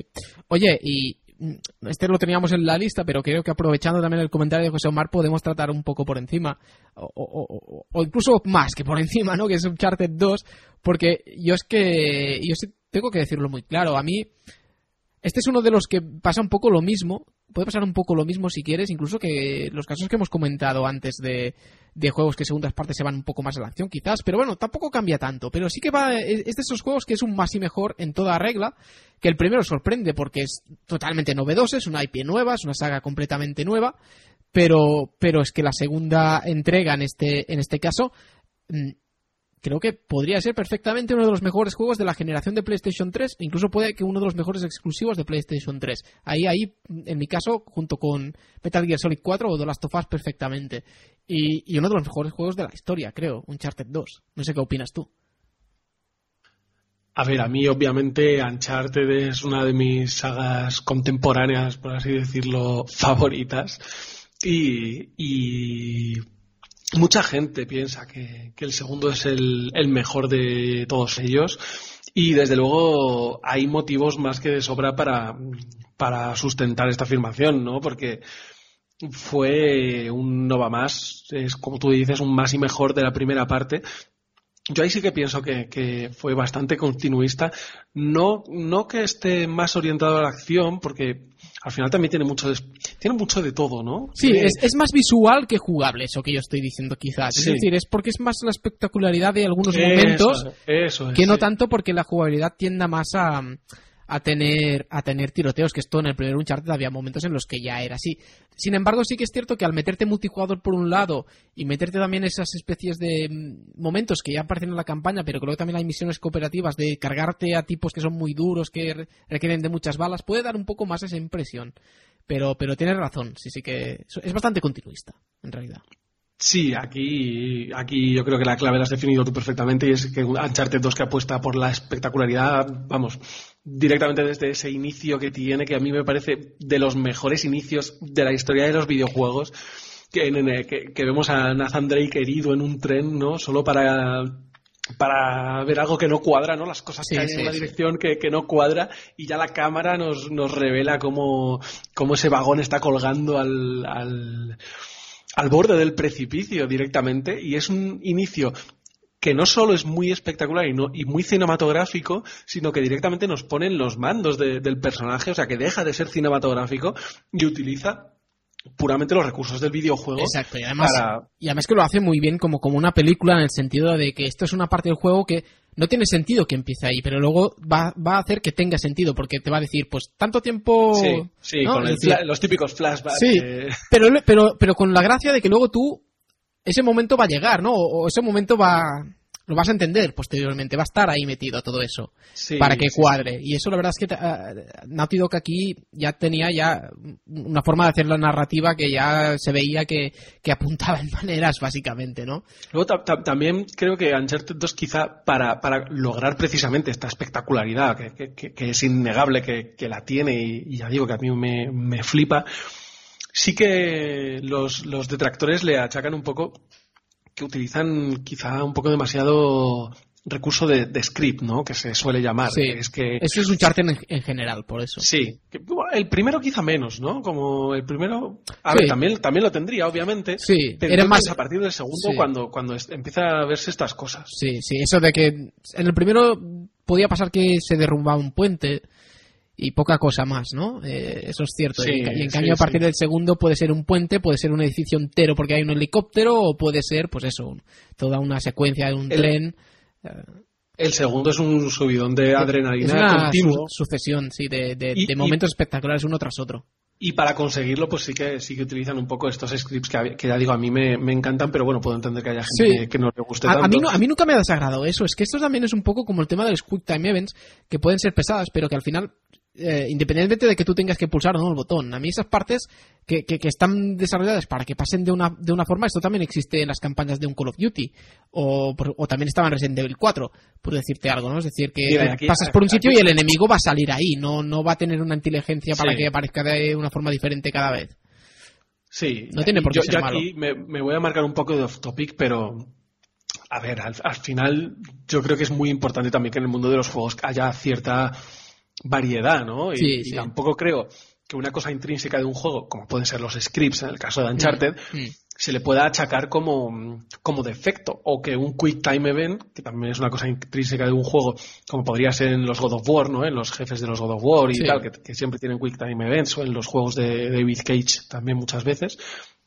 Que, que no creo que se pueda achacar como defecto, ¿no? Porque al final lo importante yo creo que es que tú tienes que saber a lo que vas, lo que, lo que vas a jugar o lo que compras y, y, ya está, ¿no? Entonces no le puedes pedir a un juego que, que basa toda su acción en, en una sucesión de momentos espectaculares, pues que no los tenga, porque para eso pues efectivamente hay infinidad de juegos que, aparte, no los van a tener. Exacto, aparte de que también esos momentos tampoco quiere decir que el juego es solo eso, ¿no? Es decir, eh, el propio Uncharted tiene muchos y grandes momentos de exploración, de puzzles, y el equilibrio está ahí también. Y los propios momentos de acción que tampoco...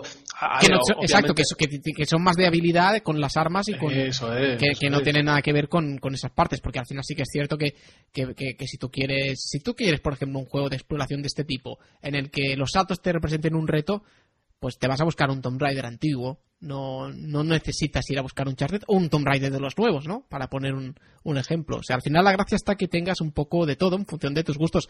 Pero si buscas un buen juego de acción, no me cabe la menor duda de que Uncharted 2 es representativo de los mejores que puedes encontrar en cualquier plataforma y en cualquier época en la que tú intentes jugar.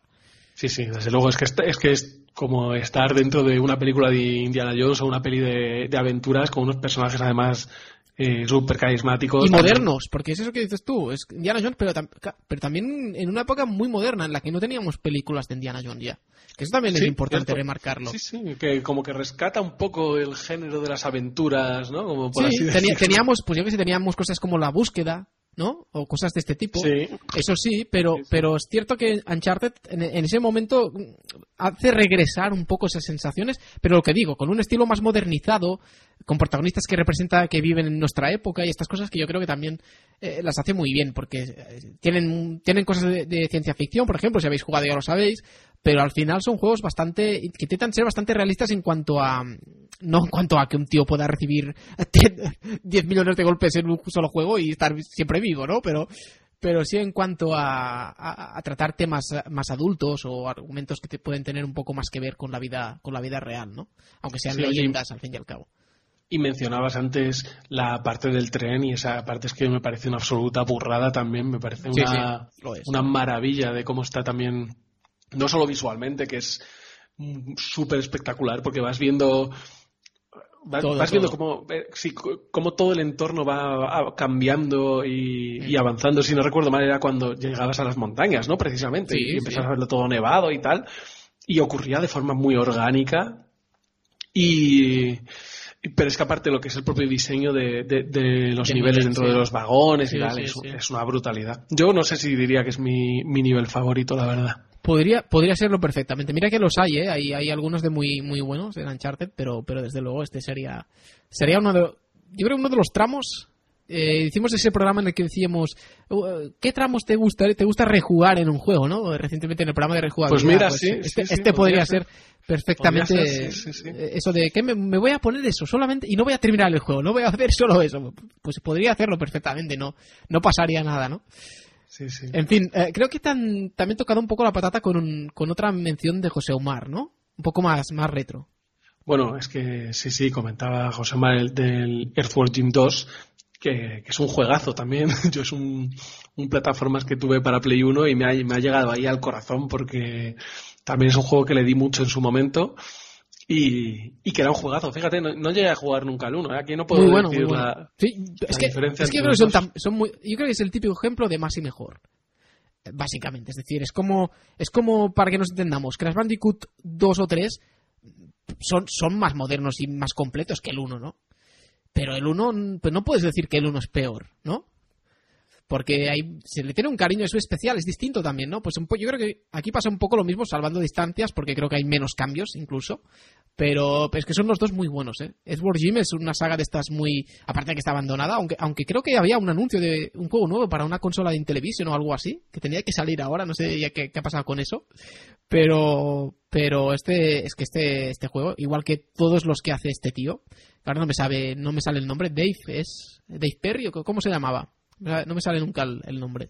Pues sí, sí, creo que era algo así. No, no, Pero, no caigo más pero, pillado. es- pero este, es, este es el tío de, de MDK y de, y de otras locuras que, que- que- que yo creo que son, son bastante bastante chulas. O sea, yo recomiendo mucho esta saga, este Earthworm Jim, que algún día que, quiero, quiero que, que- que haya podcast de él, porque además son juegos rápidos de jugar, así que será probablemente uno, uno de esos que, que hagamos cuando todos lo hemos jugado o rejugado, que lo tenemos fresco, y podremos hablar de, de él. Y nada, José Omar, ya sabes que es un auténtico placer el, el poder tenerte aquí con audios tan buenos como este. Vamos a escuchar un tercer mensaje, eh, un, segundo mensa- un segundo mensaje, perdón, de, de José Omar, eh, que tampoco sabemos muy bien qué trae. Vamos, vamos a escuchar. Hola, yo personalmente de las segundas partes no he jugado a muchas, pero no me gustó Super Mario Bros. 2.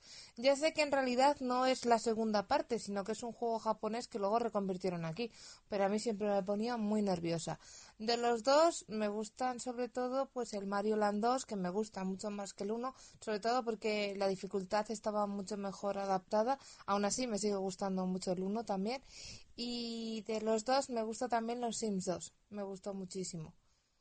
Pero el Buble Buble, por ejemplo, el 2 no me gustó. No, no le encuentro la gracia. A mí me sigue gustando el original, pero no el original, el remaster que sacaron, que venía en el juego de DS, que venía mejorado. Yo quiero el original original, en el que cogías el paragüitas y te podías pasar varios niveles seguidos. Ese me gustaba mucho. Y esa es mi opinión. Oye, pues muchas gracias, ¿eh? Nos estamos acostumbrando muy bien, ¿eh? Que toda la familia nos envíe audios. eh, Para nosotros es, es un placer enorme, así que, que muchas gracias. Aquí hay varias alusiones. En Vaya, vaya cultura videojueguil Brutal. en esa casa también. Brutal, joder, y, eh, como para que nos adopten, ¿no? A vivir ahí. Fantástico. Oye, que, que hay varias alusiones, porque eh, eh, juegos que tenemos en la lista. Super Mario Land, yo lo había puesto porque hay cierta polémica. Bueno, polémica no hay aquí. Es más bien el hecho de que son tan queridos los dos que hay los que son más de uno, los que son más de- del otro. Aquí estaría Rubén con el uno y, por ejemplo, yo también con el 2. O, por ejemplo, lo de Super Mario Bros. 2. El, el- el- el que no sería no de los levels, sino... sino Entiendo que, que se refiere a, a- al juego que das otro juego, ¿no? Ahí es Dani quien tendría que contestar. Y Super Mario Bros. 2 es, es un juego raro. Hoy, hoy- todos sabemos que, que al final es normal porque no es ni siquiera un Mario, ¿no? Era una adaptación del Doki Doki Panic. Pero, pero yo por lo menos visto en su momento a mí me encantó. Siempre fue el juego que no tuve. Eh, ne- tuve y sigo teniendo el, Mario Bros. 1 y el 3. El 2 lo alquilé, lo tengo no porque unos cuantos, bastantes años después me lo compré ya cuando de mercado de segunda mano. Y, y siempre ha sido un juego que me ha gustado mucho a pesar de, de ser un Mario raro, ¿no? De, esa opción de saltar sobre los enemigos y no, y no ser suficiente para matarlos, sino que hay que un poco de gracia verlos y cómo van ahí como Moviendo las patitas, ¿no? Les Como cucarachas ahí- que están del revés. Sí, sí, sí, le mueven muy Sí, sí. deprisa las patitas, ahí como, eh, suéltame, suéltame, ¿no? Y, y, y los- bueno, todos los vegetales que va soltando, las, las pociones esas que entras como en el mundo Ah, sí. eh, de sombra, ¿no? Las, Coger las llaves y las que te persigan las llaves, máscaras, ¿no? Las máscaras, sí, el- la parte esa de, de la arena que puedes ir excavando. de- no eso, eso es terrible que- a veces. Sí, sí, no. eh, hay algunas, la primera está bien, pero luego hay algunas que son Son muy puñeteras, estrechitas sí. y es complicado vivir. Y los jefes No, eh, originales ahí lanzando bombas. El Fry Guy, ¿no? Eh, Mauser, el ratón que tengo ahí en mente, ¿no? El, el Trick Light, me parece que ya se llamaba, que era la, la serpiente de tres cabezas, y luego Ward, que es el Mario ese raro, digo el malo, el Mario no, el, el malo, que claro, como, como no es un Mario, pues el, mal, el malo no es Bowser, es Claro, claro. así, como una rana o algo así. Sí, sí, sí, sí. Eh, no, la verdad que muy muy buen juego, a pesar de, de eso, ¿no? De ser el raro y tú ya sabes que yo soy muy muy fan de los juegos Sí, raros. yo este, también. pues, es una excepción. Tenemos, tenemos como un problema, y creo que esto es una enfermedad. Es evidente preguntarle a Rubén también, porque han, citado a Super Mario Land 2, que lo prefieren, lo, lo prefieren al 1, pero claro, es que los dos son muy buenos. Rubén, tú como gran, gran, gran, gran amante del 1, ¿has jugado al 2 también? Sí, hombre, claro. Como no voy a, como no haber jugado después de, del cariño que le tengo al 1, después de la guerra que he dado con el 1, pues eh, sería un poco insultante que no lo hubiera, que no lo hubiera hecho. Eh, a ver, hay juegos que, que yo personalmente me cuesta mucho ser eh, ser objetivo con, con ellos. Eh, Super Mario Land 2, pues, por supuesto, eh, gráficamente pues le da sopas con onda al 1, eh, es más completo, es más variado, eh, pero sin embargo yo es que me tengo que quedar con el 1, pero porque prácticamente yo creo que fue el, el, videojuego que me introduzco en que me, que me introdujo en este mundillo, el primero al que le dediqué demasiado tiempo, entonces pues eh, guarda un, hueco especial en mi, en mi corazón y vuelvo a yo creo que todo el mundo coincidirá en que es mejor, pero es que yo me tengo que quedar con el 1. Sí, es hablar de él y la nostalgia que me invade realmente es, tremenda. Y es que la nostalgia en estos casos también hace. También hace un- tiene un papel importante en estas, en estas cosas, desde luego. Bueno, vamos ahora a escuchar también el último de los audios, que es el de Narcofa, a ver qué nos dice. Hola memoria cósmica, soy Narcofa y hoy con el temita de las secuelas, si son, si estamos a favor o en contra, para mí es un sí a favor, prácticamente muy rotundo, porque a diferencia de la industria del cine, las secuelas en los videojuegos es que siempre han sido muy buenas. Eh, pensando que la gente suele pedir más y mejor, es que en el videojuego es lo que suelen hacer. Te dan más de lo mismo y mejor de lo mismo, porque añaden siempre más cositas, o porque la mejora gráfica, o qué sé, cualquier chufla suele cumplir bastante. De hecho, estaba así un ratillo pensando, alguna secuela que no me haya gustado nada, o que me haya gustado menos que su precuela o su antecesora, y se me vienen dos ejemplos, porque imagino que el resto de compañeros de vosotros diréis muchas secuelas que son muy buenas, yo diré dos ejemplos que no me llegaron a convencer, las disfruté, pero bastante menos que sus antecesoras. Y esas son la secuela del Dino Crisis que me acuerdo de Dino Crisis, era como un Resident Evil, pero con velociraptores y sangraza y claustrofobia y, estar justito de balas y, esa angustia de qué me voy a encontrar. Y la secuela fue como una cosa de acción, mucho tiro, todo muy sencillo, no me gustó mucho. Y la otra secuela que voy a decir, otro juego que sé que os gusta, es la secuela del Tombi. Que recuerdo cuando lo jugué, perdió toda esa frescura que tenía el Tombi original no sé si es porque le metieron ya cositas como de 3D, como más polígono, más polígono, no sé, no, no me he atrevido ni siquiera a volverla a ver por no llevarme una decepción mayor, pero recuerdo esos dos claros ejemplos de secuelas que eh, mejor que se hayan quedado en olvido, a diferencia de sus predecesoras, que ya pueden hacer un puto remake o traerlas de nuevo, coño. Estamos aquí esperando a Silent Hill, Silent lo que sea, traerme el puto zombie, traerme el Dino Crisis de nuevo, ¿eh? Bueno, niños, venga, con ganas de escucharos. Saludos. Bueno, yo me estaba aquí mordiendo la lengua porque aquí, Fran, madre mía, vaya hereje. Qué herejía se ha marcado. Eh, juegazo. Pero sí, es, buenísimo. Pero es que, es que es el ejemplo, Pablo, de esas, de esas partes que estamos diciendo también, que es que cambian a la acción un poco, como Jack 2, como... Eh, va por ahí también un poco los tiros. Pierde el survival, si es que tampoco lo era exactamente, pero Aquí me vais a decir que soy un hipócrita por, por aquí estar opinando sin tener ni idea, porque yo al, al primer Dino Crisis no he jugado. Ah, hombre, ah, claro, claro, claro. Por lo menos voy con la, con la verdad por delante. Pero Dino, Crisis 2 es un juegazo. Es muy, no, no, como juego es muy bueno. He estado viendo ahí notas y tal, y, la gente lo pone por encima del primero. Yo solo digo eso, ¿eh? Ya solo digo eso, ¿eh? es como una amenaza. Que por cierto es un poco la amenaza al final del audio de Narcofa, que es como, a ver si me metéis el zombie, ¿eh? Dice. O sea, es como, pues estoy, estoy contigo. verdad, verdad. Estoy contigo. Oye, no sé si Dani ha jugado también o alguno del o el resto ha jugado, porque sé que Dani el, primero seguro, el segundo no lo tengo claro. ¿Has jugado ahora? No, lo, he jugado solo para, en su momento cuando me lo compré, para, para ver que, que, iba bien, que no había ningún problema, pero nada, nada en profundidad. Así que sí, el uno sí, me lo he jugado varias veces y he visto varios finales, cuantos, pero el 2 no, el 2 lo tengo pendiente y sería uno de esos casos que, que han mencionado de juegos que su segunda parte pegó un, cambio eh, en, la era de, PlayStation, ¿no? El Dino Crisis 2 respecto al 1, el Tombi 2 como ha, como ha comentado, Alundra 2 también, o, por ejemplo me estoy acordando uno que no ha salido, que sería eh, Fighting Force 2, el primero que era como se, comenta que era el, lo que iba a ser Streets, of Rage, Streets of Rage 4 sí. Eh, luego se llamó Fighting Force, que es un juego de, ese estilo, aunque sea en 3D, pero es un juego del típico de acción y disparos y bueno, sí, un poco de todo ya. Sí, sí. Correcto, correcto. Eh, sí, sí, es, verdad, es verdad. Eh, no sé si Rubén o, o, han jugado a, Dino Crisis 2 o, no. Pues yo, si te soy sincero, no lo recuerdo. No recuerdo, sé que al, al uno, o sea, yo sé que he jugado a uno de los dos. Eh, además es que tengo tengo flashes de cuando lo estaba jugando. Recuerdo que era verano. Fue cuando esa, respuesta sí que me ha dejado roto. ¿eh? Sí, sí, sí. tenía, ¿Tenía acción o, mucha acción o poca acción?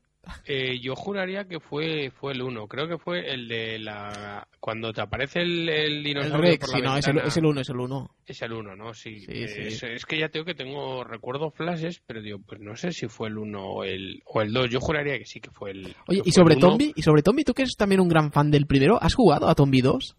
¿O, te echa para atrás también? ¿Y qué? ¿Es solo, un, Lo. ¿Es solo el aspecto eh, gráfico 3D que es más feo? ¿O el juego es otra historia que no tiene nada que ver con Tombi 1? A ver, eh, cambia muchas cosas. Por ejemplo, hay algunos detallitos, por ejemplo, que Tombi puede, puede llevar trajes, prácticamente se convierte en Super Mario. Puede llevar un traje que le permite, a ver, que, que en el 1 un poco más sutil, o sea, no se disfraza de mapache, prácticamente, que es como, es como si fuera Super Mario.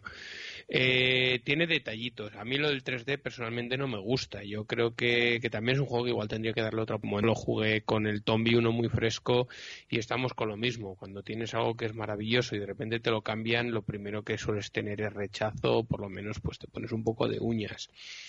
Eh, es diferente, es diferente. Yo no sé si, si es tan malo como lo pintan o si realmente merece la pena.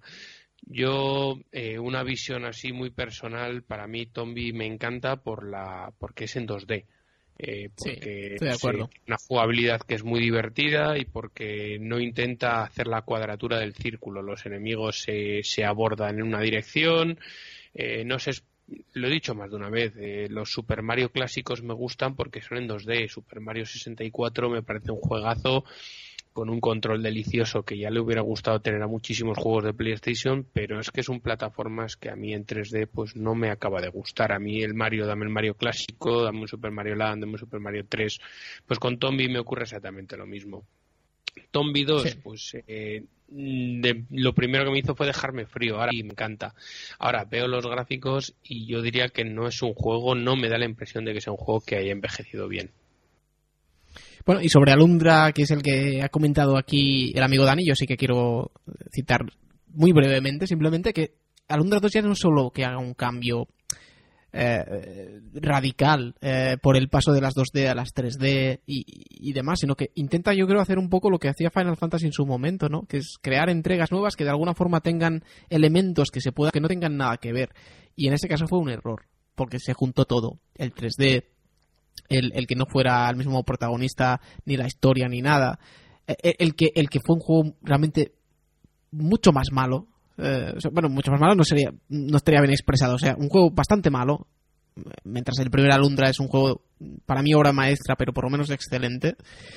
Y evidentemente todo esto, pues, pues no fuera bien recibido, eh, ni por la crítica, ni por la ni, por los jugadores. Y además es que es un juego muy difícil de conseguir, que ya lo fue en su momento, porque la tirada tampoco es que fuera excesiva, pero realmente es un juego que no tiene absolutamente nada que ver con, con Alondra. Y, y muchos juegos, yo creo que les pasa eso, ¿eh? ¿eh? Los que han sido muy buenos en 2D, no solo por la estética, sino por la propia jugabilidad que queda limitada de alguna forma, pero que es lo que nos gusta, eh, luego no acaban de no acaban de funcionar, ¿no? Eso es algo que quizás los Final Fantasy en su momento cuando hicieron el paso de las lo hicieron mucho mejor, ¿no? Y hay otros juegos que quizás no han sabido adaptarse eh, de esa misma forma tan correctamente. Pero bueno, a veces es lo que hay. Recordad, si queréis seguir enviando audios, podéis entrar en nuestro grupo de Telegram. Estaremos nosotros encantados. Estás escuchando Memoria Cósmica, tu podcast de videojuegos retro. Y ahora nosotros continuamos con esta melodía de victoria, pues hablando justamente de, lo bueno, de, lo que sí que son segundas partes que son tremendas.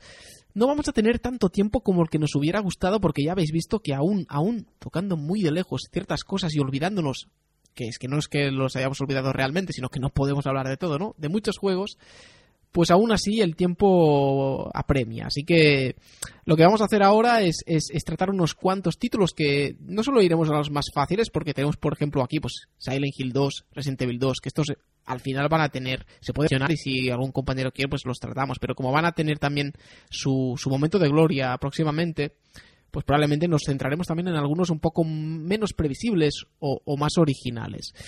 Y ahí, eh, aparte de que tengo compañeros que me están marcando ya los juegos que quieren hablar, tenemos unos cuantos que son muy buenos. Así que quiero empezar por uno muy concreto, que mm, del que también va a haber que hablar en un especial próximamente, probablemente, pero, pero como de momento no le ha llegado el turno, quiero hacerle este, mm, este honor a mis compañeros de hablar de Commandos 2, que es una saga made in Spain, que ahora ha vuelto también porque, porque esa licencia IP ha sido comprada por Calypso, si no me equivoco, no sé si es Calypso, si me equivoco que me corrijan, ¿eh? eh pero, pero en cualquier caso ha sido comprada por otra compañía, por lo tanto se, se pueden volver a hacer entregas. De hecho, va a haber entregas nuevas, aparte de que tenemos recientes los remasters, justamente de ese, de ese Commandos 2. Y es un juego que gusta especialmente a Rubén, aunque creo que Spoonie también nos va a poder contar algo. Es así, ¿no? Sí, bueno, esto yo creo que ya lo he mencionado alguna vez. Para mí la saga Comandos es, es una saga que me, que me fascina, eh, que me ha llegado pues eh, muy, muy, pues me ha acompañado durante, durante muchísimo tiempo. En cuanto tuve un ordenador, tuve ya este juego, eh, lo he disfrutado muchísimo y cuando llegó la segunda parte, pues bueno, pues fue, yo creo que es habrá quien le guste más la primera, más la segunda. Yo, por ejemplo, sí que reconozco que soy más de la primera edición, pero creo que es justo decir que Comandos 2 eh, coge todo lo bueno del primero y, mete pequeños añadidos, que creo que es algo que lo que hemos hablado al principio, de cómo hacer que, una segunda parte eh, sea mm, por lo menos o igual que la primera o superior. Yo en este caso no sabría si es superior o por lo menos mantiene el nivel, pero sí que sí que por lo menos estoy seguro de que, de que ese nivel lo raya. Eh, una de las funciones que creo que hace que Comandos 2 sea, sea por lo menos eh, igual que el anterior es que puede meter eh, más más funciones, hace que el juego sea más rico en opciones, le da más posibilidades. Eh, además hace que todos los personajes tengan una, una, verdadera utilidad. En el anterior había algunos que se quedaban muy relegados pues por las eh, por el armamento que podían utilizar o por las habilidades que podían utilizar.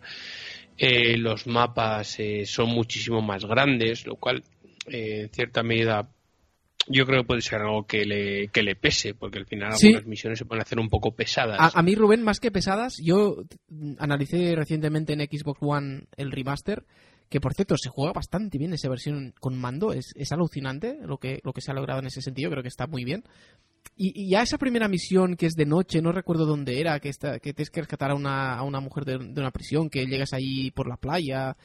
y a esa misión me pareció tan, tan, tan grande, tan, tan, tan difícil, que, que la verdad es que me abrumó un poquito al principio, ¿eh? Estuve jugando varias horas hasta que me conseguí pasar esa misión, ¿eh? Sí, eh, yo lo que creo que al final las, las no es que solo los mapas se hagan más grandes, sino que encima te meten el tema de los interiores, que es algo súper chulo. A mí me, me, me, parece fantástico, pero ya de por sí le mete otra dimensión diferente al juego. Entonces, pues ya estás constantemente eh, que si entras aquí, luego te puedes registrar los, los cuerpos de los de los enemigos y les puedes saquear literalmente. En otros, pues como mucho puedes coger un paquete de tabaco, no puedes coger más. Aquí ya directamente es, ir, a, ir a saco a ver todo lo que les puedes rapiñar. Entonces al final las misiones yo creo que se alargan. Y esto es algo muy personal. Eh, yo a Comando siempre he jugado como si fuera un puzzle, más que como un juego de acción. Entonces me gusta intentar avanzar sin darle alarma y Comandos 1 eh, tiene mucho más reto porque al final hay pocos personajes que te permitan hacer ese tipo de, juego. Por ejemplo, en Comandos 1 solamente puedes ir con el boina verde y con el y con el espía eran los dos únicos que podían eh, transportar cadáveres, entonces pues sí que podías intentar jugar un poco a ese ratoneo de mato a uno, me llevo el cuerpo. En este pues puñetazos es mucho más asequible, entonces pues con varios personajes puedes hacer eso, lo de dar un golpe y llevarte a otros. Y, creo que sí que es un juego que merecería estar en, la lista, sobre todo porque es un, es un juego bastante desconocido. Las jugadores de juego retro en muy pocas ocasiones voy a hablar de comandos y yo creo que los, los cambios que hay deben ser insustanciales, más allá de que cambien las banderas. Y, creo que gráficamente es un juego muy bonito y si te gusta un poco, tienes inquietud por todo esto de la Segunda Guerra Mundial, que soy de vivir pues como, como pudo ser, Diales. Bueno, y creo que Pablo también quiere comentar algo en esto, que también has jugado, ¿verdad? Pues sí, la verdad es que sí. Yo creo que es de los pocos juegos así de PC que le he dado mucha, mucha caña. Y, y, y Comandos 2 pues era un juegazo. Además, producto patrio que siempre es para sentirse orgulloso, ¿no? Aunque, aunque uno no haya hecho nada, pues el hecho de decir que, es de España pues te hace sentir mejor. Pero la verdad es que eran juegazos, ¿eh? Yo, y de hecho yo empecé por el primero, y el primero me, me encantaba. Eh, y el segundo, bueno, pues como comentaba Rubén, pues tiene un montón de novedades, tiene muchos más personajes que además tiene sus, sus propias habilidades y tal. Y incluso, si no recuerdo mal, creo que el hecho de poder rotar la cámara también era un añadido del segundo, porque en el primero no sé si lo, tenía, pero como en posiciones fijas, ¿no? Las típicas posiciones que a lo mejor eran eh, cuatro posiciones en vista isométrica y el, y el Commandos 2 ya tenía unos escenarios puramente 3D que, que podías ir rotando la cámara y como ibas siempre ahí pues medio infiltrándote en sigilo y tal, pues te abría un montón de, un montón de opciones y, además eso, ¿no? Con la posibilidad de entrar en interiores también y, jugar con esos conos de visión muy a lo muy a lo Metal Gear, ¿no? Como si fuera el radar Soliton. Pues casi, que tú, sí, sí. Que tú podías ver el campo de visión, tenías que jugar también con ir, agachado, e ir de pie y todo este rollo. Pero, pero vamos, que, que molaba un montón. Me estoy acordando también de, de la primera fase esta que, que mencionabas de que era de noche, ¿no? Y que, y que tenías, si no recuerdo si salvar a una mujer o algo Sí, así. Creo que lo se unía, se unía a ti. O sea, podías controlarla, que tenía una habilidad para, para, para. No sé qué les hacía a los guardias, ¿no? Como que les, les, les despistaba. seducía o algo les así. seducía, algo así, correcto. Sí, sí. Y de hecho ya llevabas a uno de los, de los personajes nuevos, que creo que era el ladrón, si no recuerdo mal.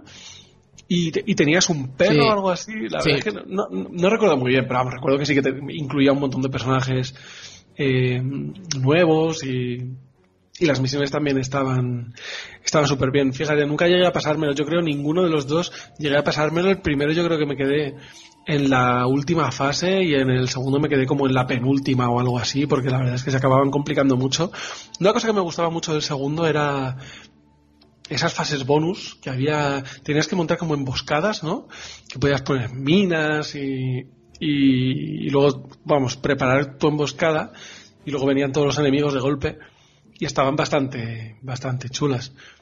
Eso sí, eh, tenía una mecánica, el segundo, que nunca me llegó de, nunca me llegó a convencer, que era el tema de que cuando saltaba una alarma tú les, podías, les podías poner a tus personajes, pues eso, como a emboscar, ¿no? Como a emboscar a los enemigos. Entonces, podías explotarlo bastante poniéndote tras una esquina o algo así y les ponías en plan tumbados y apuntando a todos en la misma dirección. Y entonces, a la que pasaban los guardias corriendo, mm, daba igual que los reventabas a los que vinieras. Y era un poco, era un poco sin sentido. Vamos, a mí siempre me gustó el tema de, el tema de infil- infiltrarme y tal. A mí la parte de la acción yo creo que, que no estaba tan conseguida. Yo sí que, así para, para cerrar, salvo que Uri o algún compañero quiera decir algo, eh, decir que, bueno, sí, efectivamente, la, la versión de consolas eh, era bastante bastante chapucera, además se controlaba muy mal con el, con el joystick del mando Sí, de yo, yo, PlayStation yo había 2. jugado al, exacto, al juego de Play 2 y, y eso tengo que admitirlo. Por eso el remaster me parece muy bueno, porque el remaster Sí. realmente es el juego de PC bien adaptado a consolas y además con, con algunos aspectos gráficos bastante chulos, porque los modelados, Rubén, eh, han sido rehechos desde cero. Y, y, yo creo que alcanzan cotas más altas que en otros remasters de este tipo. Eh, sin embargo, eh, el resto se ha mejorado simplemente la resolución, texturas más detalladas, pero, pero estas texturas no han recibido tan- ese tratamiento de, de, de rehacerlas de cero como los modelados, lo cual eh, me parece, bueno, que el contraste puede ser un poco chocante, pero visualmente yo os lo digo, buscad imágenes eh, o vete un vídeo, se, se ve muy bien, ¿eh? Este remaster. Eh, la verdad es que la versión de Switch no lo sé, pues salió después no sé si ha salido ya, Eh, no lo sé, pero la versión de consolas Xbox One, no sé si está también en PlayStation y en PC, por supuesto, eh, me parece bastante, bastante top en ese sentido. Bueno, el juego original en consolas, eh, si había una cosa donde el, se- el- el terrible, era sobre todo con la cámara cuando lo movías, que era que yo pues se notaba que la consola no podía, no, no podía Claro, con, hacía tirones. con- con todo lo que le exigía el, el juego.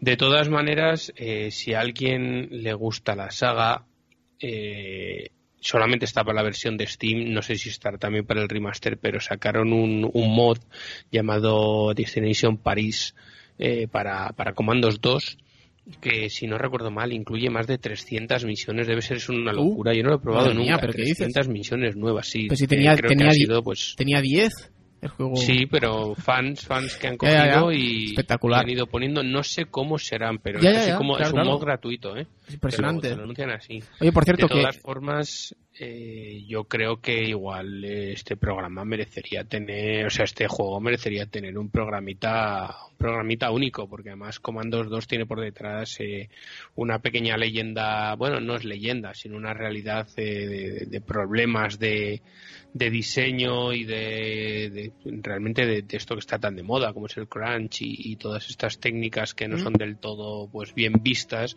a la hora de crear un videojuego que, prácticamente llevaron a piro a, la disolución. Sí, sí. Y habrá que hablar también de todo esto, del contexto histórico, de juegos desarrollados en nuestro país. Prometo, prometo que habrá programa de, de esto y otras cosas. Eh, simplemente terminar diciendo que mm, los controles en consola, aparte de que eso que dices tú, por ejemplo, de la cámara está muy bien integrado y realmente no hay tirón, es decir, mm, eh, eh, el rendimiento es muy bueno, ¿vale? Pero aparte de eso, está muy bien porque yo no sé cómo funciona exactamente en PC, Em, aquello, mm, yo en su, momento, en su día lo jugué, pero no me acuerdo demasiado porque no indagué mucho en él en, la época. Pero puedes mover el personaje con el stick.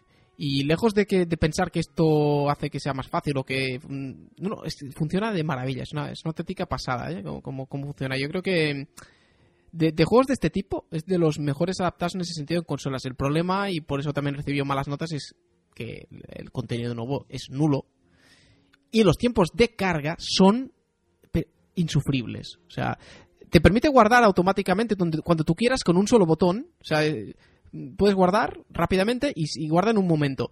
Pero cuando tengas que cargar porque lo haces mal, porque mueres o lo que sea, es que es insufrible. Lo cual a veces con su curva de dificultad hace que pues pues eso sea muy malo. Yo no sé si es que, es que creo que este tiene tiempos de carga peores que, que- que el juego original, lo cual no lo puedo decir a ciencia cierta, pero, pero es probable que, que sea así. En fin, eh, Commandos 2, un juego que tendrá también algún día su espacio eh, más con más protagonismo aquí en el programa. Pero ahora quiero hablar de uno o quiero dejar que nos hable de él, aunque en alguna ocasión lo ha hecho también por encima, eh, Daniel del Puerto de Suicoden 2, porque es otro de esos juegos que el 1 es muy bueno y que el 2 explota la fórmula de una forma, mm, yo creo que magistral, Dani. Así es, ¿no? Yo desde que hace tantos años me hice con el 2 me, me apasionó, me pareció un juegazo espectacular y, no tenía el 1 y me, lo acabé comprando. Mm, Desde siempre me ha parecido que es una saga que por lo menos hay en PlayStation 1, que es donde empezó. Estos dos juegos eh, se pueden jugar de forma independiente, pero lo ideal es disfrutarlos como uno solo, ¿no? Porque al final es una historia que eh, ya no recuerdo cuánto hay entre el 1 y el 2, pero aquí es verdad que no es como Final Fantasy, sí, que son independientes. Es verdad que cada uno, cada juego es independiente del anterior, pero en ocasiones pueden eh, pueden tener varios personajes que repitan y aquí creo recordar que pasaba como unos, ya no me acuerdo qué año, pero unos pocos años después del 1, el Skoden, pero pero lo desarrollaba, ¿no? Como bien has dicho, el 1 quizá es muy cortito, ¿no? Es un, es un RPG que dura muy poquito, en unas 20 horas lo tienes finiquitado y, y lo, lo, lo expandía más, ¿no? Aquí ya sí que la duración va entre las 40 y 50 horas fácil y, y llega, llega al máximo, ¿no? El, argumentalmente es espléndido, es uno de los mejores juegos de su generación, ¿no? Y no, no tiene tanto reconocimiento, quizá porque tuvo una tirada muy, muy cortita y fue poco conocido, pero todo aquel que lo prueba, eh, si es amante de los RPGs, eh, descubre en él uno de los mejores juegos de, de, la época. Es verdad que gráficamente eh, recuerda mucho a, a la era de 16 bits, pero a mí me parece que son unos gráficos, mm, a mí me gustan mucho, soy muy de los, de los 2D. Y, y nada, y sobre todo eso, que, que expande la idea original de, o mantiene esa idea de los 108 personajes a reclutar, pero aquí eh, mete de todo tipo, además muchos minijuegos, eh, porque a lo largo del, del título, bueno, el uno, el primer juego tenía sobre todo ese que los que han jugado sabrán, ¿no? El, no me acuerdo cómo era, el chi- Chirón o algo así, que era como un juego de dados, ¿no? De lanzar Ah, en, Sí, y el de carta, en- el de cartas de las parejas, que es como de Super Mario Bros 3 también un Sí, poco, ¿no? Sí, ese de, de encontrar los dobles. Y aquí vuelve a repetir alguno de estos minijuegos, pero mete muchos más, ¿no? Hay, creo recordar que había hasta el de, de golpear los los, los topos saliendo de, de- En este caso estaba centrado en, en el tío que en tu castillo se dedica a cultivar. Pues Ah, claro. eh, decía de vez en cuando que le ayudases a, a- a matar esto, ¿no? Y sobre todo siempre lo digo, ¿no? El, el concurso de, de cocina, que una especie como de precedente de Masterchef, que es espléndido. Sí, sí, sí.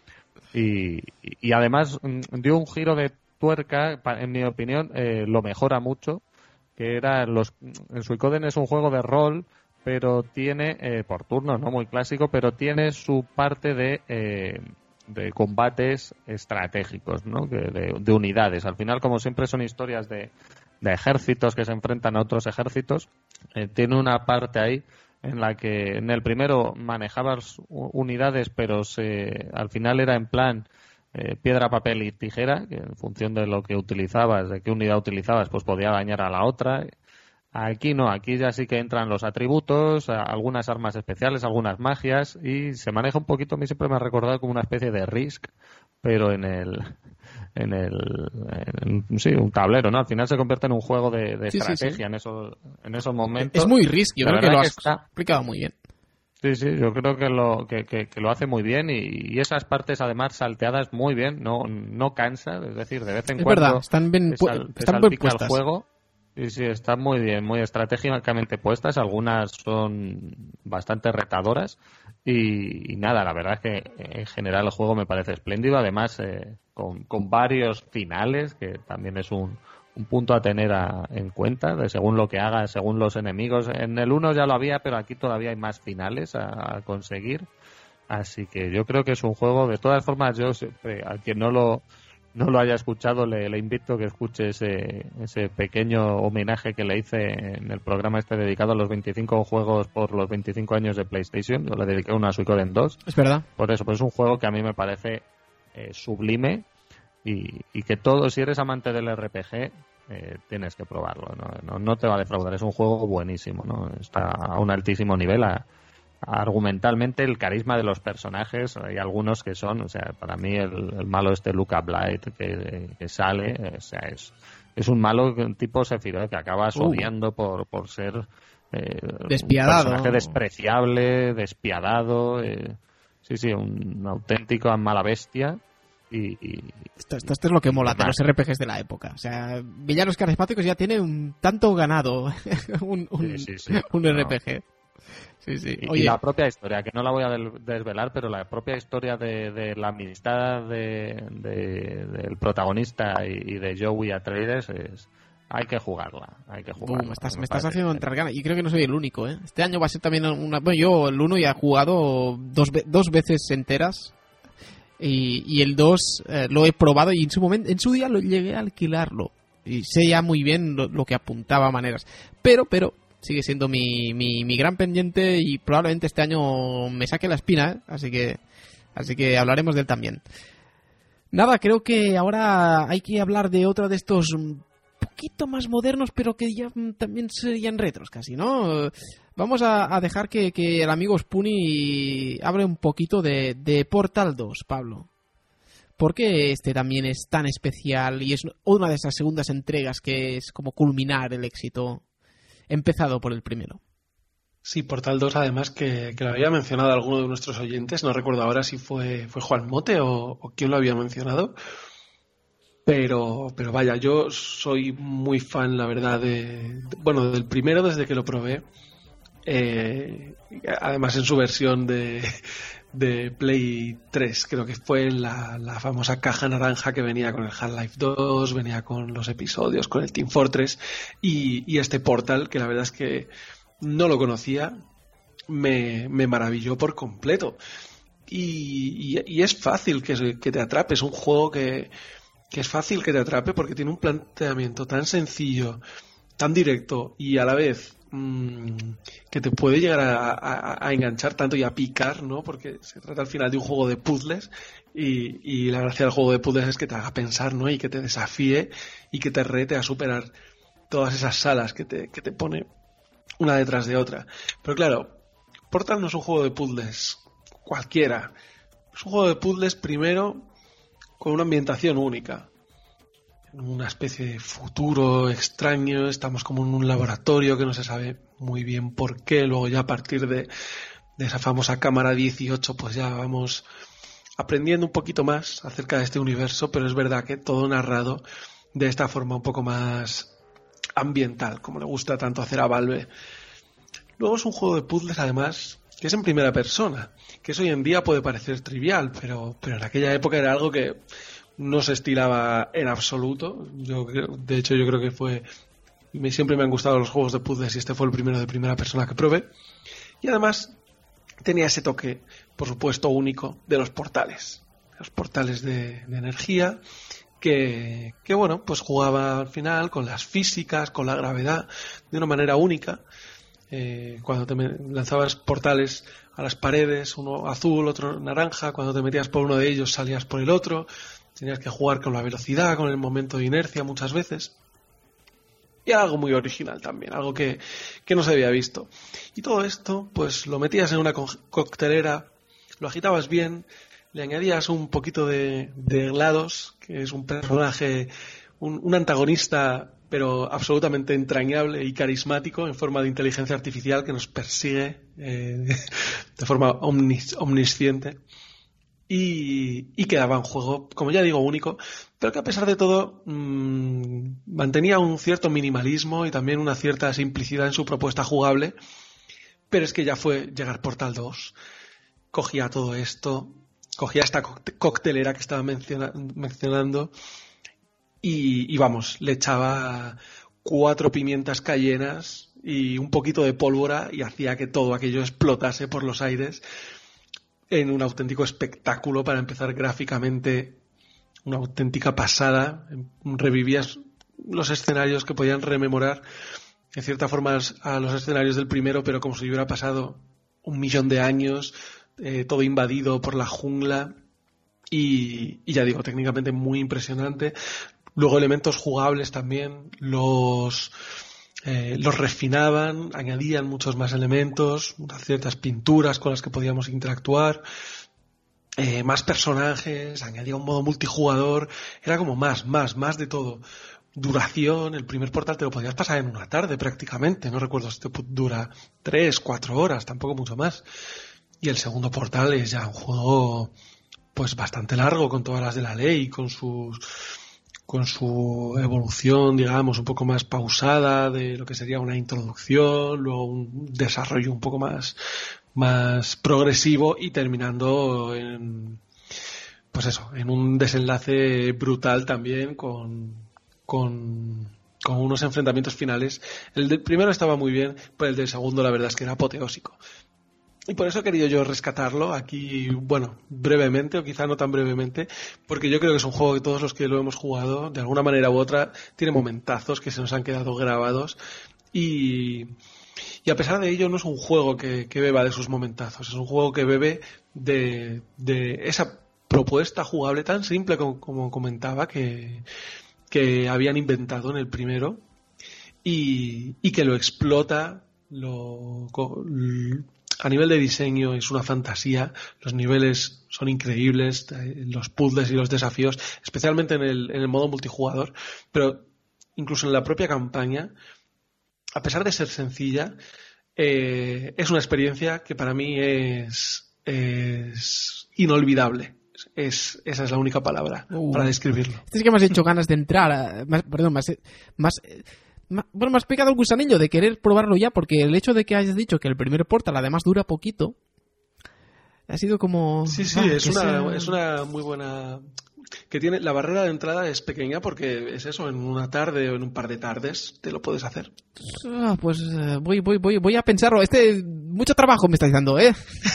Para este Juego favorito 2021. de Valve, macho. ¿Sí? Sin duda alguna, sí, sí. Estaría Portal 2 y luego Half-Life 2. Además, es Uh. curioso porque están metidos en el mismo universo, de cierta manera. Y, y es, y es curioso, sí, como, como está puesto. La verdad es que, bueno, no voy a añadir mucho más, porque han comentado Spoonie de maravilla. Sí. Pero sí, la verdad es que es más y mejor, pero, pero literalmente. Mira que es bueno, el, digamos, el concepto del primero. Pero es que con, do- con el 2 han, lo han perfeccionado de tal manera que es que es un gustazo poder jugarlo. Por cierto, tengo la versión de PS3 y Valve tuvo el detalle de regalarte la versión de PC. Ah, eso, pues eso quería preguntar, es muy interesante. Eh, Cambia mucho, vale la pena, o sea, ¿te pierdes algo si juegas en PlayStation? Yo primero me lo pasé en PS3, que por cierto puedes tener Steam dentro de, de la Ostras. PS3, bueno, ciertas funcionalidades. Sí, cierto. Espectacular. y de hecho estuve hablando con Uri por, por PS3, eh, por Steam, fue una cosa...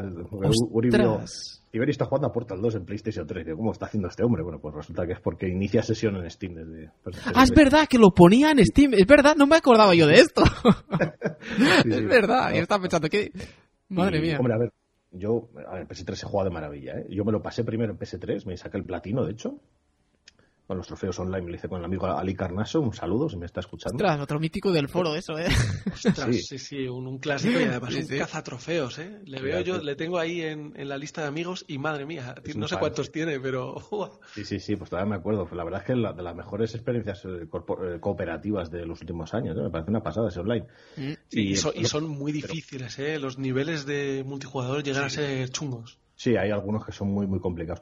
Y, pero bueno, en PS3 está muy bien, 30 frames por segundo, de 120p, pero bueno, se, ve, se controla bien y todo, pero bueno, en PC, si tienes un PC a día de hoy ya normalito, eh, 1080 a 60 frames por segundo y se controla de maravilla. Ya es como lo juego, porque me ya me he acostumbrado a eso, pero Claro. vamos, eh, cualquier versión es buena, pero me la de PC, pues si tienes un PC medio decente, Sí, no sé, cu- no sé cómo estarán los requisitos, pero probablemente no sean tampoco nada del otro mundo, ¿no? O sea, así Ah, es que... el motor Source, mejora, mejor, mejor gráficos que Half-Life 2, pero es el motor Source, que es desde el año 2003. Entonces, bueno, Sí, pues, sí. aunque esté mejorado, lógicamente un PC de gama baja actual ya lo puede mover, o sea que... Sí, sí, por eso, la por eso, por me, la he recomendado, pero la, entrado- la pero la de PS3 es buena igualmente. me han entrado La muchas de ganas. 160 imagino que también, ¿eh? Ojo, pero no, no la he jugado esa versión. Seguro, seguro, seguro también, porque en, ese- en esa época también había muchas, incluso veces que se decía cuál era mejor y eran pequeños matices al final, así que la verdad es que es que sí, totalmente recomendable. Ese también de, de Orange Box, ¿no? Que, que se llamaba, ese que llevaba un poco todo, lo de, lo de Sí, Valve. pero no estaba Portal 2, estaba eh, Exacto. el 1, creo. Sí, sí, sí. Eh, es verdad, es verdad. Eh, que hemos hablado un poco de los dos, cierto, cierto. Pero bueno, que es súper interesante igualmente porque es una recopilación que, que, que- vale la pena por, por los juegos que lleva, ¿no? Y, contigo mismo voy, Ciberio, porque ahora quiero que me hables también de, de otro juego del que, bueno, de una saga de la que has hablado bastante eh, en este programa. Eh, en este caso también tiene una segunda entrega que, que- que es bastante buena, que es la saga de Tiff, o Tief, o como queráis Thief, pronunciarla, ¿verdad? Tiff, correcto. Ladrón. Thief 2, en este caso, eh, de Metal Age. Pues efectivamente, Thief 2, eh, otro de esos clásicos de PC que creo que se iba a portear a la Dreamcast, pero bueno, por imagino que por la falta de éxito de la consola y por el abandono de la propia de la propia Sega, pues no, no- imagino que no llegaría a buen puerto eh, ese port, esa conversión y bueno, pues no nunca saldría, pero sí que es un exclusivo de PC y de hecho solamente se puede jugar en, en PC a día de hoy. No sé si la versión física se podrá jugar a día de hoy en Windows 10, pero bueno, en GOG y Steam lo podéis jugar perfectamente. Ahora hay que instalar, alguna cosilla para verlo en 16 novenos y esas cosas, pero, pero es jugable. La verdad es que Thief, Thief 2 es el Thief mejor valorado a día de hoy.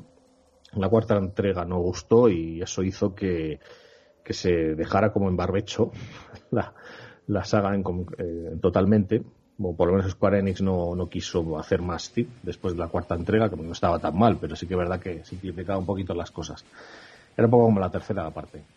El segundo, la verdad es que es un poquito diferente en el sentido de que el primero tenía mucho elemento sobrenatural, fases que parecían casi más un survival horror que un juego de sigilo, aunque fuera un juego de sigilo realmente, en, en una ambientación victoriana, steampunk, bueno, victoriana más bien tirando al medieval. Pero muy, os- Segunda- pero muy oscura, ¿eh? Por- estoy viendo Sí. muchos artworks y imágenes y demás y me parece, me gusta también la ambientación de, Sí, la, de esta saga. la ambien- la ambientación es, es bastante oscura, llegó- tirando, no es medieval, tirando a victoriano más bien, la era, la era moderna, podríamos decir.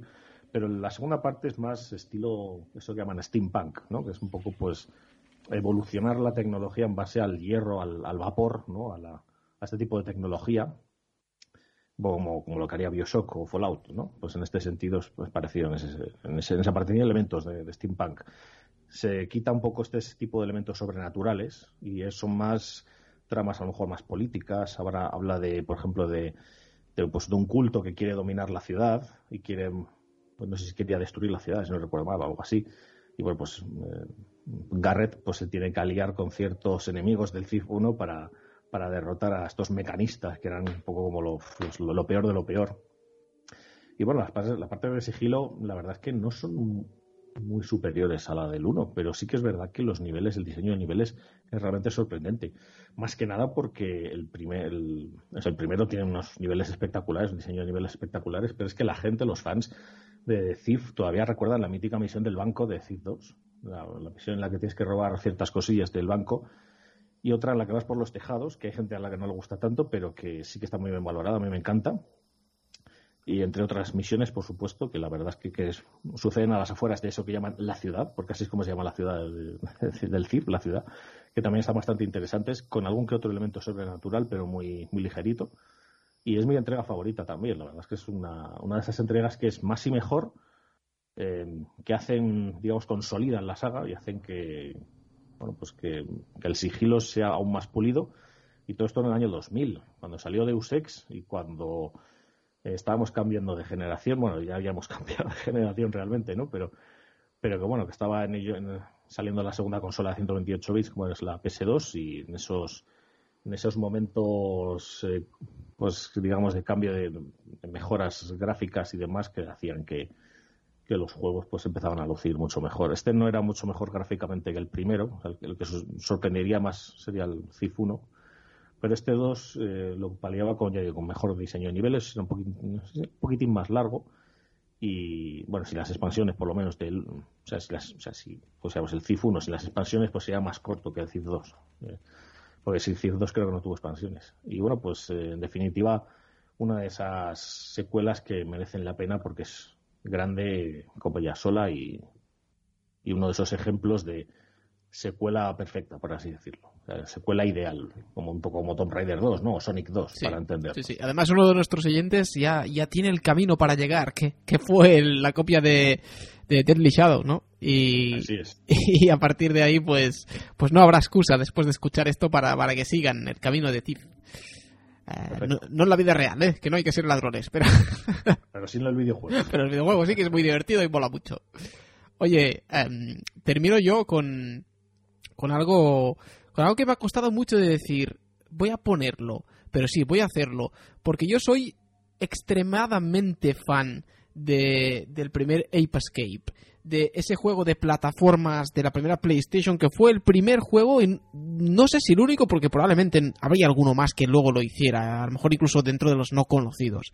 Pero sí que fue el, primero en, en hacer algo que nadie se había atrevido, ¿no? Que es como obligarte a tener un DualShock para poder disfrutar de este juego. Es decir, si no tenías las dos palanquitas, eh, los dos joysticks, eh, no, no, no te servía, no podías jugar.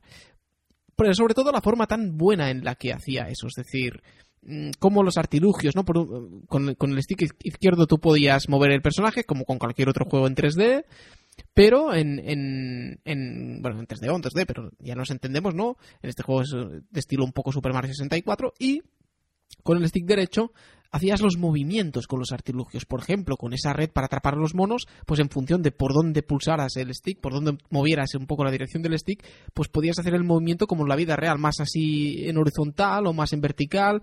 eh, y, ese es solo un ejemplo de las mil y una formas que se... Bueno, mil y una no, pero ya, ya me entendéis, había un montón de formas que, que, que se podían aprovechar los distintos artilugios, como por ejemplo pues eh, el coche teledirigido, que, que podía... eh, que, se movía... mm, un poco diferente, digamos, a como sería una conducción en un coche normal, o, o- el helicóptero, que tenías que hacer girar el stick para coger el impulso y volar, o un montón más, ¿no? La, la porra, que también hacías golpes muy diferentes, desde hacer círculo- círculos para que hiciera pues un, ataque circular, hasta pegar, eh, un montón de cosas. Pero aparte de ser una saga que también me gustó mucho por ese aspecto, como decía, un poco de Mario 64, de coleccionar, eh, en este caso, monos, que además tienen la gracia de que están vivos y, es un elemento del escenario que no es estático, lo cual eh, muchas veces se requería entre pues, sigilo, plataform- plataformas, incluso ser habilidoso, porque había algunos monos que, que eran más peligrosos que otros. Es un juego muy, muy, muy bueno y muy divertido, como plataformas, como aventura.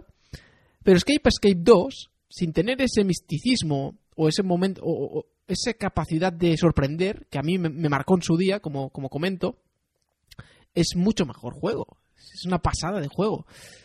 Aparte de que tiene uno de los minijuegos más divertidos de la historia, creo que, creo que de esto puedo dar, puede dar fe Rubén Sevilla, que es el, el- el juego del, del- de fútbol de monos. ¿Verdad, Rubén? Tú has jugado eso, ¿no? Sí, sí, sí. Es De buenísimo. hecho, solo, solo he jugado a eso. Solo has jugado- pero es que es muy bueno. es que tampoco te- he jugado a eso en una demo que venía que venía para Play 2, eh, no sé no sé dónde saldría, es decir, no sé Sí, si no, de no. una revista, de alguna demo oficial. Y recuerdo que jugábamos partidos y partidos y partidos en la consola de, de- de un amigo a, a la demo una y otra vez, porque podíamos jugar a dobles, entonces nos, nos parecía súper gracioso. Sí, sí. Pero esto es solo un metajuego, ¿no? Que tenía varios, ¿eh? Pues que dos de metajuegos que eso era muy interesante. Los tenías que ir desbloqueando en la campaña y demás, pero luego tenías un montón. Eh, había uno de boxeo, había, o sea, habían minijuegos muy, muy divertidos. Incluso una especie de shooter, en plan matamarcianos, que le gustaría a tener del puerto. Pero aparte de eso, y la calidad que tenían todos esos minijuegos, que realmente eran buenos, y se podían jugar en cooperativo y, y demás, el propio juego en sí, que seguía la misma estela que el primer Ape Escape, era el típico más y mejor. ¿Dónde mejoraba mucho? Aparte de que gráficamente y en rendimiento creo que es muy bueno, era súper, súper, súper variado. Tenía un montón de guiños, que esto en el primer Escape no estaba tan marcado, de monos que, pues, pues eh, estaba Solid Snake, estaba... O sea, tenía guiños de este tipo que molaba mucho de encontrar. Era mucho más humorístico. O sea, creo que el primero, bueno, pues era di- divertido por, por los monos y tal, pero el segundo ya tenía un poco más de historia, con doblajes mm, graciosos, con, con, con situaciones muy, muy ridículas y cómicas, así en plan japonés. Pero sobre todo, eh, como digo, variedad de situaciones, más artilugios, eh, más largo, con muchos más coleccionables para hacer el 100%. Un juego súper rejugable, con jefes finales memorables. O sea, como plataformas, me sigue pareciendo a día de hoy uno de los mejores plataformas de toda PlayStation 2. Y lo digo mm, muy en serio y soy muy fan del género y he jugado prácticamente todo, desde lo conocido hasta cosas que no ha jugado nadie, eh, porque son súper extrañas. Mm, buenísimo, o sea, es un juegazo. Y, y el 3, que no lo he completado, pero si el juego ha avanzado bastante, sí que me pareció que perdía un poco la fórmula, no era tan especial. Porque otra cosa que no he mencionado es la banda sonora de Ape Escape 2, que me parece incluso mucho más, mucho más brillante que la del 1, que está bien, pero la del 1 no pasa de simpática. Y la del 2, sin embargo, tiene algunos temas, mm, creo, bastante épicos y memorables, que van más allá de, de ese tono simpático, como decía, ¿no? Uh, Ape Escape 2 me parece también un, un juego muy, muy, muy bueno y muy recomendable que desde aquí, pues, eh, digo también que si tenéis PlayStation 4 lo podéis encontrar porque se puede comprar, es de esos clásicos de Play 2 que están en Play 4 con trofeos, con SharePlay y demás historias, así que, así que os lo, os lo recomiendo. Nada, Yo, eh, eh, yo Ape Escape eh, no he jugado Uri, pero quería recordar lo, de, lo de Metal Gear, ¿no? El minijuego de Metal Gear 3, ¿eh? sí, sí, también, también es un crossover ahí interesante. A mí me encantaba, era la leche. Sí, sí, es que los monos de Ape Escape son, son, son simpáticos y al final, oye, se está hablando mucho de que van a regresar en PlayStation 5. Ojalá, ojalá sea una de las sagas que Sony acabe, acabe recuperando, porque a mí personalmente me, me haría mucha, mucha ilusión. Y no quería terminar este programa, o la parte de segundas partes, nunca mejor dicho, em, sin, sin tratar un, un último tema muy, muy, muy brevemente y rápidamente, que son un poco juegos que su primera entrega no es que sea pasable, sino que directamente mm, no sirvió mucho.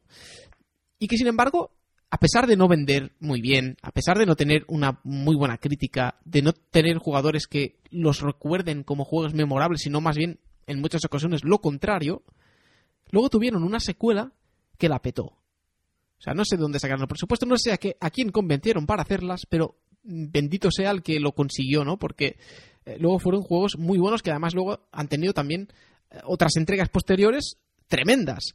Y con esto puedo hablar muy bien con Spoonie, aunque insisto que sea más breve, pero eh, son, por ejemplo, Burnout y, y Time Splitters. Los primeros pasaron desapercibidos, pero a partir del segundo la cosa fue tremenda. Pues sí, yo de Burnout te voy a dejar quizá que le metas mano tú porque yo jugué al 3 a partir del tercero, sí, si no recuerdo mal. El primero y el segundo no los jugué tanto, pero bueno, y también Splitters al que le metí muchísimas horas, sí, fue- efectivamente fue al segundo, pero es que el primero ni siquiera, ese sí que fue un sleeper, ¿eh? ese sí que podría entrar en el dormilón perfectamente porque ese sí que no hizo nada de ruido. o sea, no, no, no. O sea, como si no existiera, básicamente. fue un juego que sí, pasó desapercibido, pero completamente. Y el segundo, lo que- eh, también el tercero y tal, el tercero era, era muy bueno, pero el segundo pf, era un juegazo. Además, se notaba ahí la mano de, de los antiguos desarrolladores de. eh, me saldrá la compañía Free, esta. Free Radical, sí. Claro, Free Radical eran los desarrolladores, pero que tenía antiguos de, Ah. de los que hicieron GoldenEye, de Rare, ¿no? Alguno, algunos Ah, eso de puede, Rare, ese, pu- ese puede ser correcto. Sí, sí, sí que puede sí. ser. Sí, sí, vamos, y Time Splitters 2 era, era un juegazo increíble. Los niveles eran una pasada, además de esos juegos añejos que ya no se ve hoy en día, que cuando te lo ponías en distintos modos de dificultad cambiaban los objetivos dentro de las misiones y hacía no solo que los soldaditos enemigos tuvieran más vida o que tú murieras con menos golpes, no, no, es que la propia misión en sí se hacía más difícil. Exacto. Sí, sí, sí. Era y- tremendo. y la- y historia, y la historia, Pablo, de, de cómo de- tocar el tema de- del tiempo y las distintas épocas, personajes por- carismáticos, por el tiempo, sí. secundarias dentro de los niveles, con, con, con gracia, ¿no? ¿no? No de hacer el tonto, sino cosas que molaba hacer. O sea, yo recuerdo, Sí, tengo sí. un cariño muy especial de la campaña y el multijugador, tío. eh, Y el mul- no, el no se acababa nunca, y- los desbloqueos Sí, eran sí, La cantidad de constantes. desafíos que había y la cantidad de ligas y movidas. Uf, sí, no, sí. no acababas. te- Veías la pantalla de personajes y había Sí, sí, sé, sí. como 100 personajes. Sí, sí, eh, algo así. y no parabas, de, no parabas de desbloquear. También había un mono, ahora que lo recuerdo, estabas hablando de monos. Me encantaba el mono de Time Splitters, porque era un tío, un mono armado hasta, hasta los dientes, ¿no? Era Sí. muy divertido.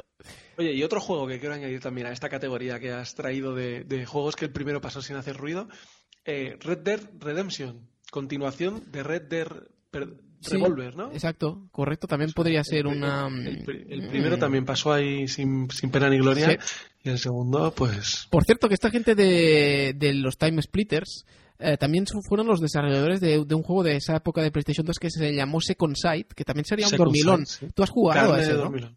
Sí, sí, lo tengo, lo tengo. Pues sí. eso tendrás que traerlo un día. Un juegazo.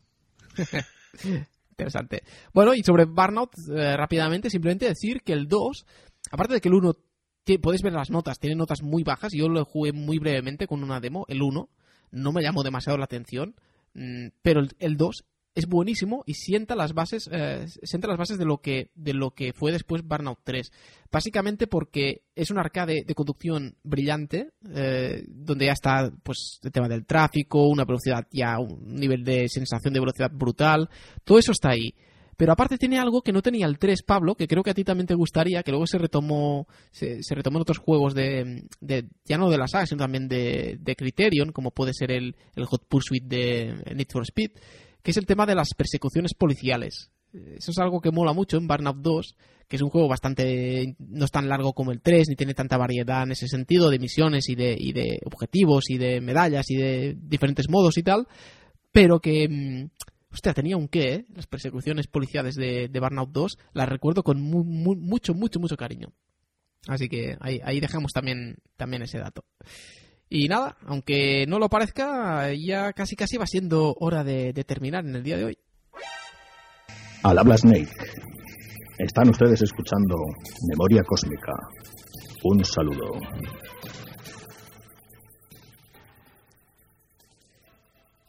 Y nos hubiera gustado tener tiempo de más cosas. eh, algunas se quedarán más o menos en el tintero, pero antes, antes de terminar, eh, tenemos que leer los comentarios de iVox porque los que tocan hoy además son poquitos, son un par de ellos, en, en el programa de, de Retrofórmula Musical Volumen 2, que fue un programa bastante épico, susto de Aura Mazda incluido, eh, con los audios de, de- True. Y, nada, Pablo, te toca trabajar y ver qué nos comentaron José Omar y- y Juan Bote.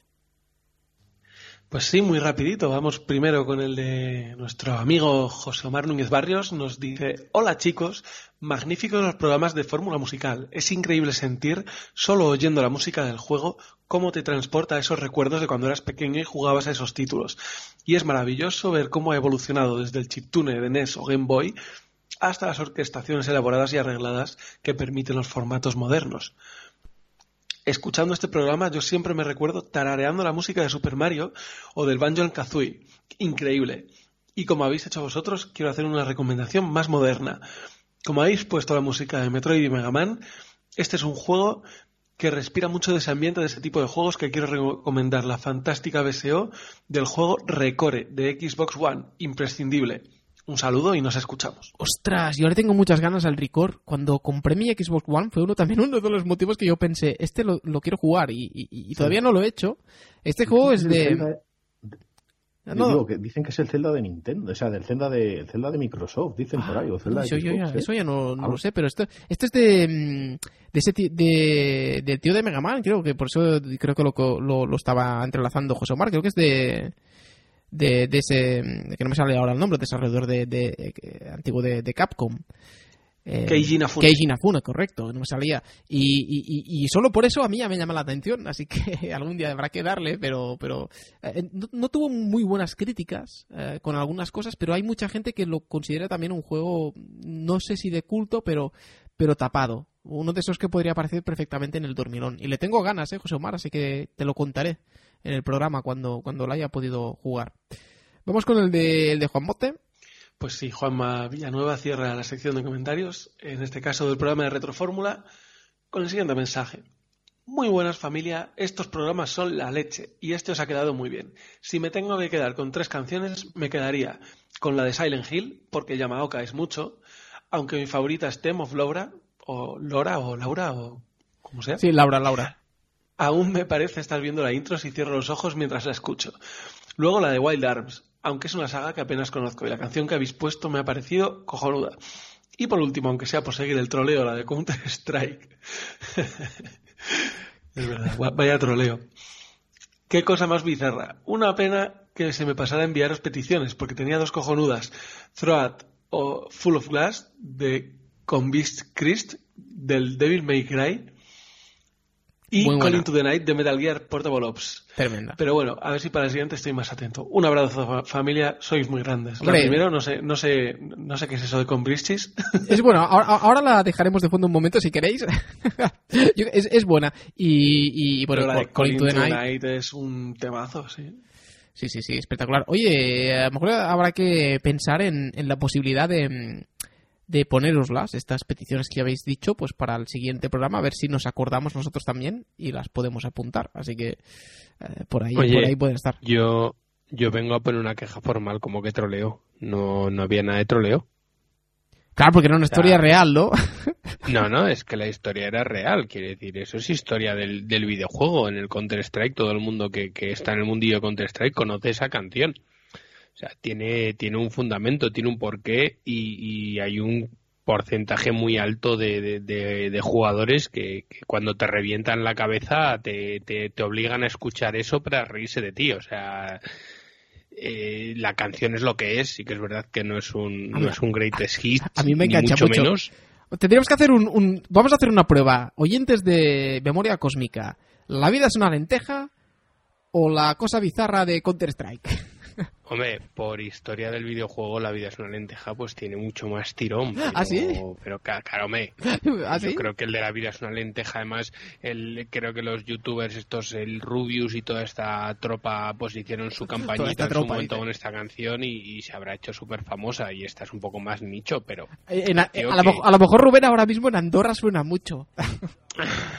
la canción de Counter-Strike. En Andorra, eh, bueno, vamos a dejar. Es una tema, broma, ¿eh? Es una broma. Porque sí, sí, porque la vida, la vida es una La lenteja, vida es una lenteja. O, o la tomas o te la llevas a Andorra. Me ha gustado eso. Por cierto, está sonando de fondo, Juan Mote, esta Throat Full of Glass de Convict Christ. Eh, la verdad es que este no sabía cuál era, o sea, sabía cuál era, pero no estaba convencido de que lo fuera y al final sí que he acertado porque sí que es del el Devil May Cry de, de Ninja Theory. Ese reboot que mucha gente odia y que yo personalmente creo que es un juegazo. Eh, no me gusta tanto ese Dante, pero el juego en sí me parece brutal, buenísimo también eh, de, de- aquella generación. Tremendo. En fin, eh, seguiremos, ¿eh? Seguiremos también haciendo retrofórmulas porque creo que es un formato que, que la verdad es que es que mola bastante, así que así que ahí ahí estaremos.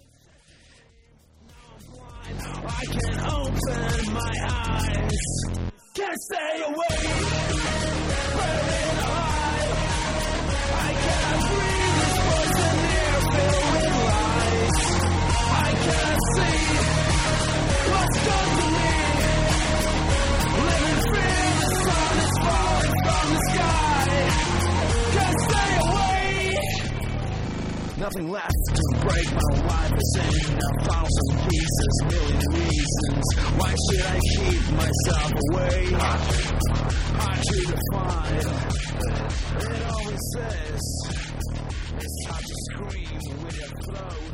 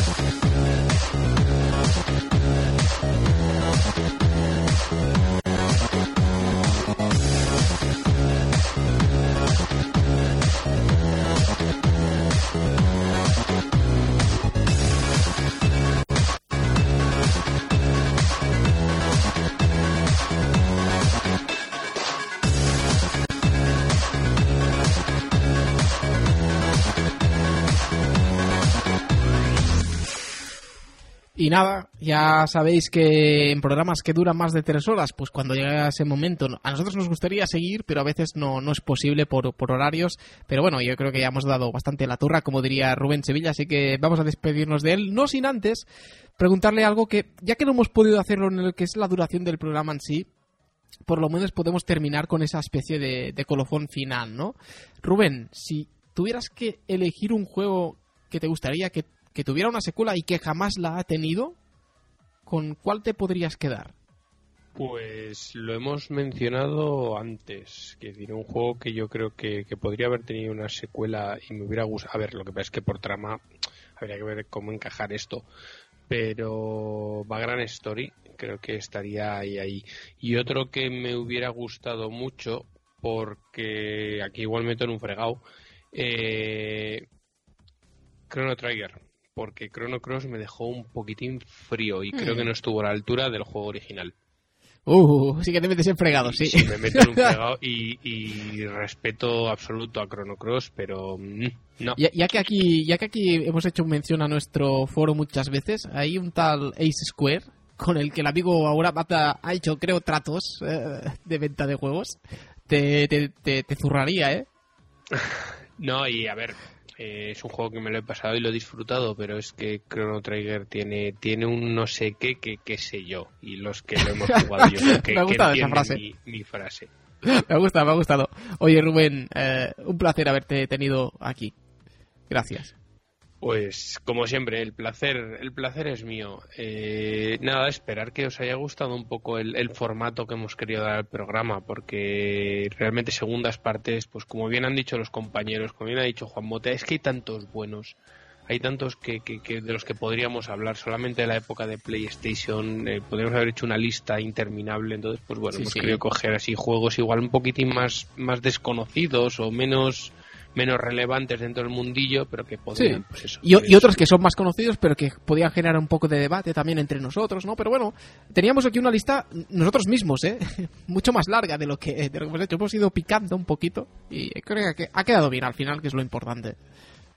Pues eso, mientras les haya gustado a los oyentes, Exacto. nosotros encantados. Así que nada, me despido. Hasta luego. Hasta luego, Rubén. Vamos ahora con Pablo Sánchez de Rojas, Spoonie. Eh, Pablo, ya sabes que, que- que te tengo que hacer la misma pregunta. ¿Con cuál te quedabas tú?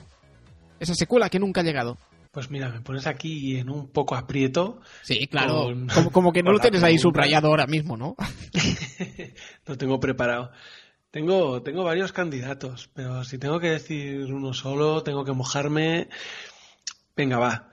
Eh, hay un juego que mucha gente de la generación de Play 2 le tenemos mucho cariño, sobre todo amantes de los Simpsons, que somos muchos, que se llama The Simpsons Hit and Run. ¿En serio te quedas con él, con él ante...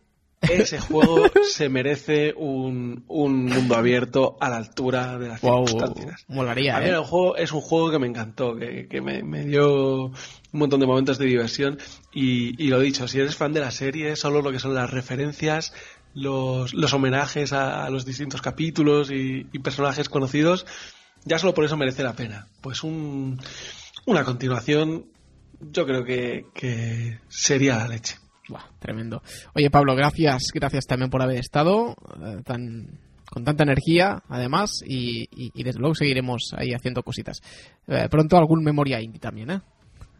Ya va tocando.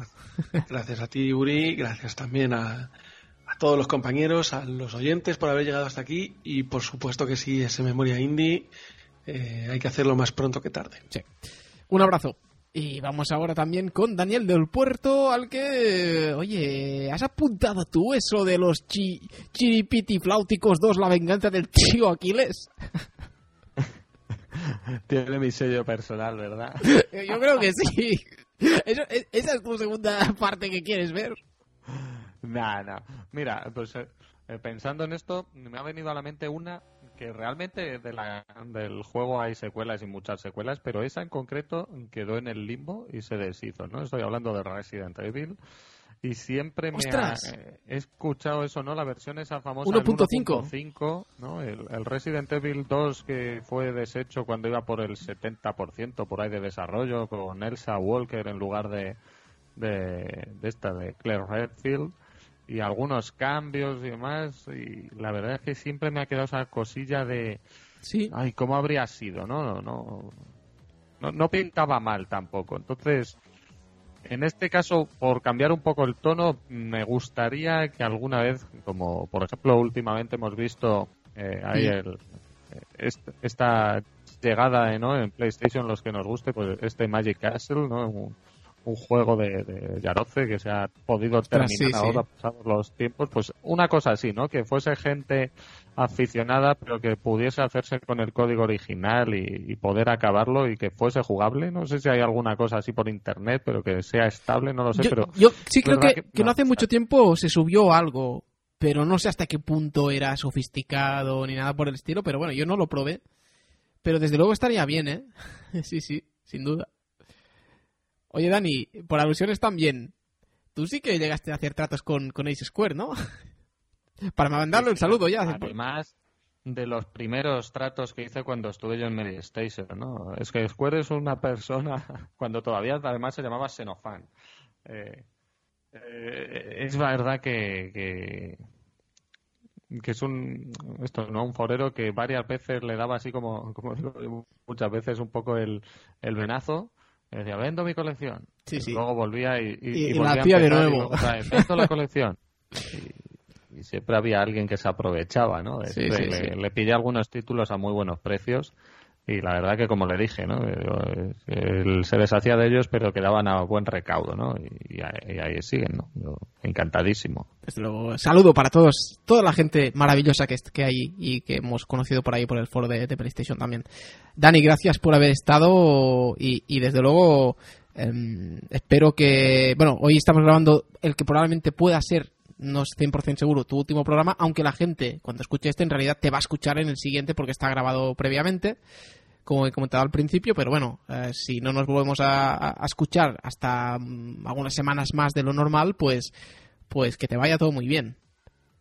Pues nada, muchísimas gracias. Y sí, espero que nos podamos ver prontito. Seguro, seguro que, que sí, como, como la otra vez. Eh, un abrazo muy grande. Otro para ti. Y finalmente vamos con Andrés Miguel Conciberio, al que también le quiero agradecer nuevamente lo que hicieron con Spoonie en Cyberpunk y, y todo lo que has aportado hoy. Así que nos hemos quedado con ganas de más, pero me tienes que decir tú también cuál sería eh, esa secuela, eh, o varias, ¿no? Que, que, que tú nunca has tenido y que te hubiera gustado tener. La verdad es que pensándolo, pensándolo, es alguno que no es retro exactamente, que puede que unos años lo sea, pero ahora mismo no lo es, y que sería la- una secuela de Alpha Protocol.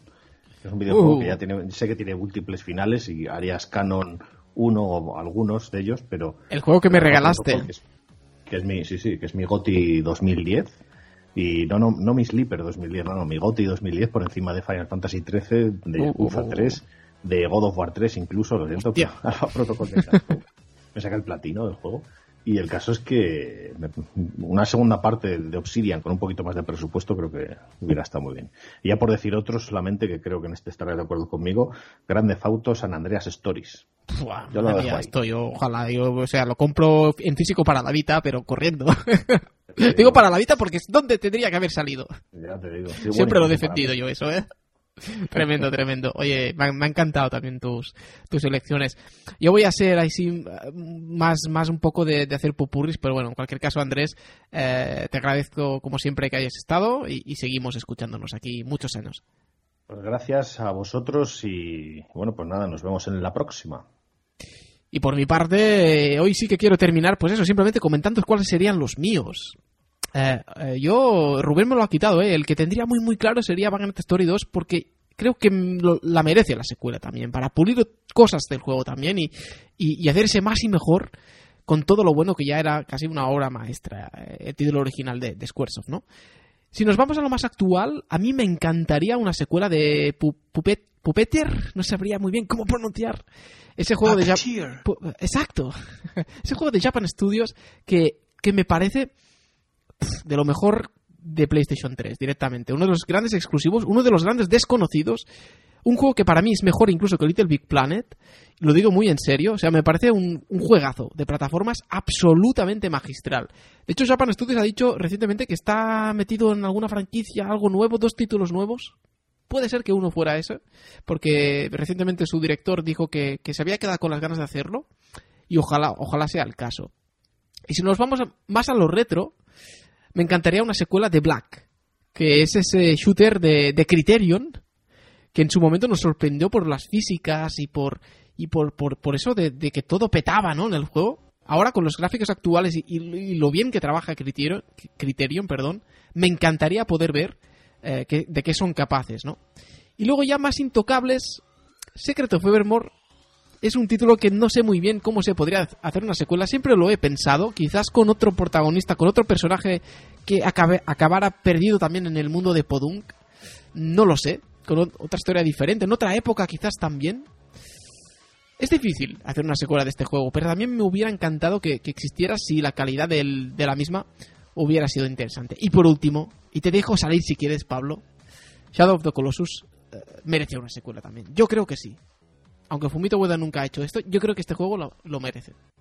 De verdad. Son como, son como si fueran pseudo secuelas unos de otros también, ¿no? sí. Pero fíjate que yo ahí, yo ahí disiento, Uri, a mí No. Shadow the Colossus cierra, yo, yo no quiero más. Mira, quiero... ay, ay, no, no quiero alargarme mucho, pero No, no, otro, dejo, juego, otro juego con colosos, dejémoslo ahí. Vale, Otro vale, vale, vale, colosos, vale. Ahí, ahí te lo cojo. Ahí te lo cojo. En fin, eh, chicos, que ha sido un placer, que ya veis, ya veis que aquí seguiríamos y seguiríamos y la verdad es que aún estando cansados, es que nos da igual, ¿no? Nos encanta, sentimos pasión por esto, esperamos que, que vosotros también y que hayáis disfrutado lo mismo que nosotros haciéndolo. Así que, como siempre, recordad, esto es Memoria Cósmica, si queréis nos encontraréis con un especial retro, por lo menos cada 14 días, y como habéis visto ya hemos abierto un poco la caja de Pandora en la que encontraréis también actualidad, indies, un poco de todo. Vamos a, a seguir indagando también en eso. Un placer estar aquí y espero que sigáis escuchando. Muchas gracias y hasta la próxima.